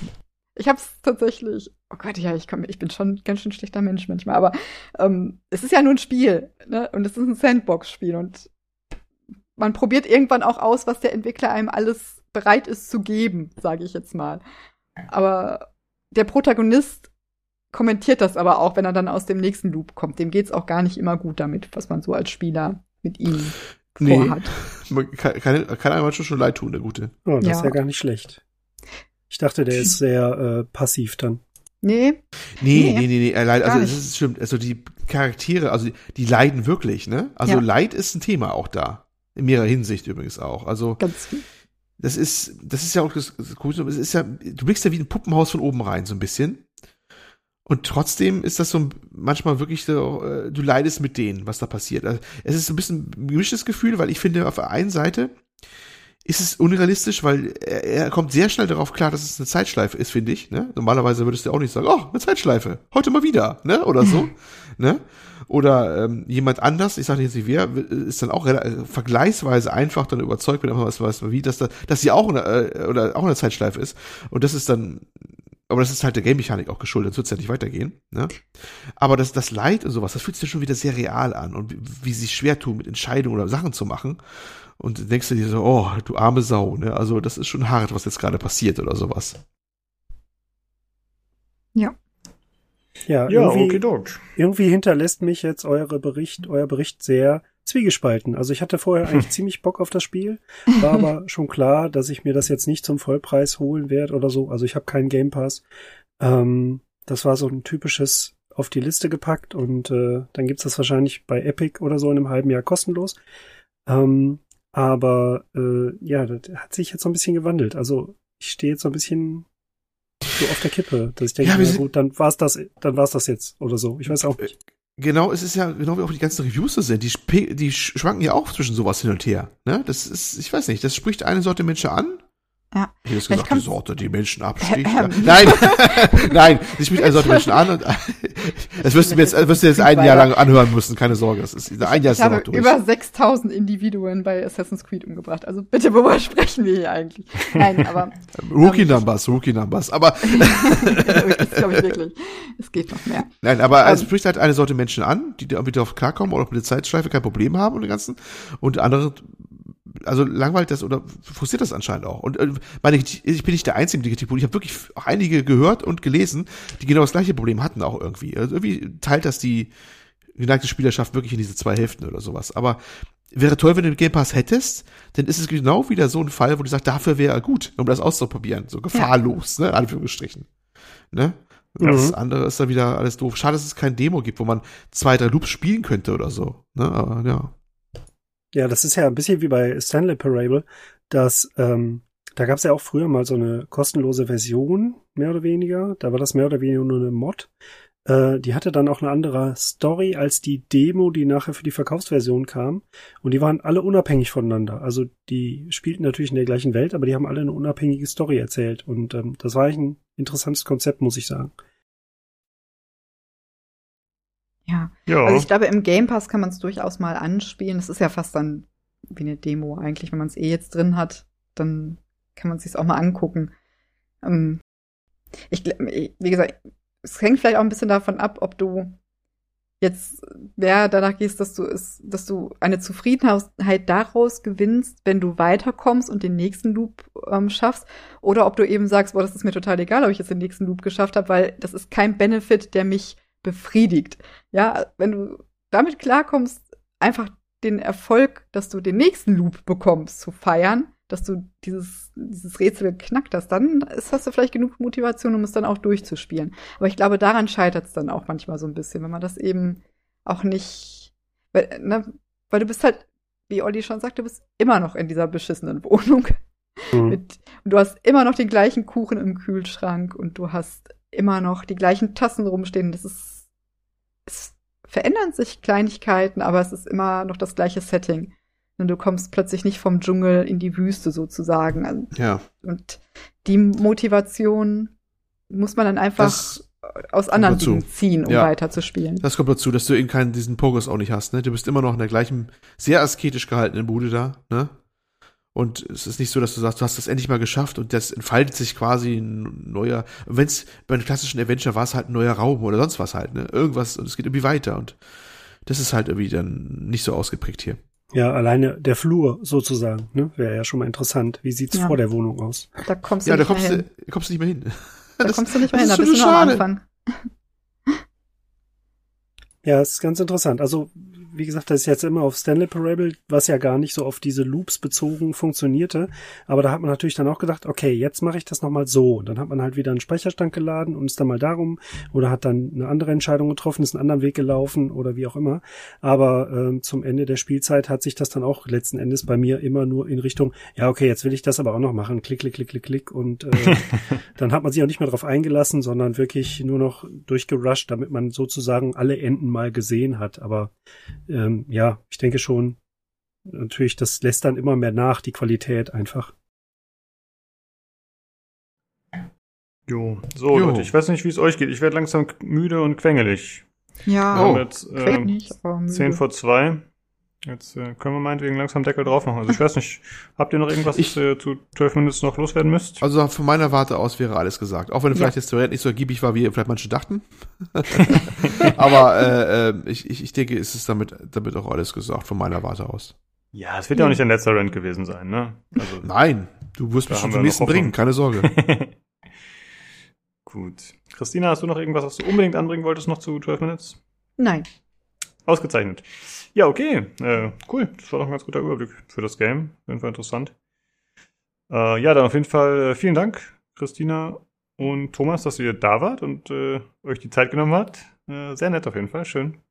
Ja, danke schön, ja. dass wir mitmachen Gerne. durften. Ja, auch danke ja. von mir. Wunderbar. Genau. Ja. Gerne. Äh, immer wieder auf jeden Fall, ihr seid willkommen. Und natürlich auch andere Zuhörer, andere Leute aus der Community. Äh, wenn ihr Lust habt, mal teilzunehmen am Podcast, dann meldet euch einfach bei uns. Egal, ob ihr jetzt ein Thema mitbringt, äh, wie 12 Minutes, oder ob ihr einfach sagt, nö, ich will mal so mitquatschen. Äh, wir nehmen euch auf jeden Fall gerne mit rein in den Podcast. Das macht uns immer Spaß und ist ja auch eine Abwechslung einfach für die Hörer und für uns auch. Ist eine nette Sache. Ansonsten freuen wir uns natürlich, wenn ihr der Community joint, dem Discord, auf dem wir auch alle vier vertreten sind. Den Link dazu findet ihr immer in der Folgenbeschreibung. Äh, ansonsten könnt ihr da natürlich auch mit uns quatschen spielen oder an den Gewinnspielen teilnehmen. Da läuft eigentlich alles. Und ja, werdet Teil der Community, würde uns freuen. Und ansonsten, äh, wie immer, könnt ihr natürlich auch noch Feedback loswerden auf anderen Wegen. Das wäre entweder äh, per E-Mail über pcgcpodcast.gmail.com oder aber unter Twitter über, ach, über das Handle äh, podcastpcgc. Jo, dann äh, vielen Dank fürs Zuhören und schaltet gerne nächste Woche wieder ein zum PC Games Community Podcast. Tschüss. Tschüss. Tschüss. Tschüss.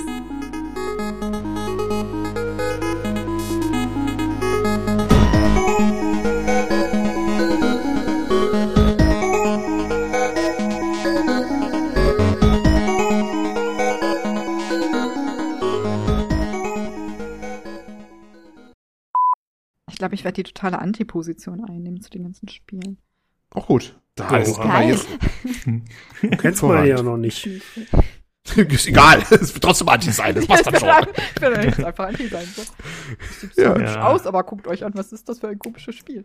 Hm. Das ist der Untergang der Menschheit. ist gut. Warum kriege ich kein Horrorspiel in dieser Grafik? So. so. Du kannst sie, ma sie macht sich schon warm, du merkst es richtig, sie macht sich schon warm. So. Nicht, dass ich hier die Rage-Rolle mache. Nein, Quatsch. Ja, sie lockt sich da mittendrin aus so, ah, Schmeiß das Laptop hier nicht so. Klirr. Ach, ist, äh, äh, ich, ich wollte schon sagen, Animation im Cast ist eine Emotion, aber egal egal. So, ähm, komm, Lukas, nimm mal das Zepter hier. Es geht völlig aus dem Funk und ich labere ja, zu viel. Mach, ja, mal, ja. mach mal hier stramm. Ja, ja, ja, ja, ja. Selfie-Stick heißt Vollpfostenantenne. Diese T-Online-Jugendsprache, Auflistung, die war vor 20 Jahren, als ich noch jung war, die war ja schon, äh, schon scheiße. Und darin wird sich wahrscheinlich nichts geändert haben. Ja, und alt, ja. Die klingen immer so erzwungen, diese Wörter. Als ob sich einer so überlegt hat, okay, was, was ist denn jetzt ein richtig krasser Spruch, den die Jugendlichen benutzen könnten. Mhm. Ja, also Vollpfostenantenne finde ich schon gut. Ja, Vollpfostenantenne hat was, also du kannst dich auf mehrere Dinge freuen. Ich wollte gerade sagen, wenn du deine, weiß nicht, deine, deine Kleinkinder jetzt nicht gerade vor Saw setzt oder so, ist ja auch alles schick. Wir haben gestern das erste Mal zusammen gelötet, das war schön. Ja, es hat sich keiner verbrannt, es sind noch alle Augen da. Ähm, es ist halt ein riesiger Blob geworden, aber motorische Fähigkeiten läuft. Ja. ja das, das spitze Ende nicht anfassen, ne? Ja. Hat er nur einmal und das hat wehgetan. Seitdem ist das äh, ich sag mal, eingebrannt in die Erinnerung. Mhm. Ja, Sehr gut, jetzt hast du ja, was gelernt. Der Groschen in die Wortspielkasse, ne? Ja. ja. Ich kopiere jedes Mal, guck mal, wir haben drei Punkte in, in, in einem Doc. Richtiges Audiogerät, Lukas Maus, Firefox, bla bla, 10 Sekunden Fresse halten für Rauschfilter, ne? Und das kopiere ja. jede, also Woche für Woche kopiere ich diese vier Punkte quasi einfach nochmal neu. Ja. Und jedes Mal guckst du sie nicht an. Ja, das ist ja was anderes. Das hat ja nichts damit zu tun. Ich gucke halt in das Doc, aber anscheinend sehe ich nicht die Dinge, die wichtig sind. Das ist der Unterschied. Okay, lass, lass, lass uns Sterling nicht vergraulen. Gestern äh, war die, äh, war, waren die bestimmt netter zueinander. Äh, lasst uns in diesem Geiste weitermachen. Ja, der soll ruhig mal mitkriegen, wie er mich hier mobbt. Das ist okay. Das ist, vielleicht brauche ich einfach mal Hilfe von außen, die mal dieses Konstrukt durchbricht. Ja, ich glaube aber, das ist, das ist einfach so bei den Menschen, die einfach weit oberhalb aller anderen stehen. Das sind die beiden, oder was? Ja, du. Oder ich. Ach ja, so. Ja, Als ähm, Homo superior sozusagen. Okay. Humus superior vielleicht.